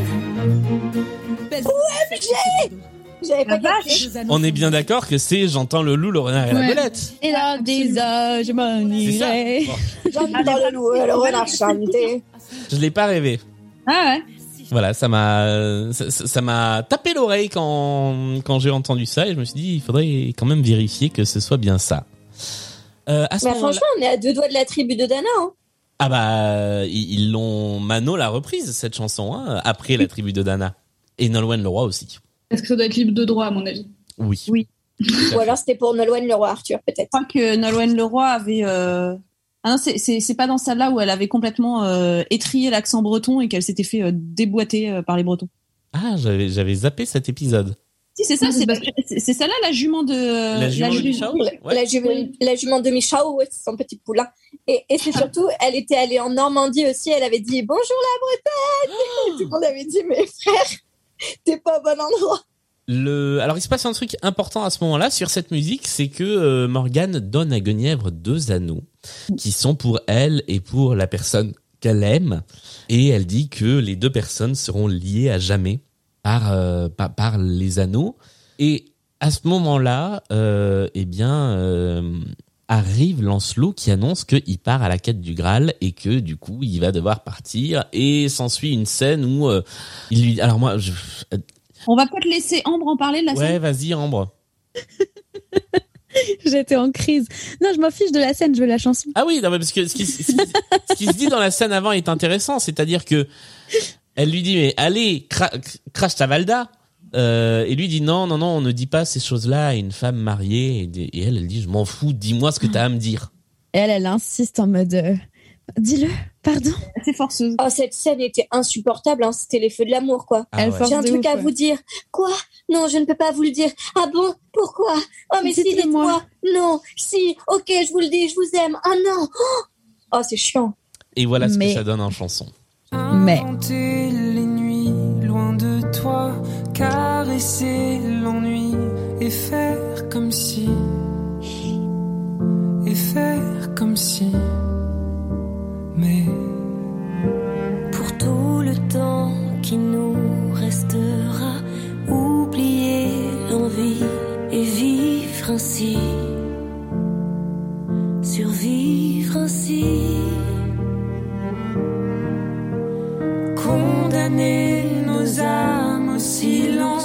Consumer la flamme. Faire comme si, c'est le titre de cette chanson. Euh, allez-y, je vous laisse, je vous laisse dire ce que vous, ce que vous en pensez. Moi, je veux bien commencer parce Ouais. que c'est la seule que j'ai bien aimée de tout le spectacle. je crois. non, enfin, dans le sens où c'est la seule où je me suis dit, oh, c'est joli. Euh, moi, j'aime bien euh, les chansons d'amour, hein, c'est pas nouveau, donc euh, voilà. Euh, Il y a un truc euh, que j'ai bien aimé dans cette chanson, c'est que donc ils chantent euh, ensemble les deux. Et il y a beaucoup de moments où elle, chan- elle chante la voix plus basse et Ouais. lui chante la voix plus haute, ce qui est rare sur un duo homme-femme. Et j'ai trouvé ça très beau. Euh, donc voilà, ça m'a ça m'a beaucoup euh, beaucoup plu. Et de façon générale, je trouve que ouais, leurs voix vont bien ensemble, qu'ils chantent bien tous les deux, même même si on est sur une voix à, à la Vianney, comme on a dit tout à l'heure. Euh, je trouve que ça marche bien, ils sont mignons. euh, c'est pas mes personnages préférés du spectacle, mais ça fonctionne bien. Moi, ça m'a un peu choqué parce que c'est la première fois qu'on entend Lancelot parler juste avant de chanter. Et en fait, sa voix parlée est pas du tout raccord avec sa voix chantée, parce qu'il a une voix parlée assez grave, et quand il se met Oui, à chanter, ça vrai. passe dans les aigus. Je me suis dit, oh là chantent très haut, ouais. Ouais. Je crois que tu l'aimes bien cette chanson, Ambre. Ah oui, elle pleure. euh, Quoi? Elle peut pas parler, elle pleure? Non, je pleure pas, mais c'est c'est ouf. Non, mais je peux en parler. C'était il y a six ans, mais genre vraiment, j'ai ce truc où euh, je l'écoutais beaucoup, beaucoup, beaucoup, beaucoup à cette période de ma vie, et euh, parce qu'elle me touchait profondément. Je trouve les mots, euh, enfin voilà, je trouve les paroles de cette chanson absolument dingues. Je trouve qu'il y a des, pépites. En plus c'est tout simple, mais fuir dans d'autres draps et faire comme si. Enfin, c'est ce genre de mots que je trouve bah, simple et fort en fait. Et, et je l'avais pas écouté depuis des années du coup et de me la reprendre comme ça au bout de plusieurs années, je me la, ça m'a refait l'effet euh, genre euh, euh, boum, mais mais dans le bon sens du terme, juste dans le sens putain, mais euh, cette chanson, elle devrait être bien plus qu'une chanson au milieu d'un spectacle. Enfin, je la trouve vraiment, vraiment, vraiment, vraiment dingue. Mais je suis peut-être pas très objective vu les émotions que je ressentais à cette époque-là. C'est ce que voilà. Mais mais je la trouve hyper forte quoi. Et voilà, c'est tout. Et je la trouve trop intelligente et j'aimerais vraiment savoir qui a fait les paroles. Parce que je le veux en parolier pour mon album, genre. Genre, je, regarde ça tout de suite. Euh, Oh, il y a du monde dessus. Il est possible que ce soit Zao, Ah, ok. Eh Voilà. ben, je vais l'appeler. Hein. mais il y a aussi Vincent Baguian dans le, dans le lot, donc ça peut être aussi Vincent Baguian. C'est beau, quoi. Enfin, non, je sais pas. Ah, moi, ça me touche pas, mais moi, les chansons d'amour, c'est, c'est pas ma, c'est pas ma cam du tout, donc. Mais euh, c'est pas une chanson d'amour. ah, chanson d'amour déchu, en plus. D'amour de- triste, quoi. Ouais. Oui, mais c'est quand même une chanson d'amour, du coup. C'est une fausse chanson de non-amour. Il va, fa- il va Oui. falloir faire comme si, et à la fin, ils sont Oui, voilà. enfin, ils font pas trop comme si finalement. Ouais, oui. Mais si t'écoutes juste la chanson sans savoir l'histoire et sans ce qui se passe, il y a quand même ce truc de. Enfin, moi je trouve que c'est une chanson de rupture, mais euh, enfin c'est ce truc de là d'avancer, de faire semblant, de machin et tout. Enfin, je la trouve hyper Ah profonde. ouais, alors parce que moi, moi, je trouve que c'est exactement l'inverse. Bah alors c'est mon esprit biaisé. Ouais, par, parce que euh, pour moi, c'est justement une chanson de. euh, on peut pas trop s'aimer alors que on a hyper envie. Du coup, on va faire comme si de rien n'était. Oui, c'est ça, pour moi, c'est ça aussi, ouais. Parce que c'est ce que ça veut dire dans le de Roméo spectacle. et Juliette. Ouais, voilà. Ouais. C'est une chanson de tension sexuelle. Tout à fait. Euh, en termes de mise en scène, moi j'ai- marqué cette chanson avec des danseurs en blanc sur fond de nuages. J'ai l'impression d'avoir vu ça mille fois dans des spectacles dont on a parlé. J'ai l'impression Pas d'avoir vu ça dans Le Roi Soleil. J'ai l'impression d'avoir vu ça dans Adam et Ève. De, de l'avoir vu. Ce type de mise en scène sur des duos un peu amoureux, je, je, je, je, je n'en peux plus, quoi. Enfin, c'est- c'est joliment fait, hein, mais c'est pas original. Euh, en revanche, ce que j'aime bien sur cette chanson, parce que quand même il y a un truc qui, est joli, c'est les violons. C'est ce que font les violons, les violons. Et j'ai trouvé ça pas mal, même si derrière je, je vais me faire taper, je pense que pour ce que je vais dire, mais euh, j'ai noté, en fait, j'ai l'impression d'être à l'Eurovision depuis tout à l'heure. Et ça ne va pas aller en s'améliorant de chanson en chanson. Euh, dernièrement, l'Eurovision, c'était quand même un petit peu plus pop que ça, quand même. Bah non, il y a, Surtout à l'Eurovision, on rigole, quoi. il y a- de Bah temps en temps, il y a des chansons justement, des chansons hyper premier degré comme ça, euh, qui sont. Et là, j'ai j'ai un peu cette impression-là, et je pense qu'en fait, c'est la chanson suivante qui m'a confirmé dans ce truc-là. Euh, Ah, tu parlais pas des participations de la France alors, hein, parce ah que non, ah non, non, pas forcément. C'est c'est au très global. Euh, et donc, elle lui donne l'anneau de la sorcière. Donc là, là, Oui. là, j'ai noté en grande majuscule et ça va être l'occasion de faire un point papy. Mais à ce moment-là, ça va pas. Tu fais pas ça. Tu donnes pas au mec que tu aimes l'anneau que t'as filé à un inconnu. Tu ne le fais pas. non, mais c'est surtout tu l'offres pas à ton amant, alors Oui, que c'est un truc qui se voit. C'est ça.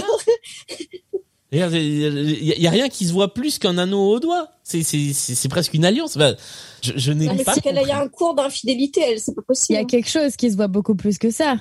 Les colliers de la reine dans les Trois Mousquetaires. Oui, c'est vrai. Oui. C'est vrai. Désolée, mais elle avait fait pire celle-là.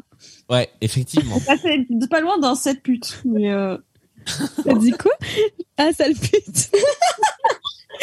elle a fait pire cette pute. C'est le côté Aurel San du spectacle. Euh, bien. Euh... Cette carte. Comment rebondir Ah bah, moi j'ai juste noté ça y va franco sur les bisous dans ce spectacle parce que là aussi euh, c'est une pas. belle galoche. Et alors comment rebondir? Bah ça tombe bien parce qu'en fait on passe un peu du, du coq à l'âne. Hein, euh, J'ai l'impression à ce moment-là. Ouais et on c'est peut-être là en fait qu'on est plus dans un truc Eurovision. Là, c'est Halloween surtout, parce que là, c'est. Le film, euh, le film sur l'Eurovision avec euh, Mais oui. Rachel McAdams et euh, Non mais c'est exactement ça. En le réécoutant, en ayant en tête le prisme Euro- Eurovision, c'est très drôle.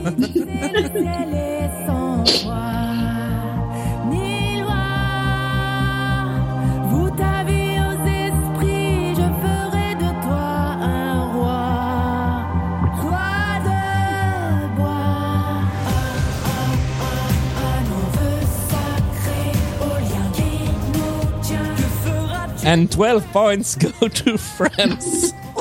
mais, mais, complètement une chanson Eurovision. Putain, mais tu viens de, tu viens de salir la chanson, mais de fou. Désolé. C'est Alors, vraiment chelou incroyable. cette ambiance euh, Fiestas de los Muertos. Là. Ouais. C'est c'est là que je pourrais refaire euh, l'accent belge en disant ah c'est des méchants ils sont dans, dans la cage des méchants on va mettre des squelettes partout. C'est un peu. euh, Vraiment ça. Le maquillage et tout. Mais en tout cas, je trouve que sur ce point Eurovision, c'est quand même le moment de lancer un hashtag euh, pour ceux qui nous ont écoutés jusque-là. vrai. Le point Eurovision, il est quand même magique. Il y a quelque chose de magique sur ce point Eurovision. C'est important de. Mettez le hashtag Eurovision si vous êtes arrivé jusque-là. Oui, il y, a- il y a trois trucs impressionnants que j'ai notés. C'est la, la voix quand même. Là, à nouveau, euh, putain, il fait une perf- pardon, punaise, il fait une performance vocale euh, assez dingue. Euh, je suis assez épaté par son masque.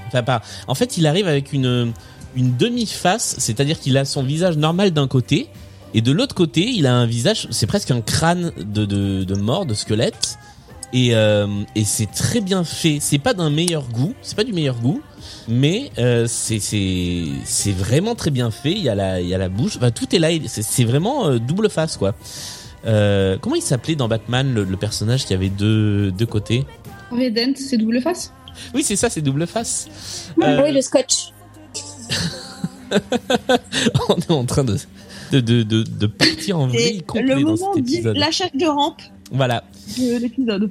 Et, euh, et par ailleurs, euh, à ce moment-là, le, la comédienne qui joue donc euh, Leia fait un solo de danse.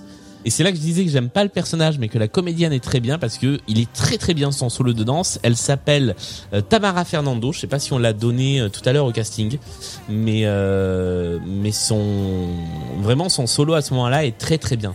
Il y a pas grand-chose d'autre sur scène à part ce décor qui vomit de squelettes dans tous les sens. Euh, c'est vraiment elle qui occupe la scène pendant la chanson. C'est vrai que je viens de dire, la comédienne est très bien parce qu'il est bien son solo de danse. Ok, la comédienne est une très bonne danseuse. Oui, parce que pour préciser, parce que Julia il se reprend, mais c'est parce qu'on a un chat à côté, donc en fait on se parle en plus de ce que vous vous entendez. on est multicanaux. C'est ça. Euh, bien, euh, quoi, euh, je sais pas, vous avez des choses à dire sur cette chanson? Non. Euh, La, la voix dingue de, de Fabien Cardona, mais euh, Ouais. J'ai bien Ouais, aimé ça, le. Pardon. J'ai bien aimé leur sortie dans la douche là. Excusez la sortie, je- j'étais dans la douche. Je suis même pas sûre que ce soit un titre, en fait, c'est tellement bizarre. Mais absolument jamais. Jamais c'est un titre. Jamais. Si vous avez un cerveau malade. Mais non, mais à la fin de la chanson, il y, a une- il y a une douche de lumière. Je me tais, c'est bon. Amélie, Mais ton à poids, rajouter Ambre. Mais à la fin, Ah. il, il- il marche de dos vers le fond de la scène dans une douche de lumière qui les suit et c'est hyper joli et ça s'éteint comme ça et je trouve que c'est vraiment genre euh, on part foutre la merde et Ouais. euh, Ouais. je, trou- je trouvais ça bien fait. Moi, je trouvais que justement, le côté conspiration et tout, ça faisait bien Team Rocket euh, pour vous jouer un mauvais tour, quoi. On enchaîne les références toutes plus belles les unes que les autres. Euh, mais oui, donc en tout cas, ça nous, euh, ça nous fait un, un gros comeback de Méléagan euh, qu'on avait euh, perdu depuis la fin de, de l'acte 1 où il entrait dans la lumière. Visiblement, entrer dans la lumière, c'était s'enjailler avec des squelettes. Donc euh, on, on découvre que c'était ça le truc. Et, euh, et en fait, euh, Méléagan prend un peu le rôle qu'aurait dû avoir Mordred dans ce moment-là de l'histoire. euh, c'est essayer de, de détruire Arthur, en fait. Bon, après, excusez-moi, mais il est surtout mêlé à Morgane. Mais bon, après. J'ai pas, signé, j'ai pas signé pour ça, moi, les gars. Et ça va, on en est qu'à T'as pas, 2h30 signé, d'épisode. t'as pas signé pour une bonne dose de rire? Euh, bien. euh, oh là là. Merlin. Bon, le loup et le cerf. Oui, voilà. Merlin fait ses adieux à euh, Arthur en lui disant le loup et le cerf continueront à veiller sur toi et moi je serai là un peu comme Mufasa dans le ciel quand tu auras besoin de moi. Euh, Et le lion ne exactement s'associe pas avec le cafard. C'est franchement, pas, le même moi, film. ça m'a, trop fait penser. Le loup et le cerf veilleront sur toi. Moi, j'étais là en mode le, le lion et le cafard ne s'associent pas. Ah oui, j'ai absolument pas pensé à ça. Moi, j'ai pensé Kamel Walad. Hein. Il y a un petit côté Kamel Walad. Du loup et du, du loup et du, sang, et du sanglier, n'importe quoi. du loup et du cerf. Oui, c'est ça. Mais Kamel Walad, et en même temps, ce que je disais au début, c'est qu'ils ils sont chouettes parce qu'ils symbolisent. Non, moi, la- je les adore. quoi. Ouais. Ils sont vraiment chouettes, surtout le cerf avec ses béquilles là. Ah, ouais, je trouve ça magnifique ce qu'il fait. Canon. Est-ce que vous vous souvenez de cette vidéo? Moi, ça m'a fait penser à ça un peu. Il y a une chorégraphe euh, qui s'appelle Marie Chouinard. Alors là, on est dans la Ah. catégorie danse contemporaine, dont une des spécialités est de faire des chorégraphies pour des danseurs et des danseuses munis de béquilles. Mais un petit peu partout, donc ils en ont euh, au bout des mains, mais ils en ont aussi euh, au bout de la tête. euh, il peut y en avoir qui en ont au bout du.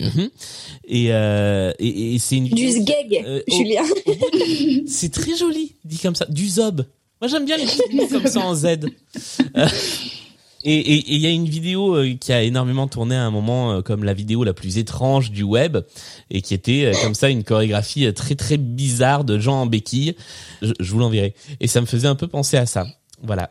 On vous mettra le lien pour les auditeurs et Ça a un côté très euh, années 2000, euh, les gens en béquilles en chorégraphie. Il y a Ouais. une espèce d'effet de mode. euh, à une époque, on voyait beaucoup ça, euh, même dans les spectacles comme ça, euh, grand public. on- il y en a eu pas mal. Il a, j'ai, enfin, je sais plus en tête les spectacles, mais je sais que j'ai déjà vu ça Il dans n'y d'autres a, spectacles. pas eu un spectacle qu'on a commenté où il y avait déjà ça? Si, Si, possible. c'était dans... Si, et je crois que c'était Robin des Bois d'ailleurs, non? Ouais, il me semble. Ouais, bah, ouais, c'est un peu, euh, un peu la même période. Enfin, pas tout à fait. mais- Ouais. Il y a une vibe très celtique dans le dans l'unijambisme. Très années 2000 en Bretagne, quoi. Non, mais je me souviens de reportages dans les émissions, euh, typiquement les émissions de 19h du dimanche soir sur TF1, là, sur euh, ce danseur euh, euh, qui, euh, avec ses béquilles, euh, quelle belle leçon de courage. Voilà. Ouais, mais euh, là, là, ce qui est bien, c'est que en fait, euh, ce qui est chouette, c'est que là, on voit pas la leçon de courage quelque part. Non, justement, pas du tout. C'est pas le truc qui est trigger Non, de- non. dans cette scène, c'est que vraiment, il y a euh, vu que ces béquilles, en fait, c'est des bois de serre, c'est un peu un prolongement de son corps et ça fait quelque chose de très, beau. très beau et euh, qui fait que ça s'intègre parfaitement euh, dans, dans, dans, dans, ce, dans cette espèce de, de narration slash non-narration qui est, qui est bien. Alors cela dit, les Ouais. meilleurs danseurs et danseuses en béquille que je connaisse sont dans une comédie musicale qui est un petit chef-d'œuvre et c'est le Roi Lion. Puisque euh, une partie des danseurs qui interprètent des animaux à quatre pattes et notamment les hyènes, Oui, bah, pour être sur, sur quatre des- pattes, ils sont effectivement sur des sortes de. C'est pas vraiment des béquilles, mais c'est des demi-échasses quoi. D'accord. Euh, après ce point euh, comédie musicale et handicap, je vous propose de passer à la suite avec euh, la chanson. Alors il se passe, euh, il se passe quelque chose avant, je À Monopoly. À Monopolis. mais euh, non, il se passe surtout les adieux de Merlin. Mais oui, mais ça on vient d'en parler.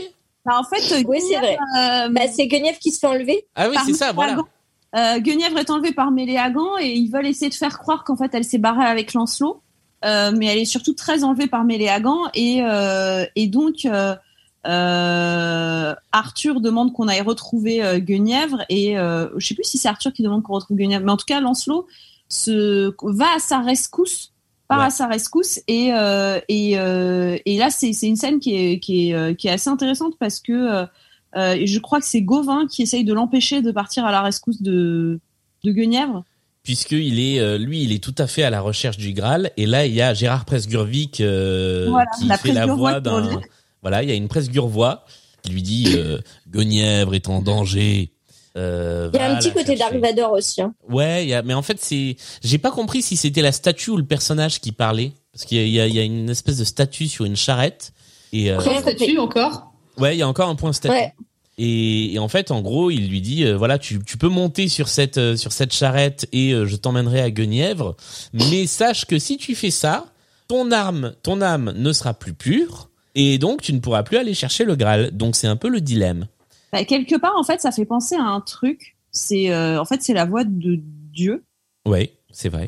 En fait, quand ils sont dans la quête du Graal, ils ont des épreuves, les chevaliers. Et s'ils passent les épreuves, ça les rapproche du Graal. S'ils échouent, ça les éloigne du Graal. Et en fait, là, l'épreuve, c'est euh, résister à la tentation d'aller sauver Guenièvre parce que c'est un vice. Et s'il veut rester pur, il ne va pas sauver Guenièvre. Et il y a Gauvin qui le met en garde et qui lui dit c'est un piège. Enfin, justement, parler de de Dark Vador, lui, c'est euh, l'amiral Akbar, quoi. It's a trap, it's a trap, quoi. Et euh, et euh, Lancelot monte sur la charrette. Et moi, je trouvais que c'était assez cool. Alors là, c'est vraiment le truc très très débile, mais l'histoire de Lancelot dans la littérature française, elle est racontée d'abord par Chrétien de Troyes et le conte s'appelle Lancelot ou le chevalier à la charrette. Avec tout ce truc qui est complètement euh, un délire moyenâgeux qui nous parle pas du tout, c'est qu'en fait à un moment il monte sur une charrette pour euh, pour euh, aller jusqu'à un endroit euh, donné pour accomplir une de ses quêtes et que c'est l'infamie totale pour un chevalier de monter sur une charrette et que donc il, est déshonoré mais qu'il a pas peur du déshonneur parce que son honneur de chevalier il, il est ailleurs que dans le décorum où il y a un truc comme ça. Là ils l'ont un peu modifié mais ça reste quand même ça, ça redevient le chevalier à la charrette. Je trouve ça marrant d'avoir fait ça. Voilà c'est un point de détail un peu niche mais euh, il y a je pense que c'est la voix de Dieu par ailleurs. Et la chanson s'appelle Wake Up. Oui.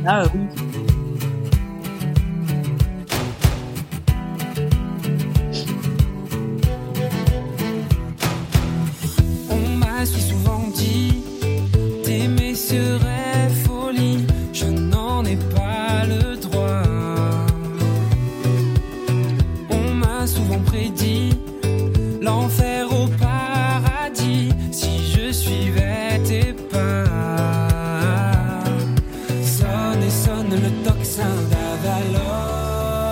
Moi je l'aime bien cette chanson, j'avoue.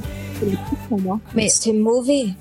Bah, en fait, la chanson, oui, euh, hors contexte, mais c'est juste que là, ça n'a aucun sens vu oui. l'enjeu.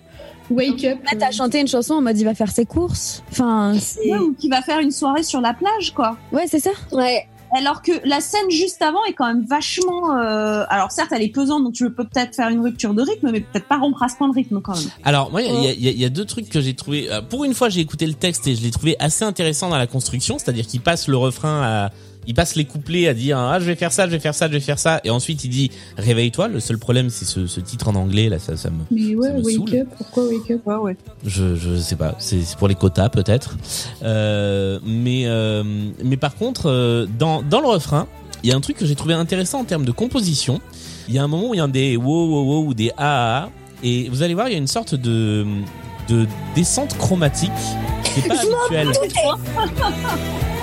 descente chromatique. Longtemps. Putain. C'est c'est pas vraiment une descente chromatique, mais c'est un peu ça que ça m'a évoqué, c'est-à-dire que c'est pas les notes qu'on s'attend à avoir. Et je trouvais ça intéressant. C'est du coup ça donne un petit côté moins pop, même si l'arrangement est très pop. Je pense qu'avec un arrangement différent, ça aurait pu être une très très bonne chanson. Mais effectivement là, c'est pas du tout dans la tonalité du moment quoi. Mais euh, ça a été composé par les frérots de la Vega. Totalement Frérot de la Vega. Il y a un, un côté petit Frérot de la ouais. Vega, ouais. Que vraiment, euh, chanson, euh, chanson où tu portes des Ben Simon et, et tu vas avec euh, à la plage avec ton, avec ta, Ta planche de surf, ta, ton plage, ta planche de surf sous le bras. Ouais, ça a ce petit côté-là. Euh, mais donc il est con puisque bah il va sur la charrette hein, et puis euh, tant Ouais. pis pour le Graal quoi. On arrive. Et clairement, il met la charrette avant les bœufs. hein. Là, celle-là, ok, elle est bien placée. On arrive. C'est encore une blague. Ah non, mais moi j'ai lâché, j'ai lâché l'affaire sur le fait que ce soit pas des blagues de daron. hein. Euh, nous arrivons sur la chanson suivante où on est dans la cache secrète de euh, de, de, de- comment il s'appelle le méchant? Guéhagan. Merci.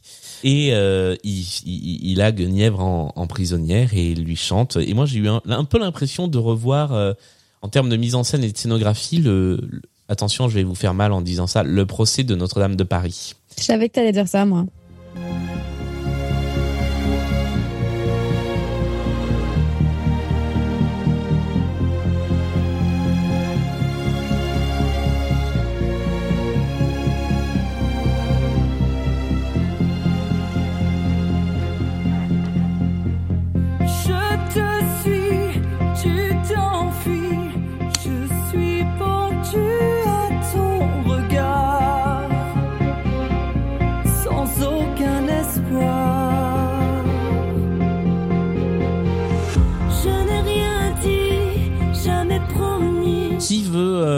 Commenter cette chanson Alors je peux, bah, je- du- du- oui, Ambre.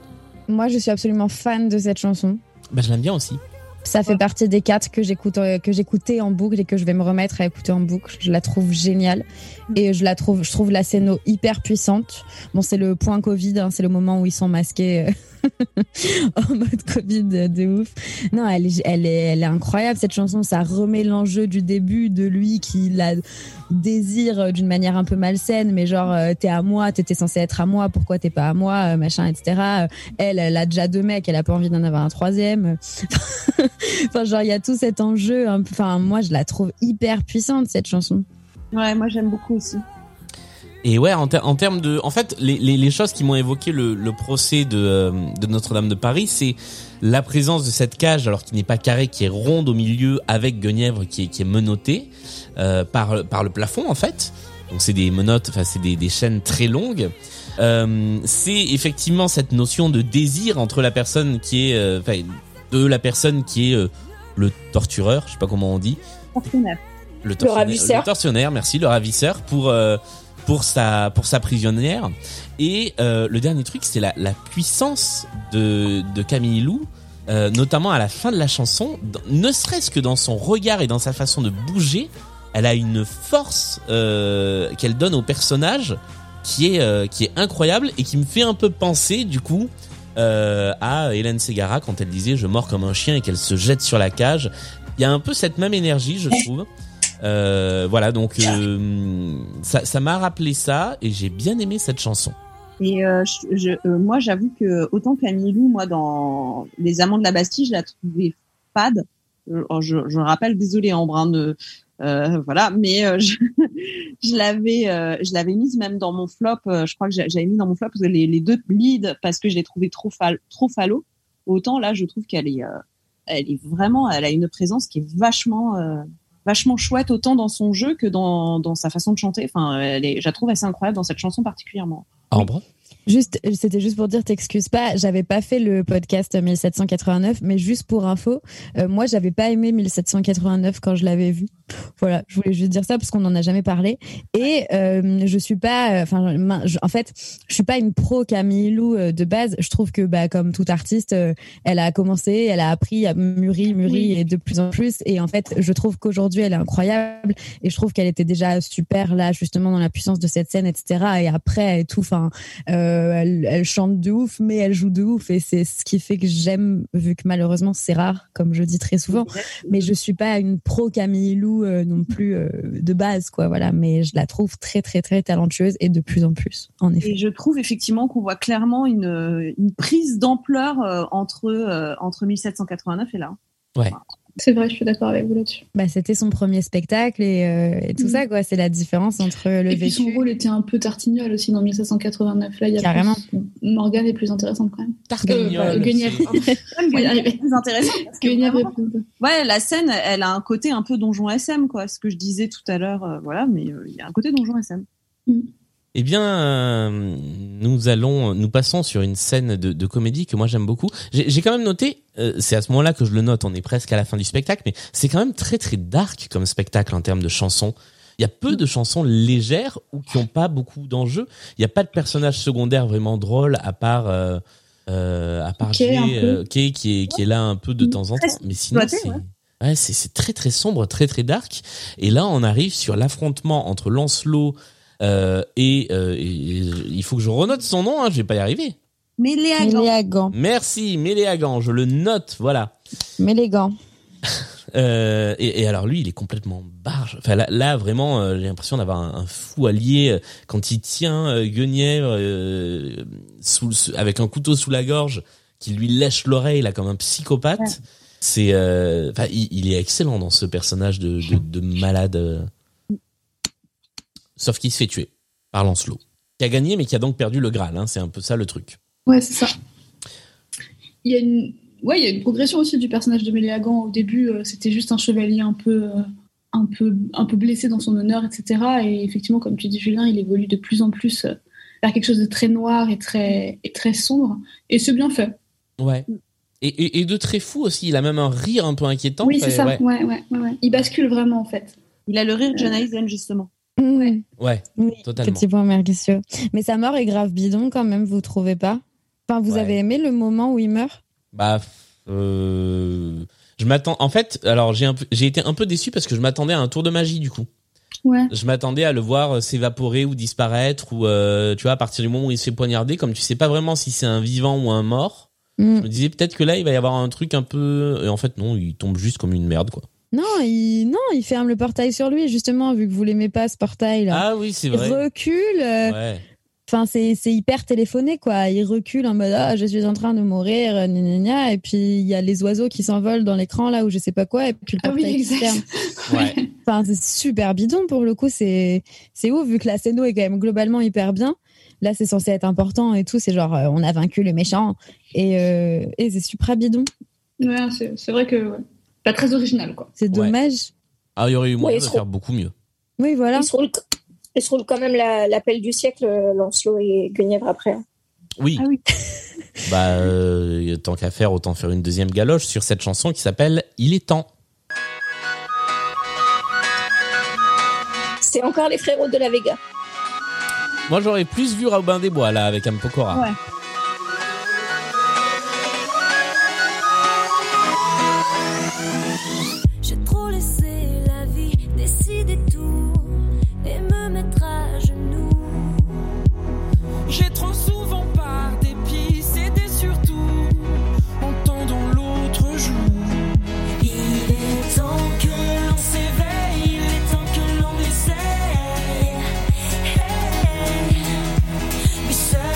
Un commentaire, cher Jamy, sur cette chanson Oui, sur l'interlude qui arrive.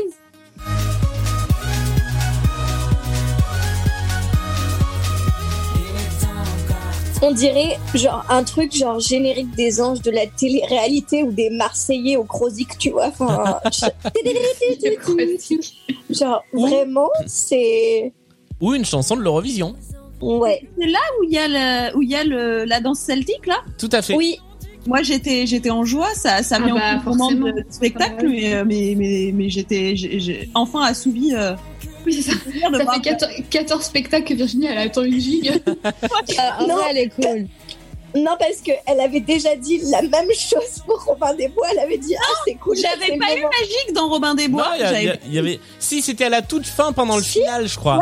mais Mais du coup, ouais. Là, il y a une vraie gigue. J'étais contente. C'est le seul truc que j'ai noté sur cette chanson. J'ai mis enfin le passage Riverdance qui manquait dans Cindy. Mm. avec voilà. Timbal et Cornemuse. Et, euh, et, et j'étais contente, mais je trouve que ça va pas du tout au bon moment, mais j'étais très contente de voir ça. Euh, non, en vrai, c'est sympa. ce que, ce que j'ai bien aimé, moi, c'est euh, l'incursion de Florent Motte dans la chanson de, de Arthur, qui à plusieurs moments vient leur parler et en fait, ils en ont rien à battre et ils Ah, il- continuent à chanter. Tiens la chandelle totalement. En Ouais. fait, ouais. Parce qu'il y a aussi l'interlude de, de Kay et Gauvin, euh, où il lui dit, euh, Kay dit, euh, ah euh, j'ai vu euh, j'ai vu euh, Guenièvre et euh, Lancelot euh, dans la forêt et en fait ils s'embrassaient pas comme ça. Il lui fait un bisou sur la bouche, mais ils s'embrassaient comme ça. Il lui fait un bisou sur la bouche.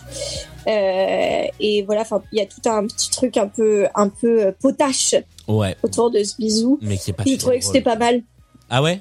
Je, je Oh ouais, je trouvais que ça, ça allégé quoi. Euh, dans, dans le même temps, euh, Morgane arrive vers Arthur et lui fait voir la vérité, c'est-à-dire, et d'ailleurs elle lui dit, elle lui dit, tu le sais très bien, mais tu ne veux pas le reconnaître, tu ne veux pas le, le voir. Ils sont, euh, ils sont amoureux l'un de l'autre. Et ce que j'ai trouvé pas mal, c'est qu'à ce moment-là, le, le mapping vidéo bouge pour pour montrer un peu qu'il est troublé, qu'il est en panique, et le, le changement de décor se fait de façon un peu euh, un, peu un peu trouble. J'ai trouvé ça pas mal. Oui. Ouais, ouais, je- ouais, je- Ok. À ce moment-là, j'étais déjà un peu endormie, je crois. Ouais, moi aussi. Pardon, euh, moi je ris parce que euh, je viens de voir que Julien a changé de nom euh, sur la conversation Zoom. Je suis Stéphane Verne, c'est mon côté Eurovision. C'est vraiment un gros craquage. Qui vient nous le faire remarquer. Il s'est fait appeler Stéphane Bern et donc euh, voilà. c'est- Il y a toujours un moment où on craque comme ça vers la Ouais, ouais, ça fait 8 heures qu'on enregistre. Bah, c'est ça. À chaque fois, ça part en vrille. Bah, c'est-à-dire que là, il est pour pour vous dire, euh, vous qui nous écoutez à une heure certainement très raisonnable, pour nous, il est minuit passé. Hein. Voilà. Donc euh, voilà. Euh, bon après, après moi, c'est les chansons où j'ai marqué euh, OK. Ouais, c'est clairement ça, vu et sans Oui, ça. Mon combat là. euh, Ah, donc, C'était euh, le, c'était l'autre single du spectacle, si je Ah ne ouais m'abuse. Bon, bah, on va Ouais. l'écouter quand même.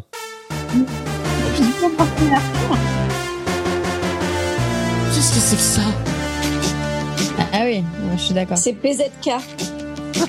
Un faux pas, un de trop. Faudrait pas tomber de haut. C'est écrit par Zao, hein, j'annonce.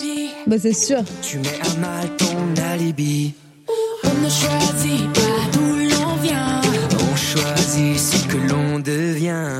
À qui la faute, faute à la vie. C'est pas ma faute, mais c'est ainsi. Mais c'est poncif The Comédie Musicale.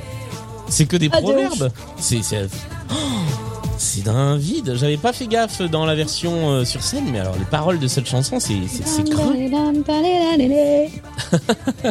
Heureusement, il y a un peu de breton là-dedans. C'est C'est breton. ça. Tiernanéo, euh, tout ça. Nambeo, ça veut dire terre des vivants. Je suis allée le googler. Hein. Je- Ah, ok. C'est- Mais c'est bien du breton du coup? Donc il y a un Euh, sens. sur Google, ils disent que c'est euh, c'est du celtique irlandais. Ah mais d'accord. Ça vient de là la chanson Dam Dam Deo Genre- Dam Dam Deo Oh, oh, oh. le même Dame Dame Déo parce que j'étais adolescente dans les années 90, donc euh, je crois que j'ai pas le même. Ah ouais, Moi, on n'a pas le toi, même. Virginie. on- on n'a pas le même Dame Dame Déo parce que moi pour le coup j'ai Michael Miro. Bah oui, moi aussi. Vous pensez quoi? Michael Miro. Non, non. Ah non Ah Mais non, non, mais il y a aussi Nous, on pense, Dame nous, on pense dame, dame, dé, dame, Ah oui, ça. dame, dé, Ah, mais oui. oh, dame, dame, dé. Mais oui. Voilà. Mais moi aussi, moi, je vieille. Mais qu'est-ce que c'est que ça? Non, pour moi c'est l'horloge. Avec chorégraphie euh, faite par Mia Fry. C'était. Felicidad. C'est ça. C'est la même ambiance que Yakalelo et compagnie, tu vois. Ok. Tube de TTF. Voilà. On est loin, on est loin du roi Arthur là. Au moment où on a un peu lâché le spectacle, mais c'est vrai qu'au moment où on le visionne, on a, c'est le moment où on commence à se dire, il serait temps qu'il se finisse ce spectacle. Ah ouais. Ouais. C'est les petites absences, ouais, dont je parlais. Mais il reste plus grand chose là, on a fini là. Inégalité. Je, je vous propose de terminer rapidement le récit. En gros, je, je, vous me dites si je me trompe. Morgane fait envoyer à Guenièvre une petite missive pour qu'elle retrouve Lancelot. Lancelot fait envoyer, euh, Morgane fait envoyer à Lancelot une petite missive pour qu'elle retrouve Guenièvre.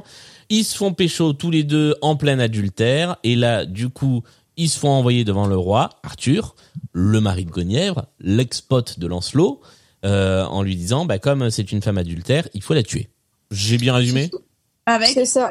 Avec une scène qui est quand même visuellement assez, euh, assez vénère, en fait. Hein. Euh, là encore, quand on regarde avec l'œil du 21e siècle, c'est que c'est euh, c'est Guenièvre qui doit être condamné à mort, pas Lancelot particulièrement. Ouais. Et donc, il y a tous les chevaliers de la table ronde qui sont en train de pointer leur épée au- sur le coup de Guenièvre.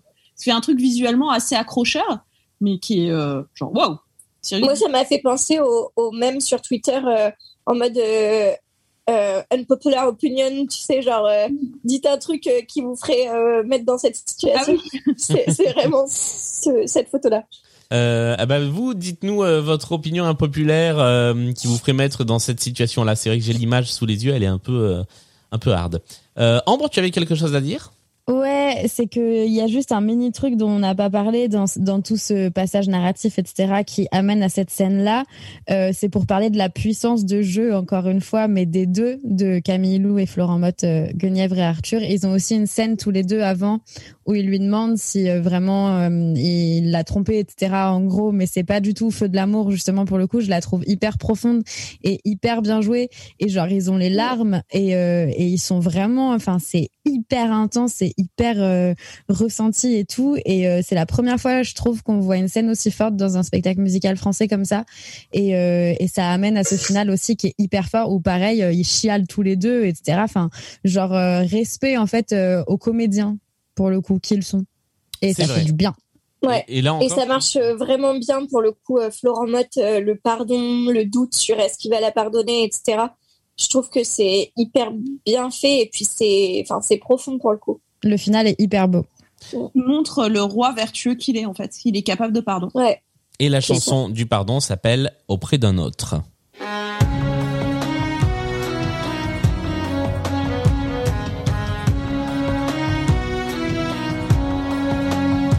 Je plie sous le poids de la douleur merci. Je prie sans la foi pour que le temps efface cet orage qui ronge mon esprit. Comment ressentir la haine pour un être que l'on aime plus fort que soi? Faut-il jeter Voilà, euh, moi j'ai rien à dire sur cette chanson. Enfin, je l'aime bien, hein, mais j'ai rien à ajouter parce qu'elle est dans la continuité de la scène qu'on vient de décrire. Moi, j'ai l'impression que ça fait 14 fois que j'écoute la même chanson là. À Ah, ce mais ouais. je. Oh. Généralement, ça fait déjà deux ou trois fois que tu l'entends dans le spectacle, hein, puisque c'est une reprise. Oui, oui, oui, mais enfin, c'est pour dire que c'est un sentiment de- d'interminable euh, qui, qui n'en finit pas, quoi. Ah, je suis pas d'accord pour le coup. Moi, je la trouve hyper forte. Je trouve que là, la phrase euh, comment ressentir la haine pour un être que l'on aime plus fort que soi, etc. Il y a encore une fois quelques phrases qui sont hyper, euh, hyper bien trouvées et, et là, euh, genre avec tout ce qui se passe sur la scène, etc. Je trouve pas du tout qu'on puisse se dire euh, faut que ça s'arrête. Ah, fois, c'est bien ce que je me disais à ce moment-là.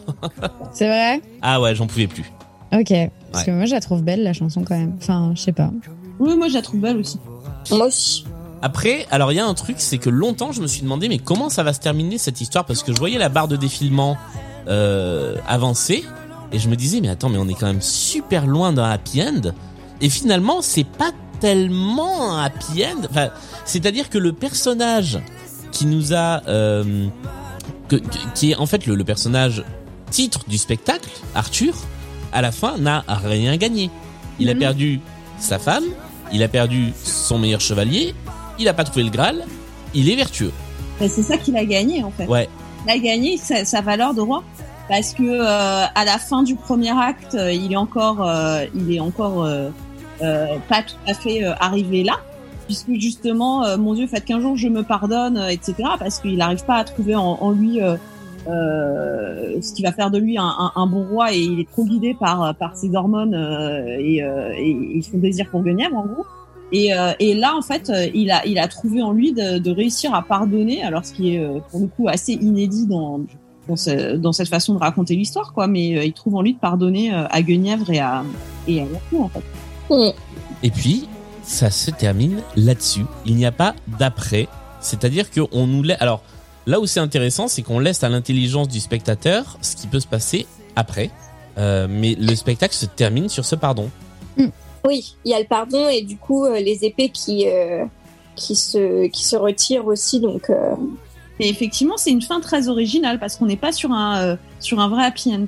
Mm. Là, pour le coup. Non, mais c'est vrai que je trouve que pour le coup, cette comédie musicale est quand même euh, assez précurseur, si je peux dire, ou en tout cas euh, unique sur bien des points, et notamment celui-là, c'est qu'en fait, euh, les trucs très télescopés de euh, la meuf est avec un mec et finalement elle rencontre un autre mec et du coup elle préfère ce mec parce qu'en fait le premier c'est pas elle qui l'avait choisi, blablabla, etc. Et en fait on est quand même loin de ça. On a passé, on est passé à l'étape supérieure et tout et je, je trouve qu'effectivement on n'est pas obligé de finir sur un happy end en fait. Et ça le montre très bien. Bah ouais, bah d'autant que le, le happy end de l'histoire de Arthur, il est, euh, ouais, euh, il est, il, il est pas très comédie musicale française friendly quoi. C'est, euh, et il meurt sur le champ de bataille et il va à Vallon quoi. Oui, effectivement. Ouais, il, il devient un peu un nouveau Christ. Ouais, ça, ça, euh, le public français va adorer. Grave. Eh bien, Bah, voilà. Après, tu sais, il y, a- il y a des gens qui ont fait des comédies musicales qui s'appellent Jésus de Nazareth, donc bon, euh, ça peut plaire. hein. Je, je ne suis pas encore certaine qu'on est prêt à le regarder. C'est trop tôt après Adam et Ève, mais euh, Alors, il n'y a pas de captation.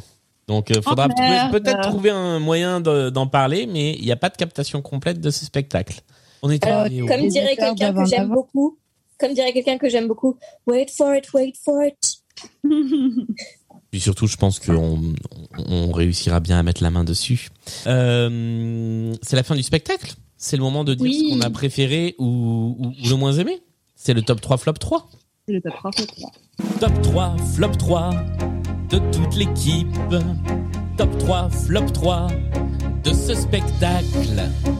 Et après deux heures de spectacle et trois heures et quatre minutes d'enregistrement, quel est votre top 3 et votre flop 3 Je propose qu'on commence par le top 3 de Mélanie. Alors, euh, bon, j'ai eu du mal, hein, parce que je, trouve, comme je trouve que rien ne se distingue particulièrement, même si rien n'est catastrophique, euh, j'ai mis en premier les interprètes. Je trouve que tout le monde est bien dans le spectacle, euh, que ce soit en chant, en comédie, etc. Il n'y a aucun talent qui m'a qui m'a choqué. Vraiment, les voix sont top. Une mention spéciale pour Camille Lou, on en a parlé tout à l'heure, mais je trouve qu'effectivement, elle a vachement mûri euh, depuis Les Amants de la Bastille. Elle a vachement pris en, épaisseur et en, charisme, en, en talent aussi, tout simplement. Elle, euh, est, forte. Donc, euh, même si voilà, le personnage de Guenièvre est un peu insipide, enfin pas insipide, mais pas aussi intéressant qu'il pourrait l'être, je trouve qu'elle elle est très bien. Donc, c'est mon, petit coup de cœur du spectacle. En deuxième, j'ai mis la mise en scène. Il y a quelques jolies idées qui sont la mise en scène et la scénographie. Enfin, je- j'englobe un peu tout ça ensemble. Il y a des jolies idées euh, qui m'ont bien plu. Moi, j'ai bien aimé la table ronde, euh, qui, l'anneau là, le, donut, ça m'a plu. Euh, effectivement, on en a longuement parlé, donc je vais pas m'a- m'arrêter dessus non plus. Mais le cerf et le loup, j'ai trouvé ça super avec les béquilles, très onirique, très très très joli. Donc ça m'a pas mal plu. Voilà, même le truc de la maman géante avec Morgane qui est un peu creepy, je trouve quand même que c'était une, une idée originale et que ça apporte quand même un truc. Donc, euh, donc voilà. Et j'ai mis que ça, j'ai pas trouvé de troisième. Mais c'est pas grave, ce sont des choses Je qui suis arrivent. désolée, il y, a rien- y a rien de plus qui m'a trop trop marqué. Euh, Virginie, ton top 3. Alors, mon top 3, euh, bah, je rejoins Mel sur les interprètes euh, dans l'ensemble déjà. Moi, je, euh, je fais un projecteur sur Zao, effectivement, que j'ai trouvé euh, un peu euh, détonnante dans ce casting et je trouvais que c'était une très bonne idée et euh, y a beaucoup de choses chouettes qu'elle apporte au, au, rôle de Morgane euh, là-dedans, dans cette économie-là. Donc euh, voilà. Euh, en deux, j'ai mis oh, le livret. J'aime, je trouve bien en fait. Je trouve qu'il y a pas mal de chansons que, au contraire, je trouve assez accrocheuses, euh, que euh, que euh, pas mal de textes disent des choses intéressantes sur la narration ou sur euh, sur euh, l'histoire arthurienne. Enfin, je, trouve que c'est c'est c'est plutôt euh, plutôt chouette. Et euh, par ailleurs, il y a une bonne, euh, je trouve qu'il y a un, bon ratio. C'est rare que je pense ça. Il y a un bon ratio de scènes euh, de scènes jouées et de scènes euh, de scènes chantées et que les scènes jouées étant bien jouées, je, trouve que ça fonctionne bien. Et, euh, et en général, enfin c'est ce que je disais, hein, j'ai- j'aime pas quand il y a, y a trop de scènes jouées. Et là, je trouve que qu'elles s'équilibrent toutes très très bien. Euh, Donc euh, donc voilà. Euh, Eh bien, nous passons à Amélie. Oui, alors moi, euh, je vous rejoins sur les interprètes. Euh, c'est, ils sont vraiment très bons, mais moi, du coup, j'avais mis particulièrement Méléagan en grosse perf, euh, enfin voilà, en gros, gros, gros top, Euh, parce que, ouais, parce que, parce que juste, voilà, euh, il est, il est ouf. Il a, il a vraiment une voix incroyable. Et je trouve même qu'il surpasse euh, Florent Mott sur ce spectacle. Je trouve que je Florent Mott n'est pas forcément mis en valeur sur, euh, sur toutes ses chansons. et ce qui est un peu dommage d'ailleurs. Mais, euh, mais du coup, Méléagan, lui, est bien mis en valeur, euh, des chansons qui lui conviennent sur sa tessiture et, sa tonalité. Et franchement, ça passe génial, ça passe crème. Donc voilà. La Céno, j'en ai parlé déjà, mais voilà, j'apprécie beaucoup tout globalement. Enfin, j'ai bien aimé euh, les décors, j'ai bien aimé euh, les effets un peu magiques, notamment au moment du viol. Euh, j'ai bien aimé les, les trucs un peu poétiques, les danses, etc. Enfin bref, toute la scéno joue vraiment pour moi de, de la qualité du spectacle. Et j'ai mis aussi, comme Virginie, le livret. Je trouve qu'il y a des petites pépites. Dans, je suis assez d'accord. Ambre l'a pas mal dit, qu'il y a des petites punchlines, des petites phrases que qu'on mettrait bien en statut MSN. Et ben voilà. Du coup, pour moi, ça, ça, pareil. C'est c'est le genre de trucs qui font que c'est le petit plus du spectacle. Donc euh, c'est dans mon top. Voilà. Ambre. Eh bien, je suis assez d'accord globalement. Moi, j'ai mis euh, le casting, donc pareil, les interprètes et leur voix. euh, Enfin voilà, il- très bon casting, euh, ça chante de ouf. euh, Que dire de plus Euh, J'ai mis les chansons parce que bah parce que j'ai quatre chansons euh, dans enfin que j'avais dans ma playlist en boucle et tout et c'est je trouve ça beaucoup sur ce genre de spectacle. C'est énorme d'avoir quatre chansons vrai crush et toutes les autres qui sont écoutables agréablement. Il n'y a pas de grosses chansons en fer. Et je sais que normalement il y en a toujours au moins une ou deux. Euh, et j'ai mis euh, le jeu principalement de Camille Lou et Florent Mott, euh, leur performance de la scène, toute la scène de fin dont j'ai parlé, et, en fait euh, juste pouvoir écrire le jeu en top, euh, ça fait du bien. Donc, donc pour moi c'est ça mon top. Et toi Julien?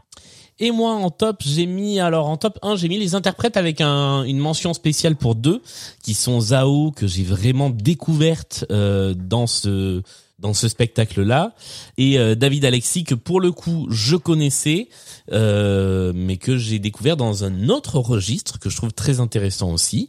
Euh, donc ça c'est mon top 1. En deux, j'ai mis l'utilisation de la magie. Alors la magie c'est c'est un peu euh, je vais euh, je vais aller un peu plus loin, je vais dire la magie et les effets visuels euh, que je trouve bien réussis avec le, le tour de magie dont on parlait tout à l'heure, mais toutes les apparitions, disparitions qui sont plutôt bien réussies. Et puis ça va jusqu'à ces costumes dont on comprend pas très bien comment ils fonctionnent. Euh, moi, le, le, le masque de Méléagan, j'ai toujours pas compris comment il était fait. Euh, donc je trouve ça, euh, je trouve ça assez intéressant. Et en top 3, j'ai mis la captation parce que je la trouve vraiment de très bonne qualité. Euh, J'étais encore en train de regarder quelques images là du, du, du spectacle et, euh, et vraiment ça, ça marche très bien. Et justement, je, je trouve que pour une capta qui est fait en partie sans public, ça marche vraiment bien. Euh, on passe au flop 3. Euh, qui veut se lancer? Bah si vous voulez, je récupère et on refait le tour inverse. En flop 3, hein, j'ai mis les chansons. Parce que je suis désolé, j'ai pas du tout accroché aux chansons. Il y en a une ou deux où je me dis c'est pas trop mal, mais il y en a aucune. Et même dans Adam et Ève, euh, la dernière fois, j'ai gardé une chanson en playlist. Désolé. Euh, mais euh, là, je D'ailleurs, est-ce que est-ce qu'on rappelle que c'était la chanson que tout le monde détestait à part toi? C'est ça, c'est la chanson que les gens ont le moins aimé, que moi j'ai gardé. Oh.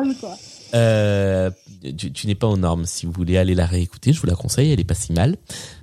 Euh, mais là, je sais que j'en garderai aucune, quoi. Voilà. Aucune. Il y, a- il y en a pas une dont je me dis ah tiens celle-là j'aimerais bien la réécouter. J'ai juste envie d'oublier. Enfin, pas, non, c'est même pas que j'ai envie d'oublier. C'est juste que ça ne me fait ni chaud ni froid. Voilà. Je les retiendrai pas comme des mauvaises chansons. C'est juste euh, ça m'a pas touché les chansons. Euh, en flop 2, j'ai mis Arthur. Euh, parce que autant j'aime l'interprète Florent Mott et je le trouve excellent, autant je trouve qu'il est pas bien servi en chanson. Je trouve que la profondeur de son personnage est pas assez creusée. Et vraiment, pour un spectacle qui s'appelle Le Roi Arthur, je trouve les quatre autres personnages chantés, c'est-à-dire Guenièvre, euh, Méléagan, euh, Lancelot Morgane. et Morgane, beaucoup plus intéressants qu'Arthur lui-même. Oui, Virginie. C'est presque plus charte avec euh, le principe des légendes arthuriennes parce que souvent, en fait, euh, Arthur c'est le roi, mais c'est juste une présence euh, absente. C'est Ouais. les autres personnages qui comptent, c'est rarement lui. En fait. C'est comme le président. Il y a le président, mais c'est les ministres qui décident. On en revient Voilà. au ministre. Jusqu'à- Jusqu'à demain où il va parler. Inch'Allah. Et enfin en trois, pour passer très vite sur cette remarque-là, euh, le, rythme de l'histoire. Euh, pour moi, c'est une histoire qui est pas bien rythmée, c'est-à-dire qu'il y a des moments où on passe beaucoup de temps sur un tout petit truc, et d'autres choses. Mais c'est vrai que voilà, après c'est des parties pris, mais la quête du Graal, elle est absente.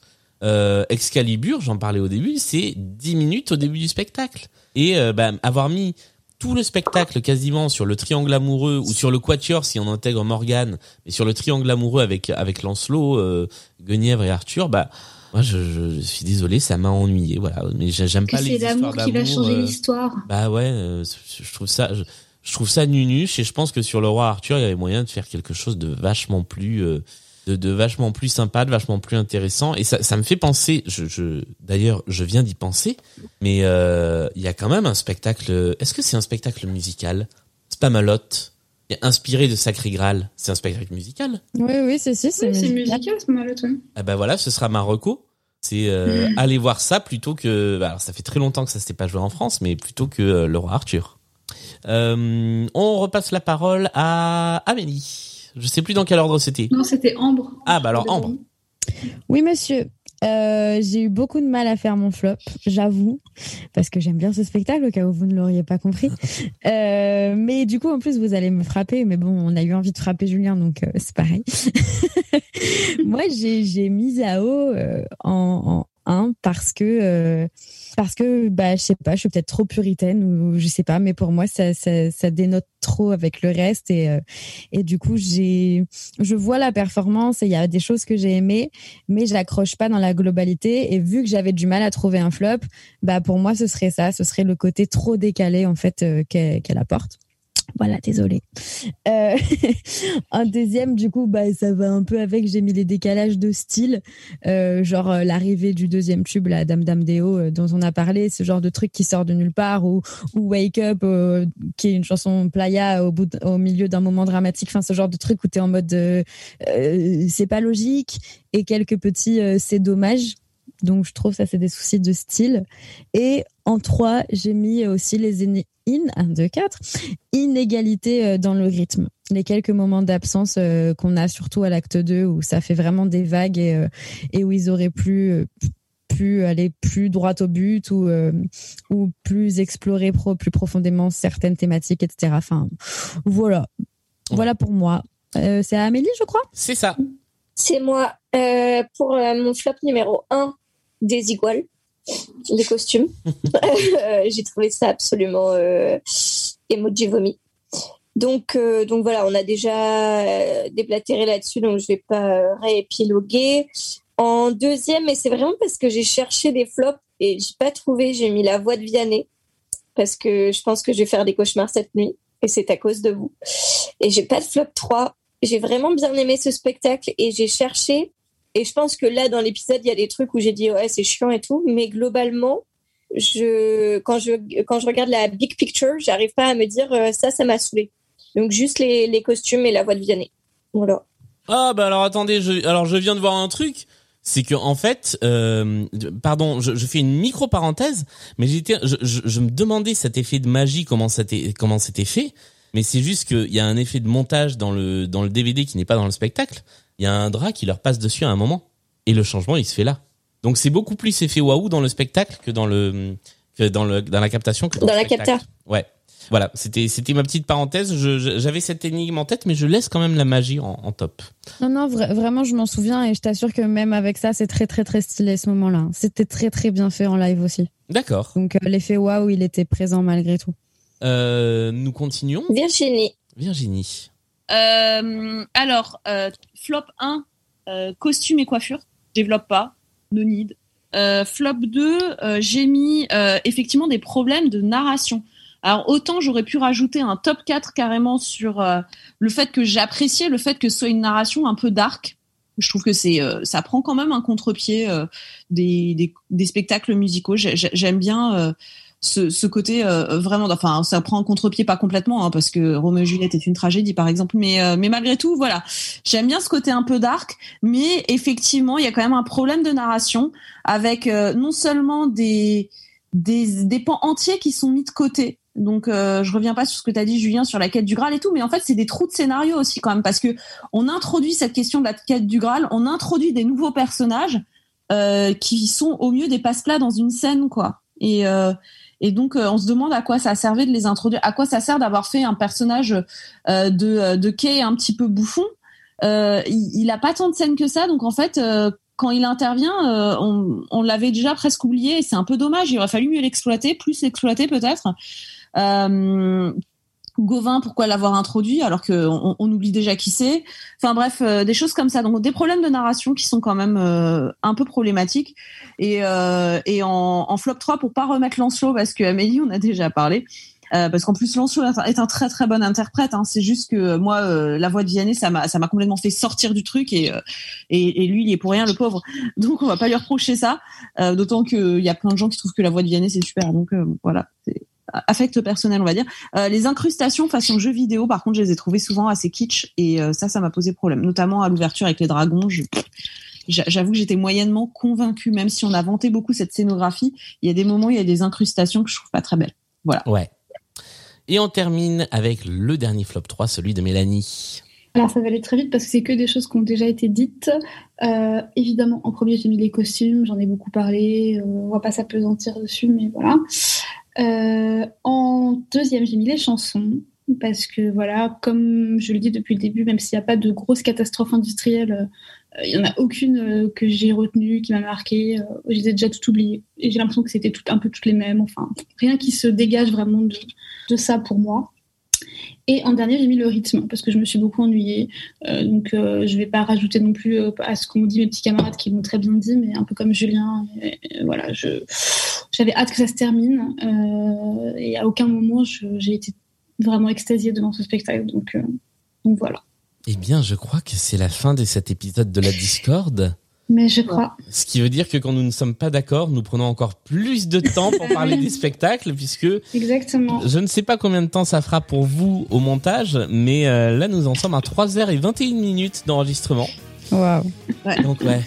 Euh, C'est dramatique. C'est surtout parce qu'on était tous là aussi. oui, voilà, on était tous là, on est à et, euh, distance et euh, ça, Souvent en désaccord, c'est vrai. ouais, et on était. Plus on est fou, plus on crie ici. Oh, waouh, Il faut savoir qu'à ce moment-là, Amélie a changé de pseudo, elle s'est fait appeler le daron. Hein, sur, c'est ça. Ah non, mais ça fait un moment, ça fait un moment que je m'appelle le daron. C'était suite à une de tes remarques, Virginie. je je l'ai je l'ai fait remarquer, je t'ai dit, je viens de voir Amélie, haha. Merci d'avoir suivi. Rien ne va plus. Meilleure On n'arrive même mais plus à vraiment. suivre le, le fil de cette émission. Merci de nous avoir écoutés jusqu'au bout. Si vous êtes arrivé au bout, euh, qu'est-ce que qu'est-ce que vous pouvez nous dire euh, bah, Dites-nous euh, si vous étiez juré à l'Eurovision, combien de points vous mettriez à cette émission? Voilà. Euh, et puis euh, on se retrouve très vite avec un nouveau spectacle musical que nous commenterons. Euh, Ouais. et, puis voilà, portez-vous bien, prenez soin de vous, envoyez-nous des messages, laissez-nous des commentaires, faites-nous des propositions, envoyez-nous des extraits d'archives. Bref, on est là pour euh, discuter avec vous. Salut à toutes. Salut Julien. À bientôt. Salut à. Salut.